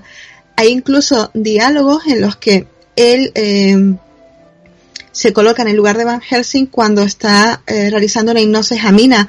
Hay un artículo que se llama así, eh, Stoker versus Highgate Vampire, y es una pasada. De hecho, la imagen de la araña esta, él eh, matando a la araña, está cogida de una película de, de Fisher, de Drácula precisamente, ¿no? Eso, o sea, que es una pasada. Hombre, ¿Qué ocurre? Que este hombre se enfada, ¿eh? Sí, Manchester eh, se jactaba, ¿no? De haber matado o acabado con 30 vampiros, ¿no? Siguiendo, bueno, pues la técnica antigua del exterminio vampírico.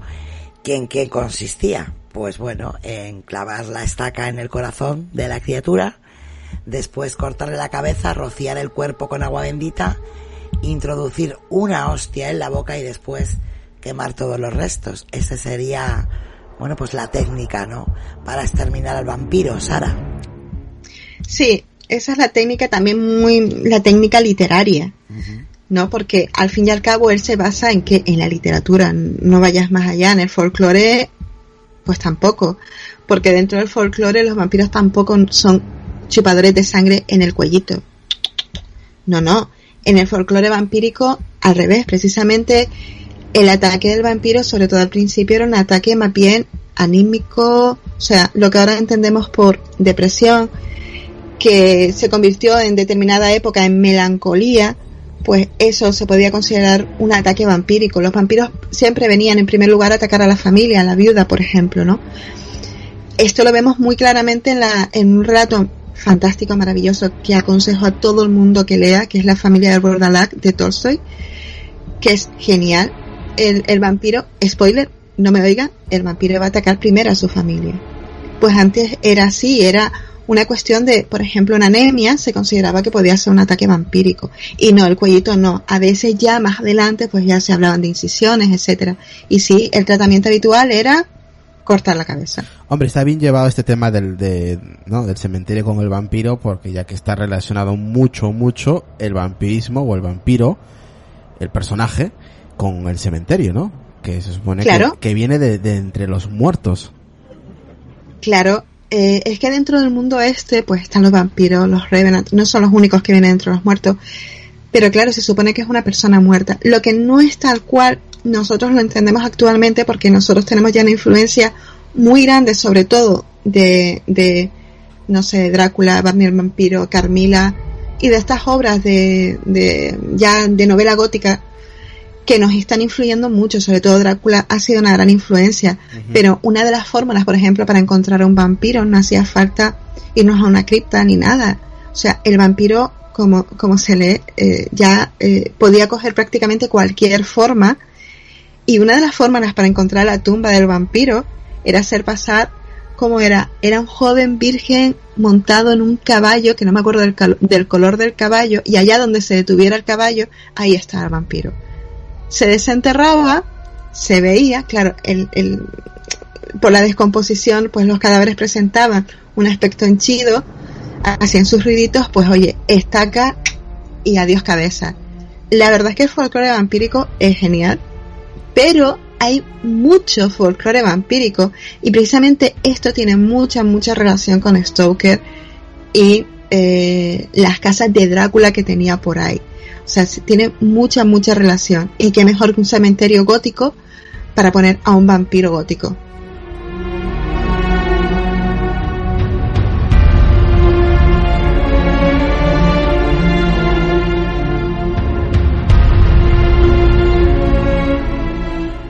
Bueno, Sara, sea como sea, creo que el título de uno de los artículos que he estado leyendo sobre tu cementerio es el que podría definir, ¿no? Eh, este cementerio donde la muerte se llama arte. Y creo que, que además de toda esa historia que nos has contado del vampiro, lo que sí que podemos ver son verdaderas obras de arte, un cementerio precioso. Es precioso. Sí, y, y yo creo que es con lo que me quedo, aparte de esa historia, ¿no? Tan curiosa de, del vampiro y de los cazadores de vampiros. Y el cementerio. Eso es, el cementerio, dicho, el cementerio. Sí, el cementerio de Highgate. Aparte que no lo menciona exactamente, pero eh, la pequeña novela de Neil Gaiman, El libro del cementerio, es que no hace falta ni que lo mencione, simplemente con las descripciones que hace Neil Gaiman, es una novela infantil juvenil, simplemente con las descripciones que hace de las tumbas tú dices cementerio de Highgate, porque es ese cementerio, es maravilloso, en serio. Tienen que verlo porque las fotos merecen la pena, no son para nada tétricas, para nada tétricas y, es una lástima que se abandonara, se dejara, se dejara pues un poco, en parte sí, porque en parte yo creo que ese abandono, ese que hayan crecido la- las plantas, el musgo, le ha dado un cariz especial muy personal a ese cementerio.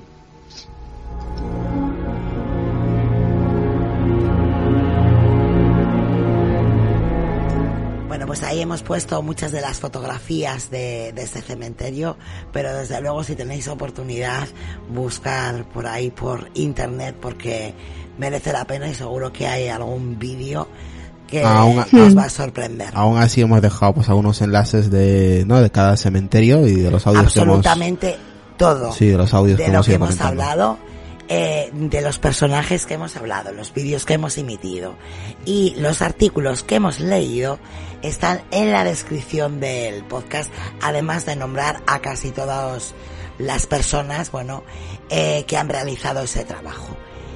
Eh, yo creo que vamos a hacer una pausa y ahora le toca a Nacho hablar del último cementerio. Así que venga chicos, os da tiempo a levantaros, ir a beber agua, a coger fuerzas para ese último cementerio de esta noche.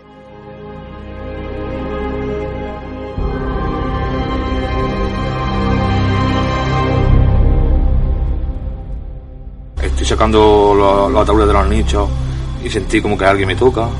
Está podando los árboles o barriendo y sentí como que me hablan. Tú tienes una foto, ¿no? Sí. Y aparte estamos viendo aquí un cuerpo, sí. Pues es una mano. Siento miedo y a la vez, a la vez no es miedo, es lástima. Porque me pongo en el pellejo de que puede ser un familiar mío. Pues me da cosa de tener que hacer esas cosas que ¿Nos podéis decir, nos podéis decir si las almas que hay en este, en este cementerio descansan en paz? No. No para nada. Que paren ustedes de andar, no de grabar.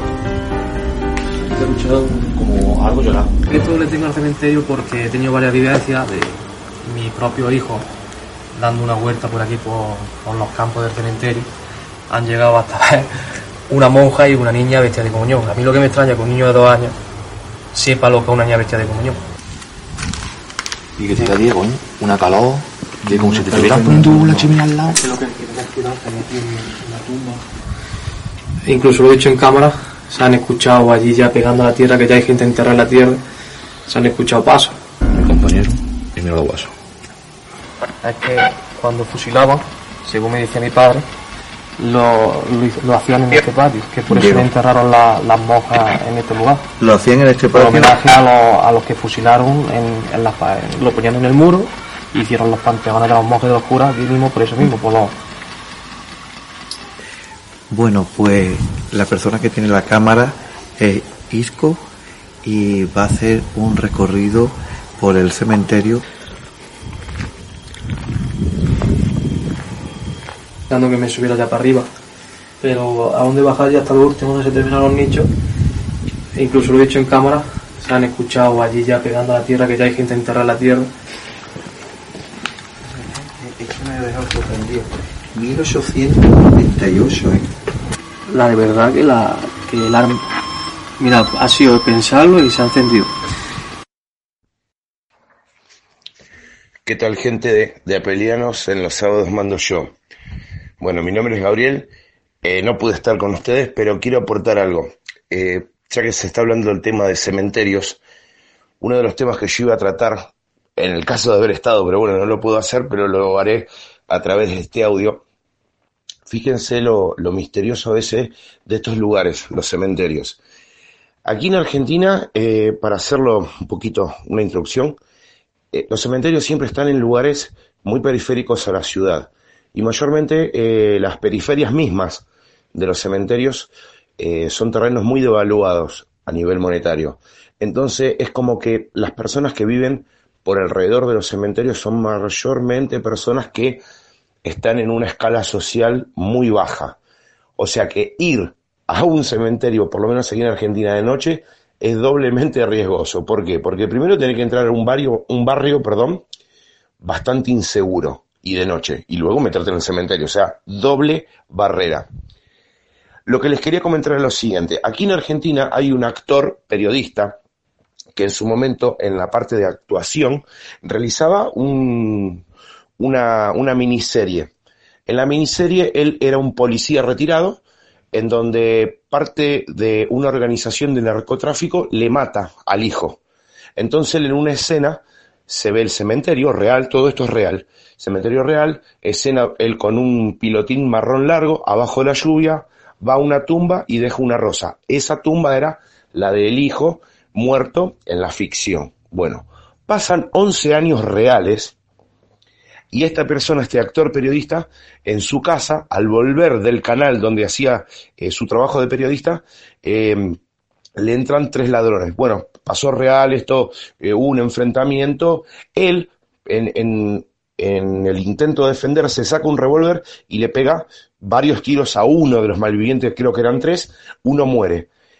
Pasa el tiempo, bueno, él entra en un estado bastante eh, delicado de salud porque fue herido, es más, fue herido los hijos, estuvo mucho tiempo, hubo un revuelo muy grande aquí en Argentina con respecto a este caso, y él, vez pasada, cuenta que en la tumba donde él hace la ficción que va a llevar la rosa de, del hijo supuestamente muerto por este cártel, hoy día está enterrado el ladrón que quiso matarlo en su propia casa. O sea, fíjense cómo son las paradojas a veces y de qué, qué cosas hasta a veces llegan a encerrar los mismísimos cementerios. Bueno, gente, no les quito más tiempo y espero que les haya gustado este audio.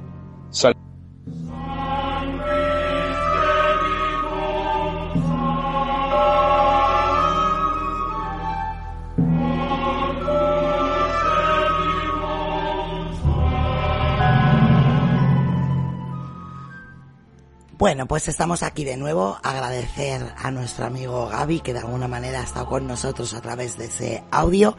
Y yo creo que Edgar tenía algo que comentar antes de pasar al último cementerio de Nacho. Sí, ahora sí que muy interesante la historia que nos ha contado Sara y me llama la atención, ¿no? Este, aquel final, ¿no? Que, que narra la, la persona que nos estaba comentando ella que eso, ¿no? Este, terminó, ¿no? Con esa especie de, de, araña y resulta que era la muchacha y demás, ¿no? Ahora sí que bastante imaginativo, ¿no? El, eh, si no mal recuerdas, este se llama Manchester, ¿no? La, la persona, bastante imaginativo el, el señor. Hombre, y... imaginativo, imaginativo, mmm, no. inspirado, inspirado, mmm, bastante. Vamos a dejarlo ahí. Repito, lean el artículo eh, Stoker está en inglés. Stoker versus eh, Highgate Vampire y eh, Rational Wiki eh, con respecto a Sim Manchester. Busquen este personaje en Rational Wiki que van a disfrutar. Ahora es un troll que persigue a todo el mundo por, a través de distintos blogs eh, con, distintas personalidades, o sea, con un montón de cuentas falsas, pues persigue y ataca a todo aquel pues que mmm, se decía así que que no aporta pruebas, que está equivocado, una frasecita de más, pues en ese plan. Es se nos troll, pone ¿eh? como, se pone como este, eh, nuestro amigo Mousy. no digas eso.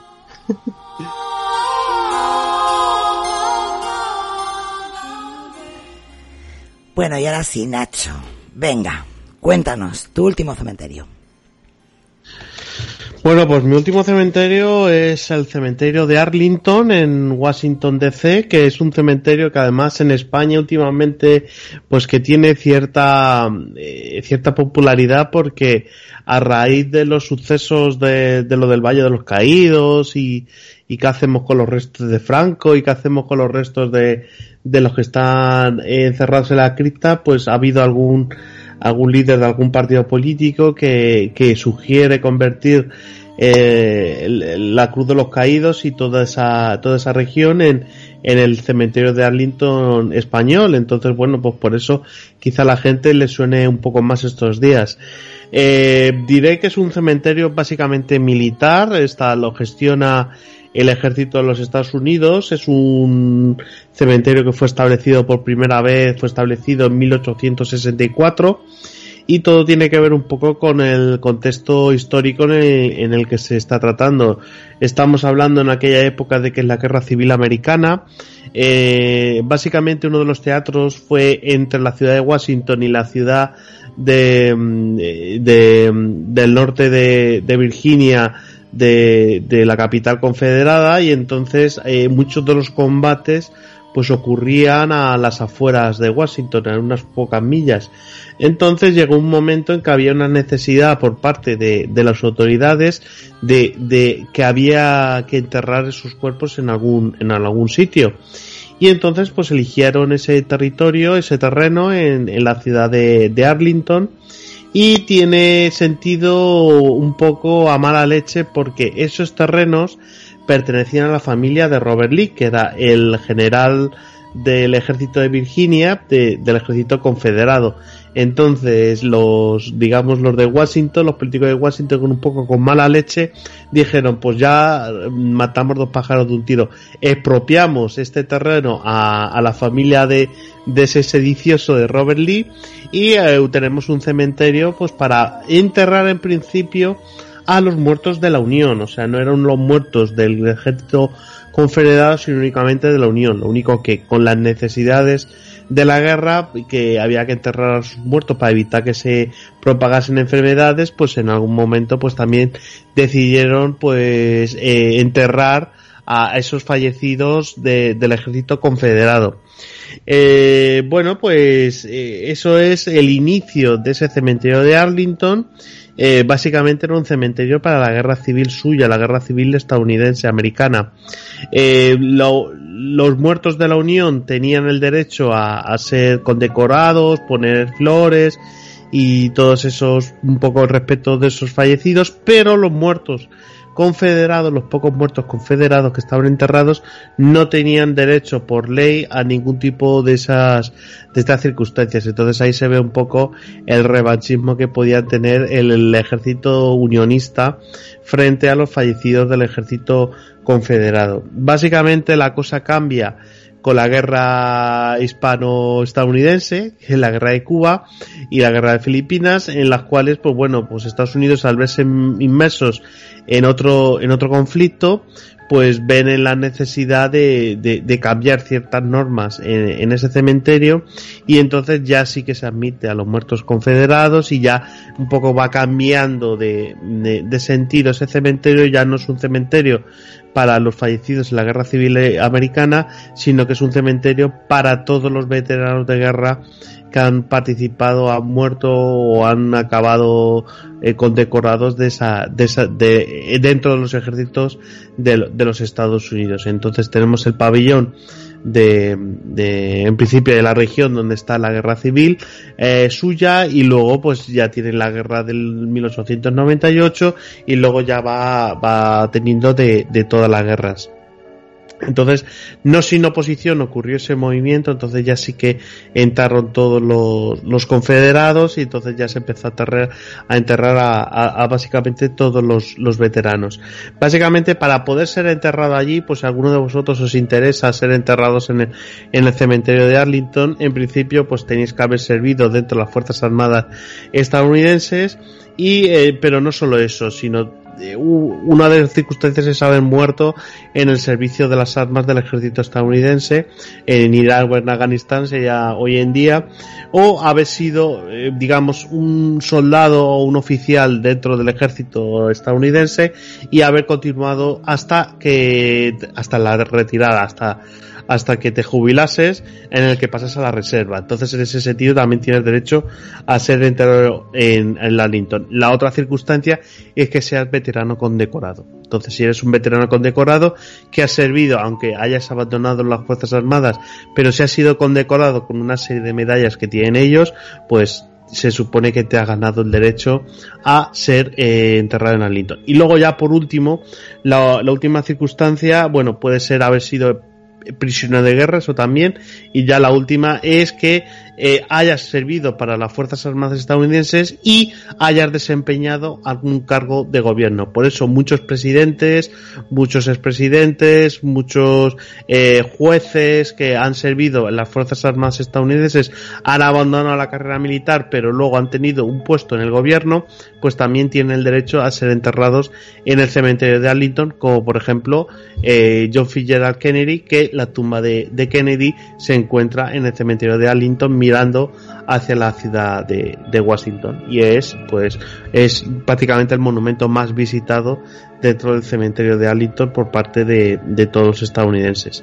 Eh, básicamente os puedo contar esto, entonces no sé si tenéis alguna pregunta acerca de este cementerio o lo puedo comentar. Es un cementerio grande, solo puedo decir No hay, no no hay ningún misterio en ese, en ese cementerio, algo que lo haga especial aparte de la gente que está enterrada allí.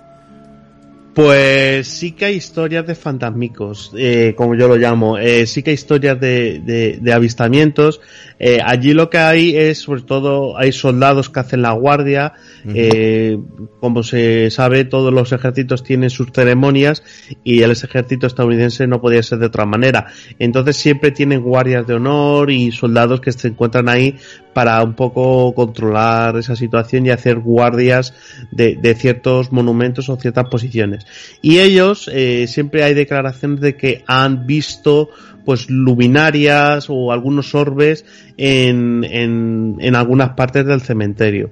Y luego más concretamente hay una historia de que hay una capilla ahí en el cementerio de Arlington en el que han visto una enlutada. Entonces que se sospecha que puede ser una viuda de alguno de los soldados que falleció y vaga como alma en pena por llorando por la muerte de su marido. Eso es una, es, básicamente son las historias que se comentan. Esos, esos soldados que han visto esos orbes y luego esa enlutada que, que, que vaga por, por ese cementerio de, de Arlington.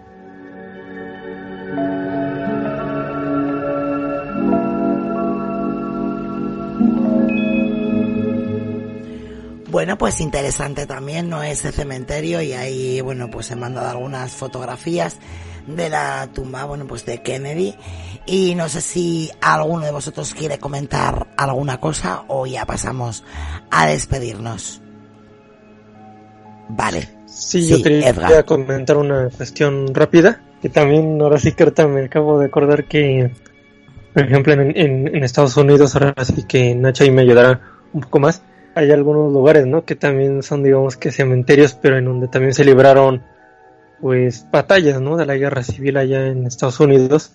Y la gente que asiste a esos lugares empieza a grabar, ¿no? Y empiezan a escuchar detonaciones de, de, de arma, cuestiones así como si estuviera grabando eh, los sonidos de la guerra y quedaron encapsulados, ¿no? En, en el espacio, ¿no? O tiempo.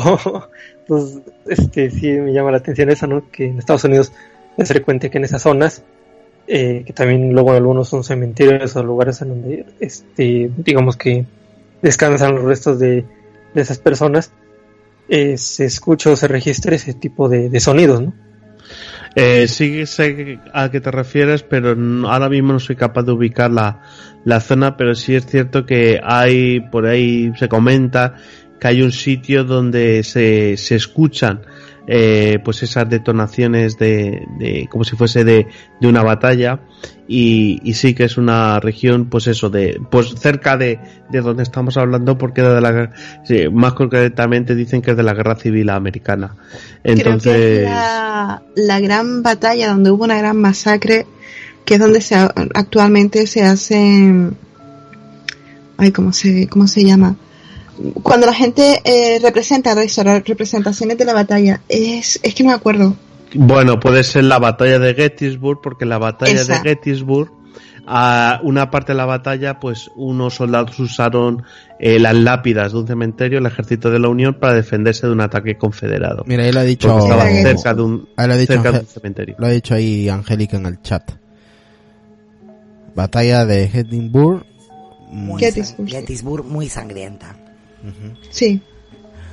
Bueno, pues yo creo que ha estado entretenido el programa de hoy, pero ya, bueno, pues llega a su fin.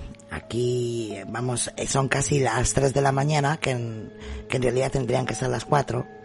No, todavía no ha hecho el cambio. Como que no, si es a las 2, ¿no? No, a las 3. A las ah, a las 3. Pues nada, eh, seguimos entonces en el mismo horario. Pensé que era a las 2. Bueno, Nacho, vamos a pasar a despedirnos.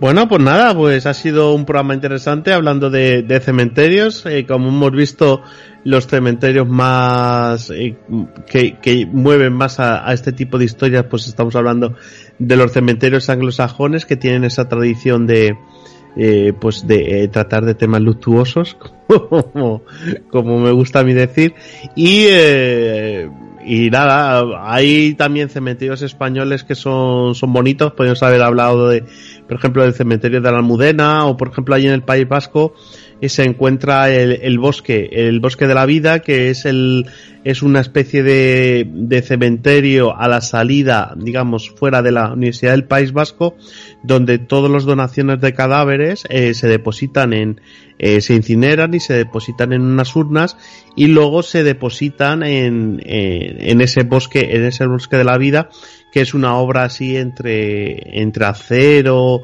y acero y hormigón muy de, muy del sentido de los artistas vascos.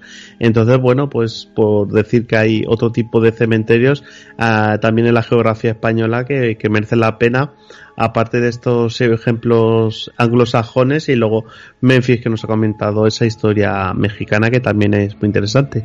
Y nada, eh, gracias por invitarme y mis redes sociales pues es arroba Nacho y luego también participo en el podcast de Crónica de Nantucket cuando no estoy haciendo eh, cosas políticas en el partido que no debe ser nombrado.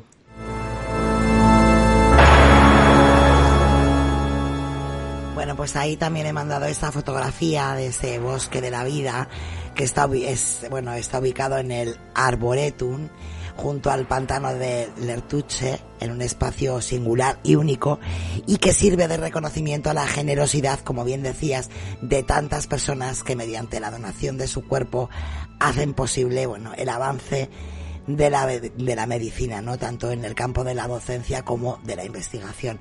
Así que bueno, ahí queda también muy hermoso ese, ese lugar y ahí podéis ver la fotografía.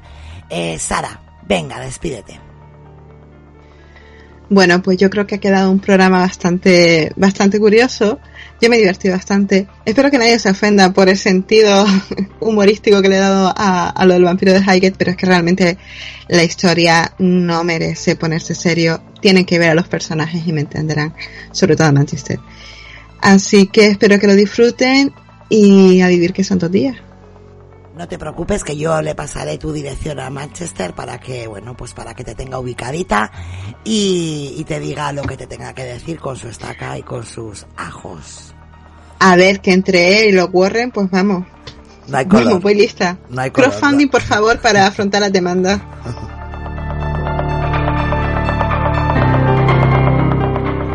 Venga, Lucas, te toca. Eh, ah, vale, sí, vale, sí.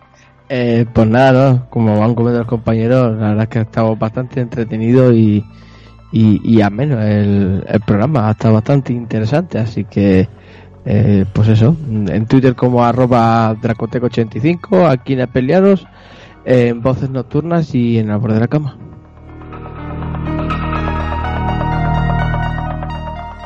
Y ahora nos vamos con Edgar. Pues ha sido un programa muy interesante, ahora sí que hemos conocido muchas historias de fantasmas y cementerios que, que la verdad son muy, muy curiosas y terroríficas. Y bueno, ahora sí que agradecer al público por estar atentos y invitarlos a que escuchen Crónicas de Nantucket. Ahora sí que en la plataforma iVoox nos pueden ahí descargar. Y en Twitter sería de Nantucket. Y bueno, mi dirección personal sería Edgar MUFC. MUFC es por Manchester, como el cazador de vampiros.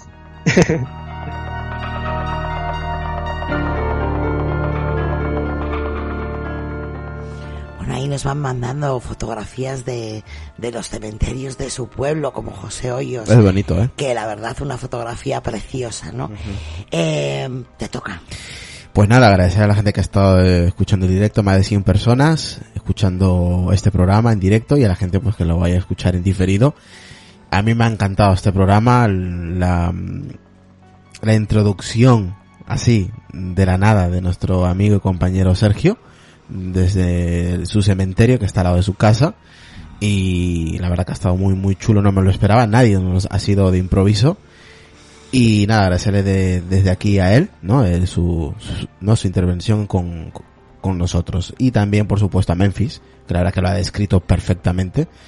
Y nada, agradecer a los compañeros que nos han, pues nos han comentado, contado sus historias de estos cementerios.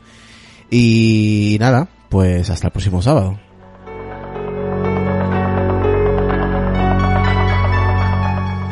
Pues sí, agradecer a todas las personas que nos han escuchado en directo, muy especial ese agradecimiento a Memphis y a Sergio por la labor que han tenido hoy de reporteros dicharacheros y agradecer a los compañeros que habéis estado aquí conmigo un sábado más. Eh, nada, espero que os guste todas esas personas que compartan el podcast y bueno, pues nada, yo creo que nos vamos a ver la semana que viene. Y como siempre digo, me llamo Sonia y esto ha sido Los sábados mando yo.